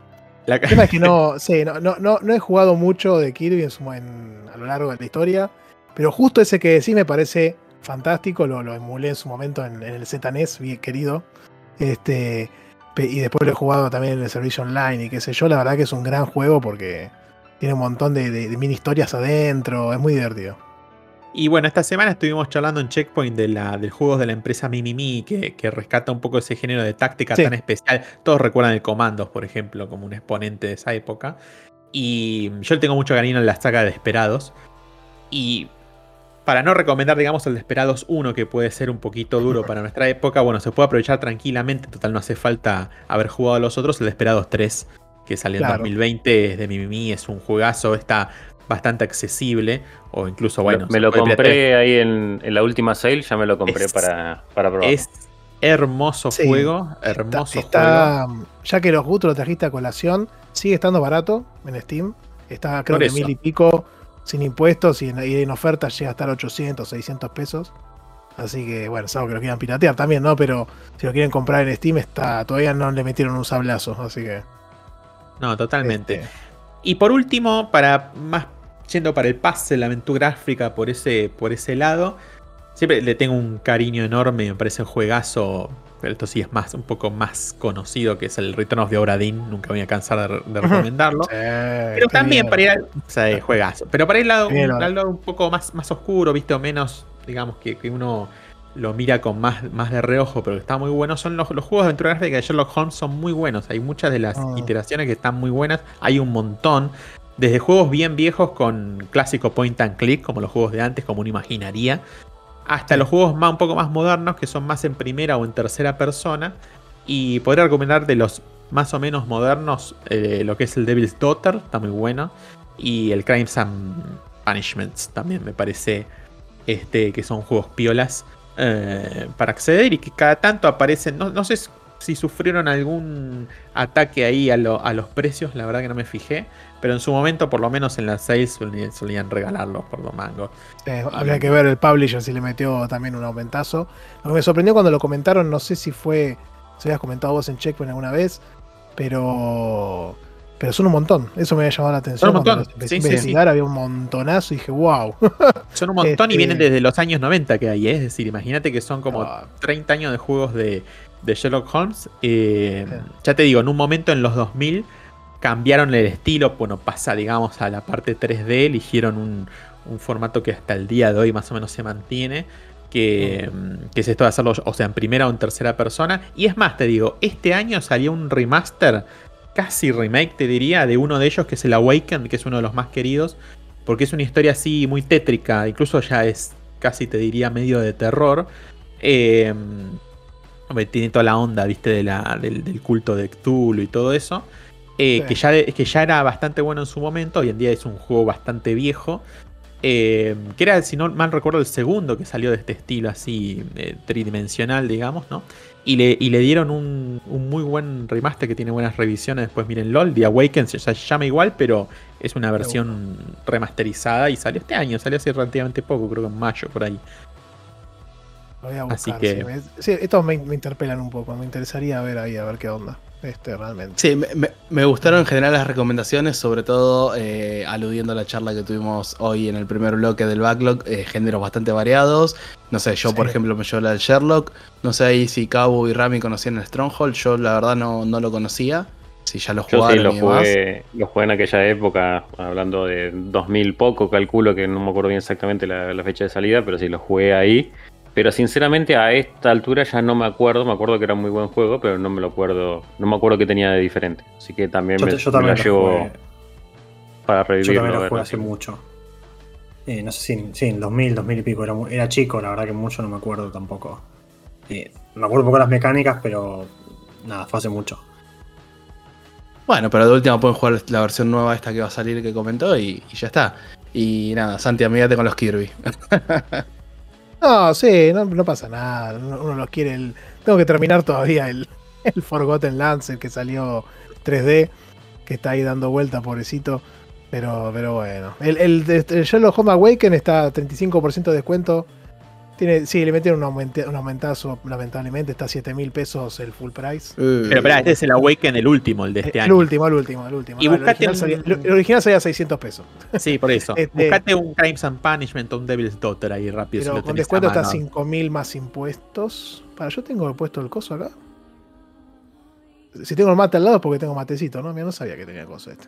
El- Este- No, igual creo que todos aumentaron Beto. El, el Devil's ¿Ah, sí? Daughter está a precio full price, 9100. Ah. Ah, despegaron un, un, un, un saque. 5 mil Bueno, habrá, el precio final el, el- es el Awaken. habrá que ir a por los Eh, siete pero- mares entonces. Sí, porque encima bueno. estos packs que te meten con todos los juegos, tipo comprar el pack de Sherlock Holmes, hoy por hoy está la módica eh, cifra de Sí. 73 lucas. No, se fueron a la mierda. Estaban dos mangos, ¿eh? Dos más hasta el año pasado, tranquilamente. Yo me acuerdo que cuando lo comentaron, creo que en Checkpoint los busqué porque también me había interesado, llamado la atención que sean tantos y recuerdo están mucho más baratos. Sí, Sí, mucho más barato. no se compraron. Mucho más barato. Qué bárbaro. Qué bárbaro. Así Aprovecho- que bueno. Aprovecho la, Sí. antes, para- antes de pasar a los saludos finales y hablar un poquito del club, que vamos a tener una pequeña novedad. Que estuvieron ahí, se sumaban en el chat durante el vivo acá, Popeitos, recién, Fede también, estuvo Faldo hace un rato. Así que les mandamos un Ignacio saludo. también pasó. Ignacio también pasó y saludó, así que un saludo a todos ellos. Estuvimos ahí leyendo lo que comentaron un poco. Abrazo Este, grande a todos. Así que, que nada, ya se spoilearon un poquito del episodio. y bueno, ahora sí, si querés, Akul, seguimos con, con lo que Sí, falta igual vamos por el, tr- el tramo final ya, ya del capítulo. Primero un anuncio parroquial. El Club del Eje 2023 ya tiene un nuevo candidato. Sí, en señor. esta ocasión nos vamos de las cartas. El inscription ya quedó atrás, ya cerrado. Y esta vez vamos a dar la bienvenida a un juego que ya estuvo comentado en algún programa, eh, creo Sí, que el año pasado. Eh, pero bueno, vuelve, las el público se renueva, hubo una votación, la democracia a veces funciona y en este caso ganó el Sí. Cuphead, eh, justo hablando de buena música y bueno, en este caso Uy, también buena, buen estilo gráfico. Olvidate. Eh, Qué lindo. gran juego, también quizás no tanto para comentar, eh, digamos, cómo pasarlo, pero sí comentar la experiencia o comentar alguna que otra estrategia con estos Sí. bosses que a veces cuestan tanto. Eh, Beto, ¿vos, lo- lo jugaste con el DLC o jugaste solamente el No, base? sin DLC. Sin DLC el base, Ah. el DLC me lo debo. Este, gran juego, lindo. Son esos desafíos, digamos, que uno siente que a mí que al principio dice esto es imposible y después a medida que va ganando cancha Sí, y, va, y también este, eligiendo los, los poderes que más se acomodan al estilo de juego de uno. Me parece Sí. que, que da un buen sentido de progresión en ese sentido. Y bueno, la- la- lo que son los jefes y, y esos niveles del run and gun que uno tiene que hacer medio así bien, casi de una. O Está, están buenos, generan buenas anécdotas videojueguiles. la clave es llegar al Sí, estado ese de, de concentración absoluta en donde lo único que ves es la pantalla. No Todo sentís nada a tu alrededor. Sí, sí. Y em- los comandos empiezan a caer. Es así. Una vez que llegas mano- Nirvana, ahí ya lo, ya lo pasás. Las manos se mueven solas, los dedos Sí, hacen lo sí, suyo. sí, sí. Sí, acá de nuestro lado creo que Santi y yo terminamos el juego base, ninguno tocó el Ajá. DLC y creo No. que Cabo y, y Rami se van a sumar a, a jugarlo, ¿no? Para el club ahora. Sí, Sí, yo lo arranqué, pero no lo terminé en su momento. Yo también lo arranqué, creo que hice algunos voces y, y no lo terminé. Yo tengo que ver si me sumo con el DLC para el club porque lo compré en su momento, tiempo atrás, antes que la... Creo que lo compré antes que Steam esté especificado, porque lo tengo en GOG por alguna razón y no sé si me conviene más comprar todo el pack eh, de Steam directamente No o sé ir por el DLC en GOG. ¿eh? Pero en, en- Switch. En Switch, que en es Switch una- está regalado, ¿eh? En Switch lo regalan. en- Eh, en Switch lo puedes piratear también, pero más allá de en eso. Switch yo eh, lo tengo regalado. Claro, Más allá de eso, está barato Realmente. todavía en, am- en ambas plataformas. Está barato en PC, está barato también en, en Switch también. Sí, ahí Este- pasó Cabo en Steam, está el juego base 225 pesos y el DLC 300, así que... Sí, no, no mentira, es todo junto sale 300. Sí, No, Sí, es nada. punto 300. lo regalan. Por eso, Así sí, que quizás- está, está, está Así- muy accesible. Con lo cual que nada, si alguien... Cabo ya lo arrancó, o sea, nos mostró ahí, si está en el live session ya alguien habrá visto que ya, ya lo arrancó a jugar. Así que... Dijo, "Váyanse a la mierda, voy a jugar". Discord, comenten, pasen ideas, pasen... Eh, no me está saliendo, no es ventaja, pasen... Bueno, y comenten ahí el disco, ya saben, consejos, No, eso era la no, palabra. supuesto, súmense ahí en la comunidad, charlenlo, ahí estamos, tenemos el canal dedicado. Y entiendo yo que este va a durar pocos programas, porque la verdad, la verdad es que más es corto, más allá de que sea difícil en sí. El juego base durará entre 4 y 6 horas, ponerle como mucho. Este año lleva un poco más, pero bueno, nada, porque no es manco. Y calculo que el DLC tampoco debe ser demasiado largo en sí, así que. Que, que nada, este, vamos a, a darle y ya calculo que también vamos a abrir eh, la encuesta o el formulario para que se empiecen a agregar los candidatos para el siguiente. Sépanlo que si esto sigue así, en algún momento voy a agarrar el dedo de la democracia y voy a designar el Advance Wars, porque ya me ya siento que es este, una amenaza de, la- de nuestros queridos logianos para con mi persona, así que no importa, voy a elegirlo solo.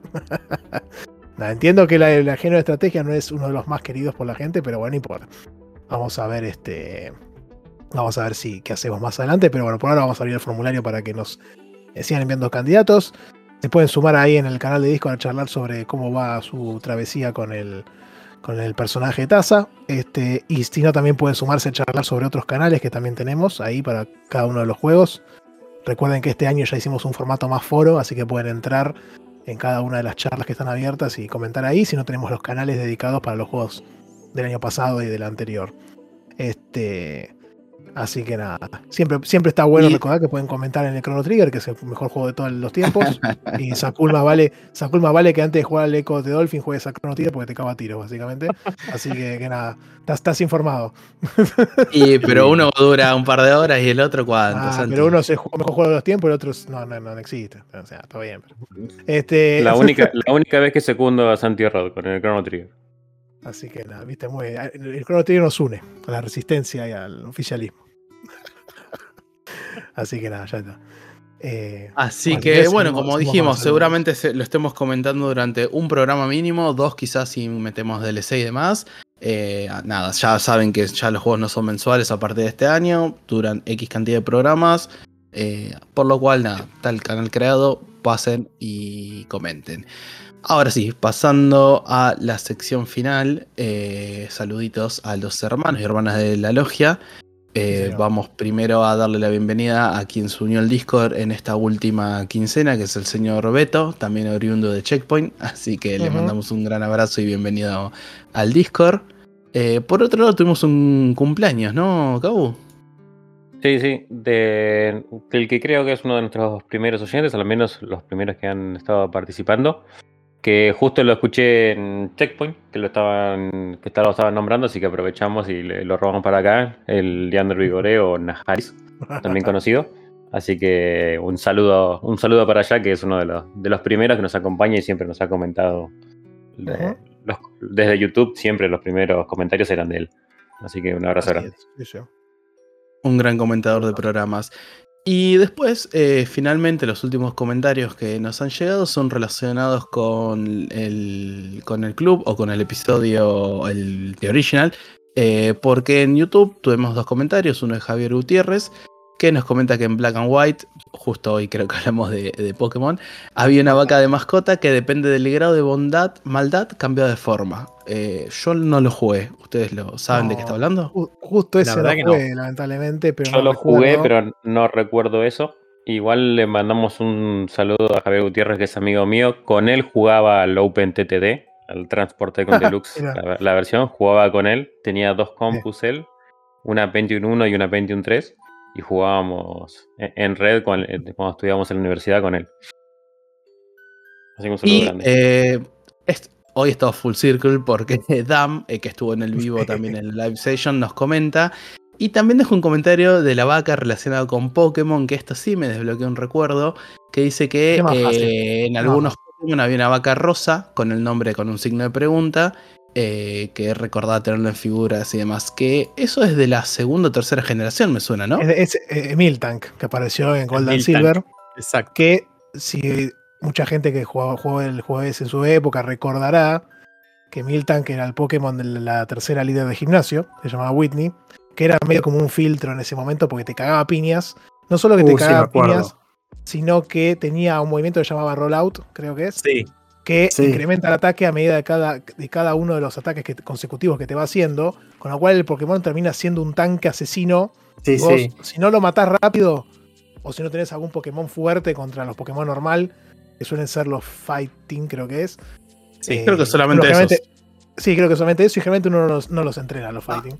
Este, ah, y entonces ahí lo puedes pasar rápido, si no, se te hace imposible. Este, así que A mí, muy- a muy- mí me recabía que además de, de Rollout tenía. eh, eh, Se curaba un- también, me parece. creo que en- en- en- enamoramiento o no sé, una- un Sí. movimiento así. Atrac. Y, y mi, mi Pokémon, mi starter, que era creo que. eh, el sexo opuesto. Toto- Totodile, era de sexo opuesto. Y yo eh, era como mi Pokémon más fuerte. Y, y era de sexo opuesto, entonces no lo podía atacar. Y yo Y creo que, te hace, re- eh, creo que el Atrack te hace fallar o te baja la, la efectividad, no sé qué carajo hace. sí, te- me te reacuerdo. cagaba de- con ese lado.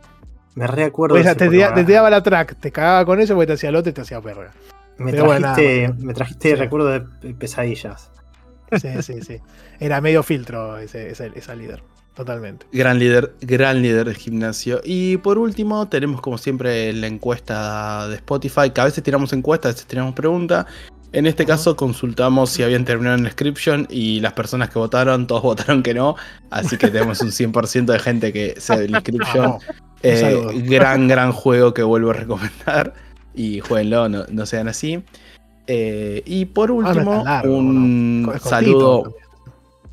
Sí, depende Sí. cómo lo juegues y cómo te queda. Depende de tu relación con los juegos de cartas. Puede ser más o menos cortito, Ah, pero sí, ah, no, no es un juego largo.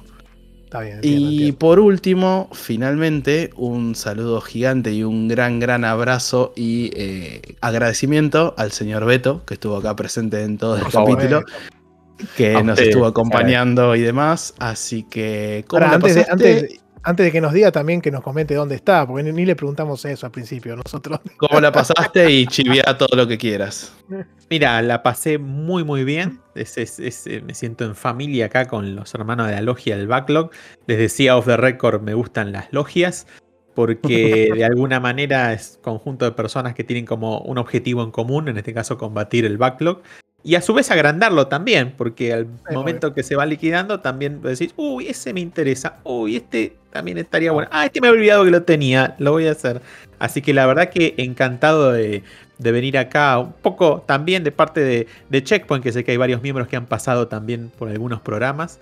Eh, que bueno, pueden seguir por supuesto eh, todos los miércoles, todos los jueves ahora a las 22 este, el programa de Checkpoint y el canal de YouTube y tenemos ahí un streamer muy particular este, que hace cada tanto juega algunos juegos muy lindos y otros juegos no tan lindos, pero bueno, se sacrifica, sacrifica su tiempo y lo muestra igual. Así que, bueno, los invitamos también a seguir. Le gustan, sí, a algunos le gustan. Los, o sea, con sufrimiento y, y le da para adelante nuestro querido. Ey, se ve a jugar al Forspoken y vos decís, ¿por qué? Y porque ¿Por sí, porque qué? puedo. Por- porque puedo. y porque lo quiero terminar como de lugar, dice. Bueno. Mamita, qué- Así que bueno, síganos ahí en, la- en las redes Checkpoint BG. Y no, la verdad que la pasé bárbaro, me encantó este, compartir esta, esta tarde de domingo con, con ustedes. Y, y mira, al estilo de Yapa, dos más, eh, que hablaste de RTS. Sins of the Solar Empire, seguramente Rami o Kabu este me, lo pueden recordar este juego. Y ¿Cómo- un cariño es? ¿Cómo es? especial. ¿Que ¿Lo escuché bien? Sí, Sins of a Solar Empire. Como si fuera No los ese. pecados del Imperio Solar. Búscalo. Sí. A mí me, me gustó mucho, muy lindo. Y le tengo un cariño especial al Star Wars Empire at War. RTS de Uh, qué juegazo. Star Wars. Me, me encanta. me encanta. Ahora que están remasterizando, trayendo juegos viejos, andás a ver si en una de esas se copan. ¿Eh? Estaría muy bueno. ¿Eh? Ah, ¿Eh? ah, ¿Eh? si- ya, ya trabajaron con el Cotor, ¿quién te dice si no van por ahí también? ¿Por qué no? Yo creo que es bastante factible. Bueno, la verdad que sí, una- un, un gusto compartir este, este espacio catedrático, académico, lleno de contenido, de, de- de alto nivel, con el, con el profesor, con el doctor acá, Hugo Granchetti. Este, la verdad que, que muy contento de, de poder estar acá y compartir el programa con vos y la verdad que súper feliz y la verdad que muy, muy divertido. Encima la charla de Pokémon también muy interesante. Así que, que bueno, muy contento de que haya pasado bien también. Así que por ese El lado. placer fue mío, chicos. Gracias. Bueno, muchas gracias. Bueno, así que Así que gracias de mi parte también. eh, que compartimos bastantes géneros y bueno, espero que, que mi, mi preview del ARA te haya gustado, por lo menos para, para traerte a Sí, sí, un sí, nuevo. Totalmente. Y lo de, lo de respecto al backlog, la clave es que el ratio sea positivo para el lado de que baja más de los que suben. Cuando es al revés, ahí es cuando se complica. Pero nos da contenido para el programa también, así que tampoco tan mal. Es verdad, es verdad, es verdad. Sí, que no se complique tanto. Sí, sí, mamita. Pero bueno. Termina siendo toda ganancia. Así que. Yo, yo es como que tengo el, el wishlist va agrandándose, pero la cantidad de juegos que compro va achicándose. Entonces Bueno, es como que el backlog se va bien. achicando, por lo menos en comprados. Es una, Claro. como una medida intermedia. Ya es bastante Está eso. bien. ¿Cómo te gustan los grises, Cabo? Sí. Nada. Eh, No, sin eso, sin más, si nos quieren escuchar o comentar, eh, tenemos ahí un Linktree. Busquen Linktree en Google, Logia del Backlog. Encuentran ahí nos en- y tienen todos los links a todos nuestros canales de difusión y demás. Acuérdense Sí, de like, de compartir, de las estrellitas y todas esas cosas que normalmente dice Santi. Sí, Pero sí. bueno, nos vemos dentro ¿no? de 15 días. Eh, espero quizás muchos estemos en las estrellas, otros estemos con el backlog. Así que nada, estamos charlando. Muchas gracias por llegar hasta acá. Chau, chau. Chau, chau. Chau. Chau. Y saludos, Porco.